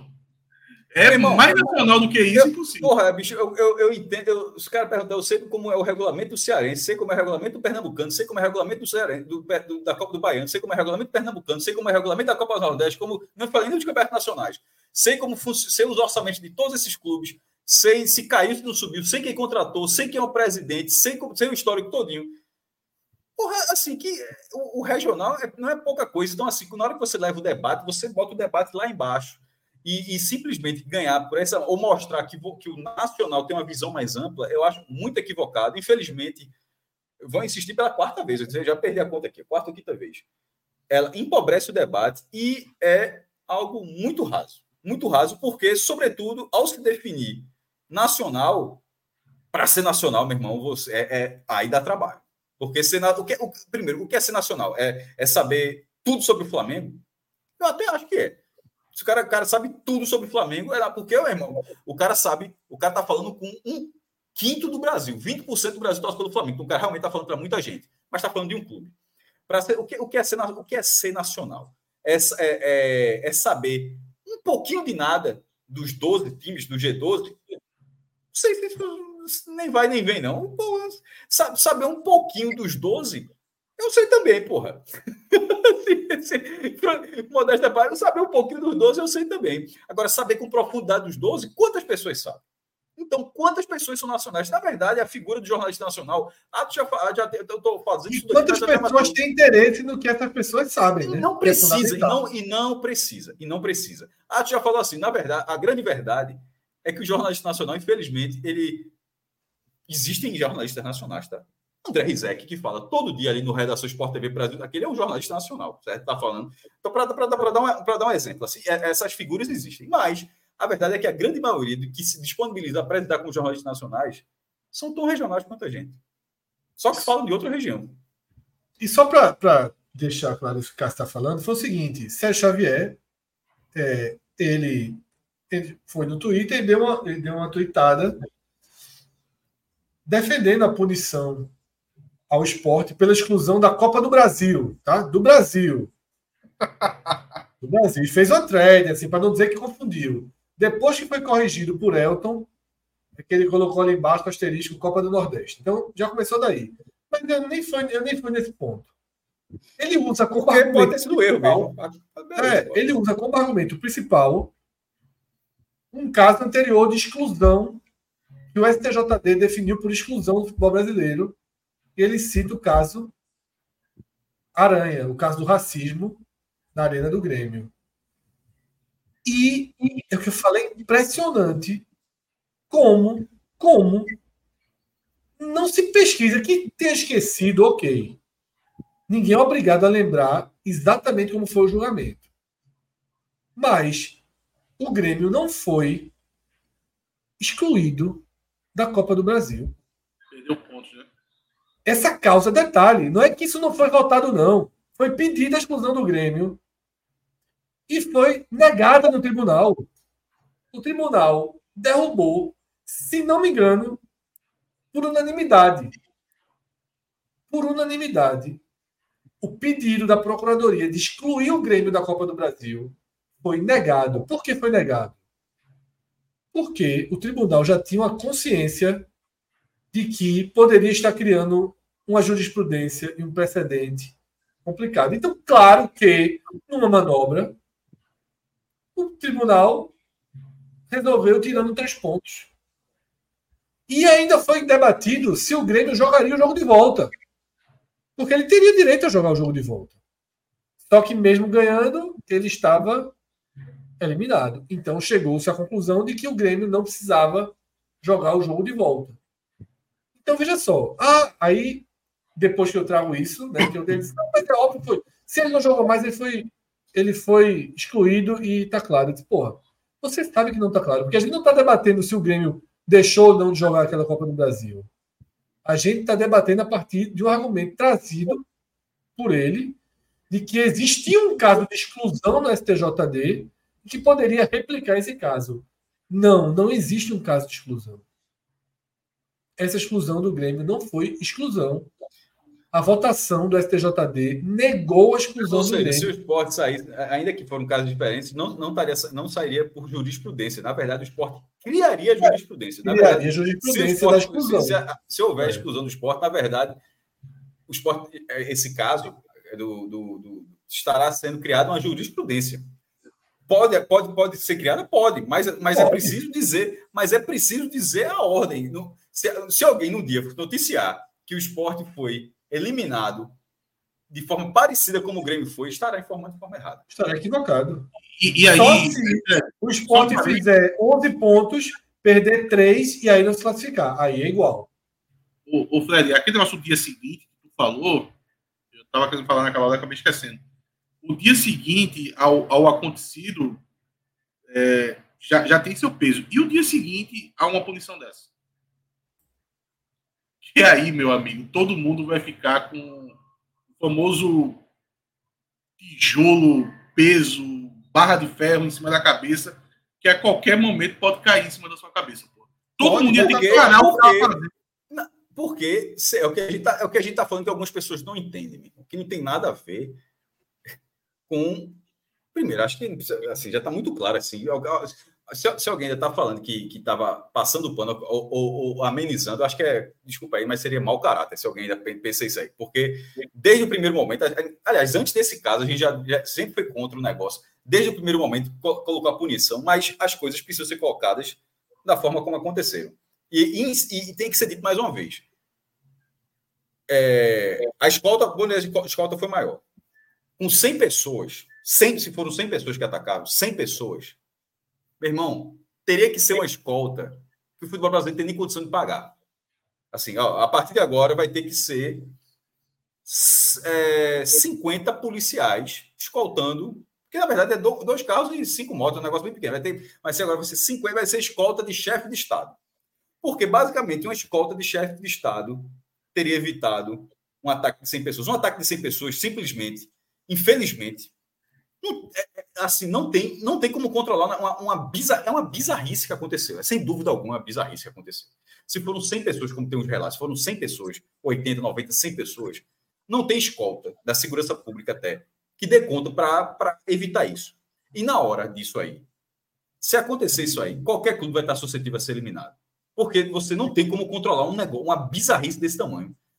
Por isso que aí, aí é nessa hora que você fala, e aí? Isso vai para a segurança pública, meu irmão. Isso na área de desportiva. Como é que um clube, como é que um clube pode, de, de alguma forma, dialogar com o fato, ó, meu irmão, eu preciso chegar para o governo, eu preciso de uma escolta que dê conta de um ataque de 100 pessoas.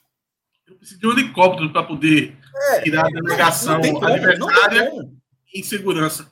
Não tem como, assim, não tem como. é- isso inviabiliza o futebol, assim, é a bizarrice, assim, se, se a partir agora, se, como o Celso gosta, parametrizar, o Celso está adorando usar essa palavra, se parametrizou agora, vai, vai inviabiliza porque, na verdade, meu irmão, se o futebol brasileiro caminhar para que os ônibus tenham que ter uma segurança para 100 pessoas, a gente acabou o futebol.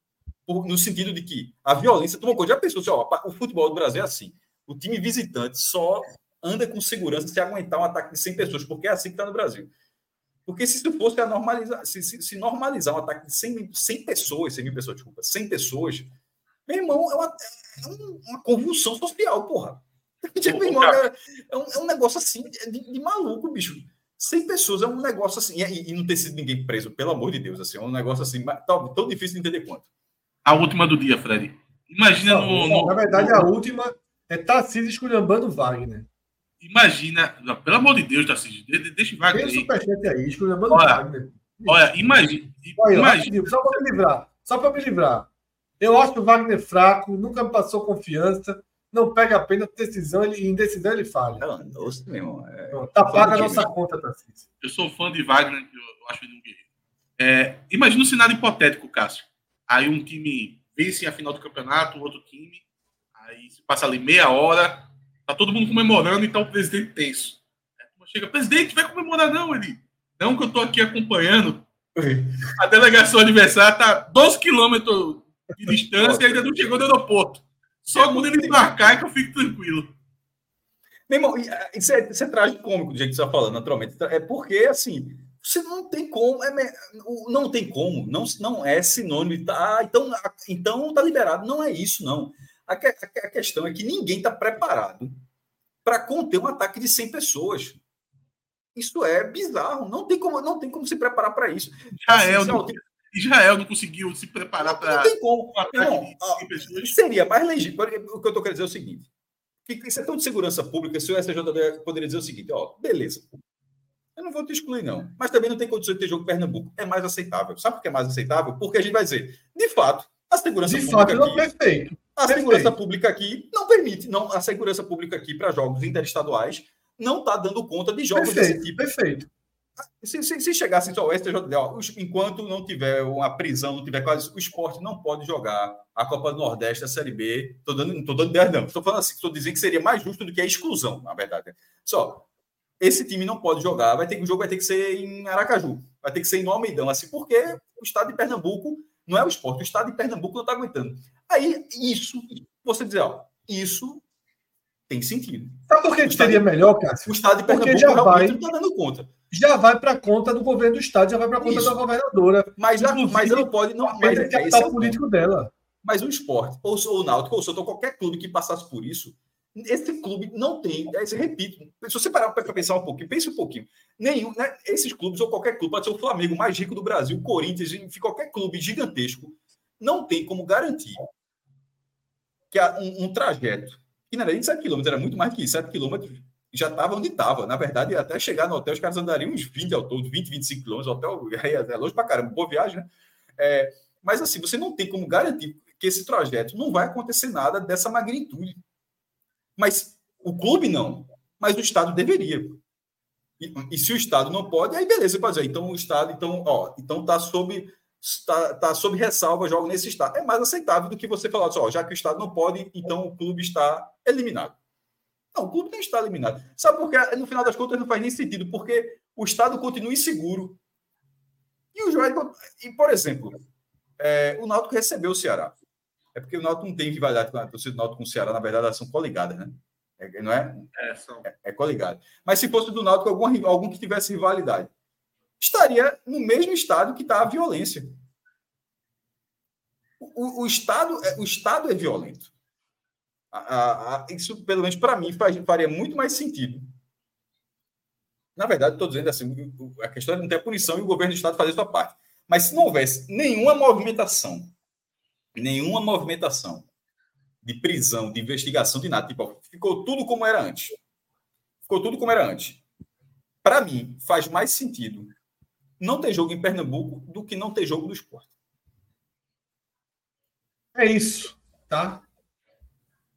Valeu, Cássio, valeu, Alves. Nem que seja, nem que seja do esporte, para de repente não sobrar para o Náutico, tá ligado? Assim, mas assim, dizer, ó, beleza, esporte não tá eliminado, não, mas tu não joga mais em Pernambuco. Isso faria mais sentido do que alguém dar uma ideia de que, não, pô, é, vamos excluir o esporte e vai resolver, a, vai soltar uma pomba branca da paz. Não vai. Nesse é isso, caso tá? específico. Valeu, Atos, valeu, Cássio, valeu todo mundo valeu. que está acompanhando a gente até aqui. Voltamos nessa terça-feira. À tarde com o NE45 primeira edição e à noite com o HB Grande abraço a todos, até a próxima. Tchau, tchau.